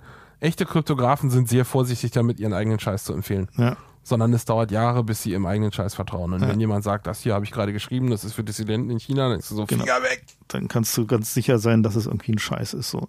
Die Frage halt eben gerade so bei Crypto Instant Messagern ist halt eben, Leute, die es halt richtig machen, benutzen halt zum Beispiel einigermaßen gut abgehangene Krypto-Libraries von Leuten, die wissen, was sie tun. So, also zum Beispiel nutzen sie halt von DJ Bernstein die NACL äh, Library oder sie benutzen halt irgendwie andere schon relativ gut eingeführte, gut getestete Krypto-Libraries und fangen halt nicht an, ihren Kram selber zu machen oder sie sind schon so lange im Business, dass man ihnen trauen kann und sagen kann, okay, die wissen wahrscheinlich, was sie tun und ist halt nicht ihr erstes Kryptosystem, was sie bauen und der Punkt ist halt, man muss sich diesen Erwägungen nicht als User stellen, sondern man fragt im Zweifel seine Freunde, die davon Ahnung haben. Aber gute Krypto ist immer konservativ. Ne? Also die ist halt immer darauf ausgerichtet, möglichst große Sicherheitsmargen zu haben und prahlt halt nicht damit, dass sie irgendwie Military Grade oder äh, Ultra Secure oder für Dissidenten halt ist. So, ne? Also muss man so, also mein Problem mit gerade mit dieser diese CryptoCat-Geschichte ist halt, dass eben da auch eine Menge Organisationen halt hingegangen sind, die so eben für Dissidenten halt so Technologie empfehlen. Und die haben gesagt, ey, da steht dran für Dissidenten, das empfehlen wir mal. Nee, und vor allen Dingen ist Und dann ist es nach Iran und so gegangen, ne? Und die Leute haben das benutzt. Empfohlen so, haben, ah, es empfohlen haben halt irgendwie, weil es halt eben so einfach zu benutzen ist. Und da kam halt immer dieser Vorwurf, ja, ihr doofen Nerds, ihr macht doch Krypto so schwer zu benutzen. Und irgendwie jetzt gibt's endlich mal was, was irgendwie äh, leicht zu benutzen ist und dann seid ihr auch dagegen. So, und dann kann ich leider nur sagen, ja, Entschuldigung, irgendwie diese Krypto, die der da gemacht hat, hat im Zweifel Leute umgebracht. Anders kann man es nicht formulieren, weil sein Random Number Generator kaputt war, weil man die Keys vorhersagen konnte, weil man den Kram mit trivialen Per-Scripts dekodieren konnte. So, und da. Das ja, war schon wirklich peinlich. Das ist schon richtig schlimm so. Und das ist halt eben genau der Punkt. Also, wenn man anfängt, Kryptosoftware zu machen, dann macht man die mal für sich und spielt damit eine Runde rum und guckt mal irgendwie, äh, was man falsch gemacht hat. Und dann gibt es immer mal jemanden, einen Freund, um zu gucken, was man falsch gemacht hat. so Und dann macht man dann auch fünf oder zehn Mal und dann überlegt man sich, ob man möglicherweise dann doch irgendwie eine, eine Krypto-Library nimmt, auf die schon ein paar Leute mehr geguckt haben. So. Also lustigerweise muss man ja wirklich sagen, dass die gute Krypto-Software erkennt man daran, dass sie unbenutzbar ist. Denn Krypto hat einfach eine inhärente Komplexität und je mehr Software mhm. versucht, es zu verbergen, desto weniger vertrauenswürdig ist Nee, das würde ich, dem würde, das würde ich nicht unterschreiben. Also es gibt, mein, es gibt, also es gibt halt, also es gibt halt, gut, ich bin in dem Business, ich muss das sagen, aber. Kannst du jetzt nicht durchgehen lassen? Nee, kann ich nicht durchgehen lassen. Aber es gibt halt gute Gegenbeispiele, so. Und, wo man halt einfach sehen kann, dass man schon die Komplexität von Krypto so, sag mal, hinter User Interfaces nicht verbergen, sondern kapseln kann dass sie halt für normale Nutzer gut so zu benutzen ist, dass man sich nicht in den Fuß schießt, aber halt für Expertennutzer halt irgendwie immer die Möglichkeit besteht, jedes beliebige Detail möglichst detailliert nachzuprüfen. Das kann man schon machen, bloß der Aufwand das zu tun ist halt relativ groß und zu fordern und zu erwarten, dass man das in Free Software irgendwie in, mit geilem User Interface bekommt, ist halt möglicherweise ein bisschen schwierig so, ne? Ja, leider muss man sagen, wenn jemand bei so einer Kryptosoftware so viel Aufwand in das User-Interface gesteckt hat, dass es gut aussieht, hat er normalerweise den Aufwand eben nicht in den Kryptoteil gesteckt. Genau, aber dann nimm halt eine Krypto-Library, die fertig ist. Ja, das ist aber schwer zu beurteilen für End-User. Deswegen ist genau. es, die Leute kommen auch immer zu uns und sagen, hey, was kann man denn nehmen? Was ist denn sicher? Und das Problem ist, dass ich kann auf keinen Fall irgendwo on the record gehen und sagen, also das hier ist total sicher. Mhm. Denn das ist einfach so komplex alles, dass es nicht mehr einfach zu beurteilen ist. Ja. Ich kann nur sagen, was sicher genug ist oder wo ich mich gut genug mitfühle, um es selber einzusetzen. Aber weitergehende Aussagen bei Kryptosoftware sind einfach unseriös. Bisher ist noch alles irgendwann gebrochen worden und man musste die Keys größer machen oder die Verfahren ändern. Das ist Mm. alles nicht so einfach. Naja, ist nicht tatsächlich nicht, noch nicht alles gebrochen worden, aber es sind halt eine überraschende Menge von Sachen gebrochen, wo man es nicht erwartet hätte. Und dann nenn noch mal ein Verfahren, wo wir nicht den Schlüssel verlängern mussten oder was nicht unsicher ist inzwischen. Mm, Da ist die Liste echt kurz. Ja, das sind alles irgendwie Sachen wie IS, die es noch nicht so lange gibt. Naja, Diffie Hellman zum Beispiel. Na, da haben wir die. Diffie Hellman hat man am Anfang irgendwie mit 512-Bit gemacht. Na gut, okay, ja gut, die Schlüssellänge wurde immer verlängert, ja, ist richtig, ja. Das ist einfach alles nicht so einfach vorhersagbar. Ja, das stimmt. Die Frage ist halt natürlich, was tun jetzt? Diese NSA-Enthüllung fand ich ja eigentlich jetzt an vielen Stellen nicht so überraschend, was jetzt irgendwie Technologie angeht, aber was ich aber echt überraschend fand, war, Also das haben wir, glaube ich, auch gut dargestellt in dem Podcast hier. Man hätte, wenn man sich dafür wirklich interessiert hätte, hätte man das alles schon seit vielen, vielen Jahren wissen können. Aber der oder zumindest ahnen können. ahnen können, Aber es ist nochmal ein Unterschied zwischen das abstrakt zu ahnen Ja. und das konkret zu sehen. Genau. Und was mich schon überrascht hat, war, dass der Scale, also wie groß der Aufwand ist, den sie getrieben haben und wie, in welchem Umfang sie Technologie einsetzen, die teuer und aufwendig und schwierig ist und wie hartnäckig und wie vor allen Dingen wie gnadenlos sie da vorgehen bei der Implementierung von so einer Technologie, der hat mich schon ein bisschen überrascht. So, also das war schon so eher so zwei bis zehnmal größer, als ich irgendwie so angenommen habe. Also mich hat überrascht, wie viel Blößen sie sich gegeben haben, indem sie an andere Leute herangetreten sind. Ich hätte gedacht, die NSA kauft sich zwar die, die so, ja. größten und geilsten Computer, die es gibt und rechnet dann damit, was sie können, aber dass die zu allen Kabelprovidern gehen, wo man ja damit rechnen muss, dass es irgendwann Dass liegt. irgendeiner liegt, ja. Das sieht doch irgendjemand, das geht einfach nicht ohne dass oder bei AT&T haben sie doch diesen Raum da gehabt, wo sie einmal das Kabel ab Na, was hast du gehabt? Die haben ja, immer natürlich, an aber das ist ja auch geleakt. Aber ich Ja. meine, dieses Risiko hätte ich gedacht, gehen die nicht ein, weil es ist doch klar, wenn man das in so einem Umfang macht, dass es nicht für immer geheim bleiben kann. Ist doch klar. Und das sieht doch immer scheiße aus, wenn es dann rauskommt. Naja, bloß die Frage ist halt, ob es ihnen nicht vielleicht egal ist, dass es scheiße ist, dass es rauskommt. Wahrscheinlich, na, sie sind einfach verzweifelt, würde ich mal sagen. Vielleicht haben wir einfach doch gewonnen mit dem Crypto War, dass wir sie so Nee. verzweifelt gemacht haben, Also- dass sie diesen ganzen Scheiß jetzt treiben müssen. Weißt du, die Argumente werden ja auch immer so ein bisschen fraktaler an der Stelle. So, wenn, wenn ich mir irgendwie anfange zu sagen, okay, also das Web of Trust im PGP, das legt zwar meine sozialen Kontakte offen, aber ich kann ja davon ausgehen, dass die meine Kontakte eh wissen. Die können ja mein Handy sehen. Ja? Die sehen ja, mit wem ich E-Mails austausche und so. Die Metadaten haben sie ja eh. Und weißt du, diese Art von Argument, die hätte es früher so, glaube ich, weniger gegeben. Das stimmt. Und also, dass wir A überhaupt sehen natürlich, dass die Metadaten wichtig sind, ist eine relativ neue Sache. Ne? Aber auch diese Überlegung zu sagen, dass man abwägt und sagt, okay, aber den Teil wissen sie ja eigentlich eh schon über mich. das ist schon relativ traurig, dass wir so weit sind in der, Genau, der, in vor allen Dingen, vor allen Dingen der, Gesellschaft. der Punkt, dass man nicht mal abstrakt annehmen muss, dass sie es wissen könnten, sondern, Sondern was ich sicher sein kann, dass sie es haben. Genau. Genau. Das ist schon tatsächlich ein Unterschied. Und Ich habe mir ja diesen Scherz gemacht, als ich jetzt bei der Blackhead war für die FAZ, habe ich eine Mail an die Presseabteilung der NSA geschickt Mhm. und habe mir gedacht, ich weiß, dass die GCHQ es jetzt mitgelesen hat, was ja eigentlich sehr witzig ist, so als Mhm. wenn ich aus Europa eine Mail schreibe an die NSA, dann liest die GCHQ das mit. Das ist an sich, das wäre auch meine Frage an den Alexander gewesen. Aber diese Überlegung, dass ich das einfach weiß, ja, das, natürlich lesen die das mit, denn das ist internationaler E-Mail-Verkehr. Das ist schon sehr bizarr eigentlich, dass die so, dass deren ihre Mission jeweils so wichtig ist, dass sie mit anderen kooperieren, die ja eigentlich befreundete Geheimdienste gibt's ja nicht. Sondern eigentlich sind die ja alle verfeindet. Aber dass sie das überbrücken können, diese Differenzen, weil es ihnen doch wichtiger ist, noch mehr abhören zu können, das ist schon echt erstaunlich.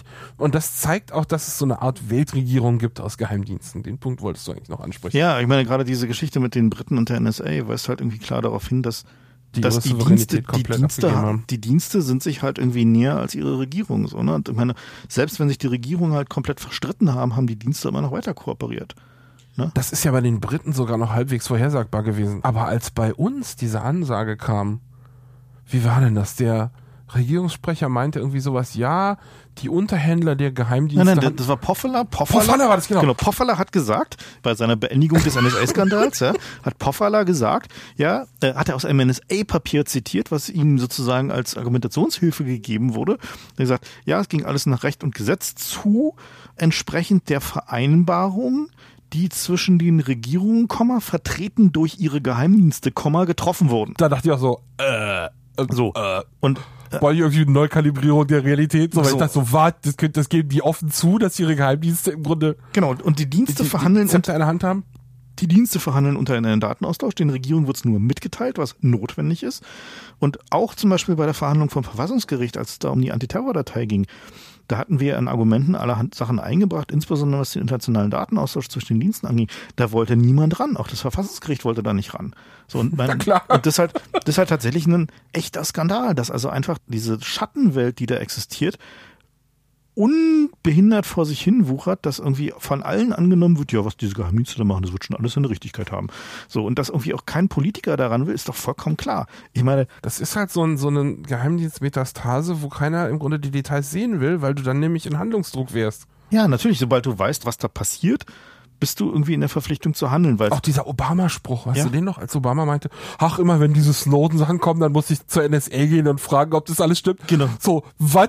Ja? Ja. Was? So der fucking Du solltest wissen, was da Genau, funktioniert, der weil es dein Befehl sein sollte. Ja, so und diese Art und Weise, dass die Politik da nur noch Zaungast ist bei diesem internationalen Im Grunde Datenaustausch. Regierungssprecher der Geheimdienste, ja? Ja. Die Regierung ist der Sprecher der Geheimdienste, so ist das doch. Die eigentlichen Entscheidungen finden bei den Diensten statt. Und das halt einfach so sich so dermaßen verselbstständigt. Ich meine, das kann halt einfach so nicht weitergehen. Also es ist vollkommen klar, dass, wenn wir uns mal angucken, was damals bei der Church Commission passiert ist, war ja quasi eine, naja, ich sag mal, Revolution in den US-Geheimdiensten, dass es plötzlich sowas wie Oversight gab und dass es irgendwie so ein bisschen Transparenzverpflichtung gab und so. das ist natürlich alles eine Lachnummer. Naja, das hat tatsächlich ja eine Weile geholfen. Ne? Also es war ja nicht so, dass es halt irgendwie folgenlos blieb. Bloß die haben natürlich über die Zeit komplett sabotiert irgendwie und invertiert. Und diese, ich meine, es ist ja nicht umsonst so, dass da so viele Juristen arbeiten, deren Hauptaufgabe im Wesentlichen darin besteht, Loophole- möglichst, Loophole möglichst spitzfindig Loopholes in den Gesetzen zu finden und die so zu interpretieren, dass irgendwie dann ihr Chef in der Senatsanhörung sagen kann, so, äh, ja, nicht unter diesem Gesetz haben wir irgendwie die Amerikaner abgehört. Oder nicht unter diesem Gesetz haben wir irgendwie dieser Aliens getan.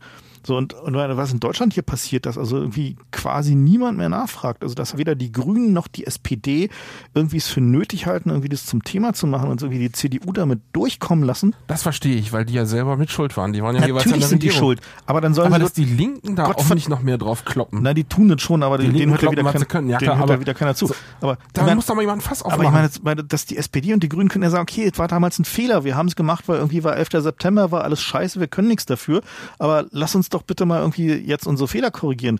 Aber nein, die Größe haben sie nicht, sondern die haben, machen weiter mit. So, ja. Trauen sich alle nicht. Die trauen sich halt alle nicht. Und der Grund dafür ist offensichtlich klar. Die wissen natürlich, dass die Dienste jede Menge dreckige Wäsche über sie haben. Und das ist irgendwie im Zweifel echt unklug für so einen Politiker. Also Ich meine, Politik ist halt ein kriminalitäts- und skandalgeneigtes Fach. Und die Dienste haben halt einfach irgendwie alles über die. Damit müssen die halt einfach fest rechnen.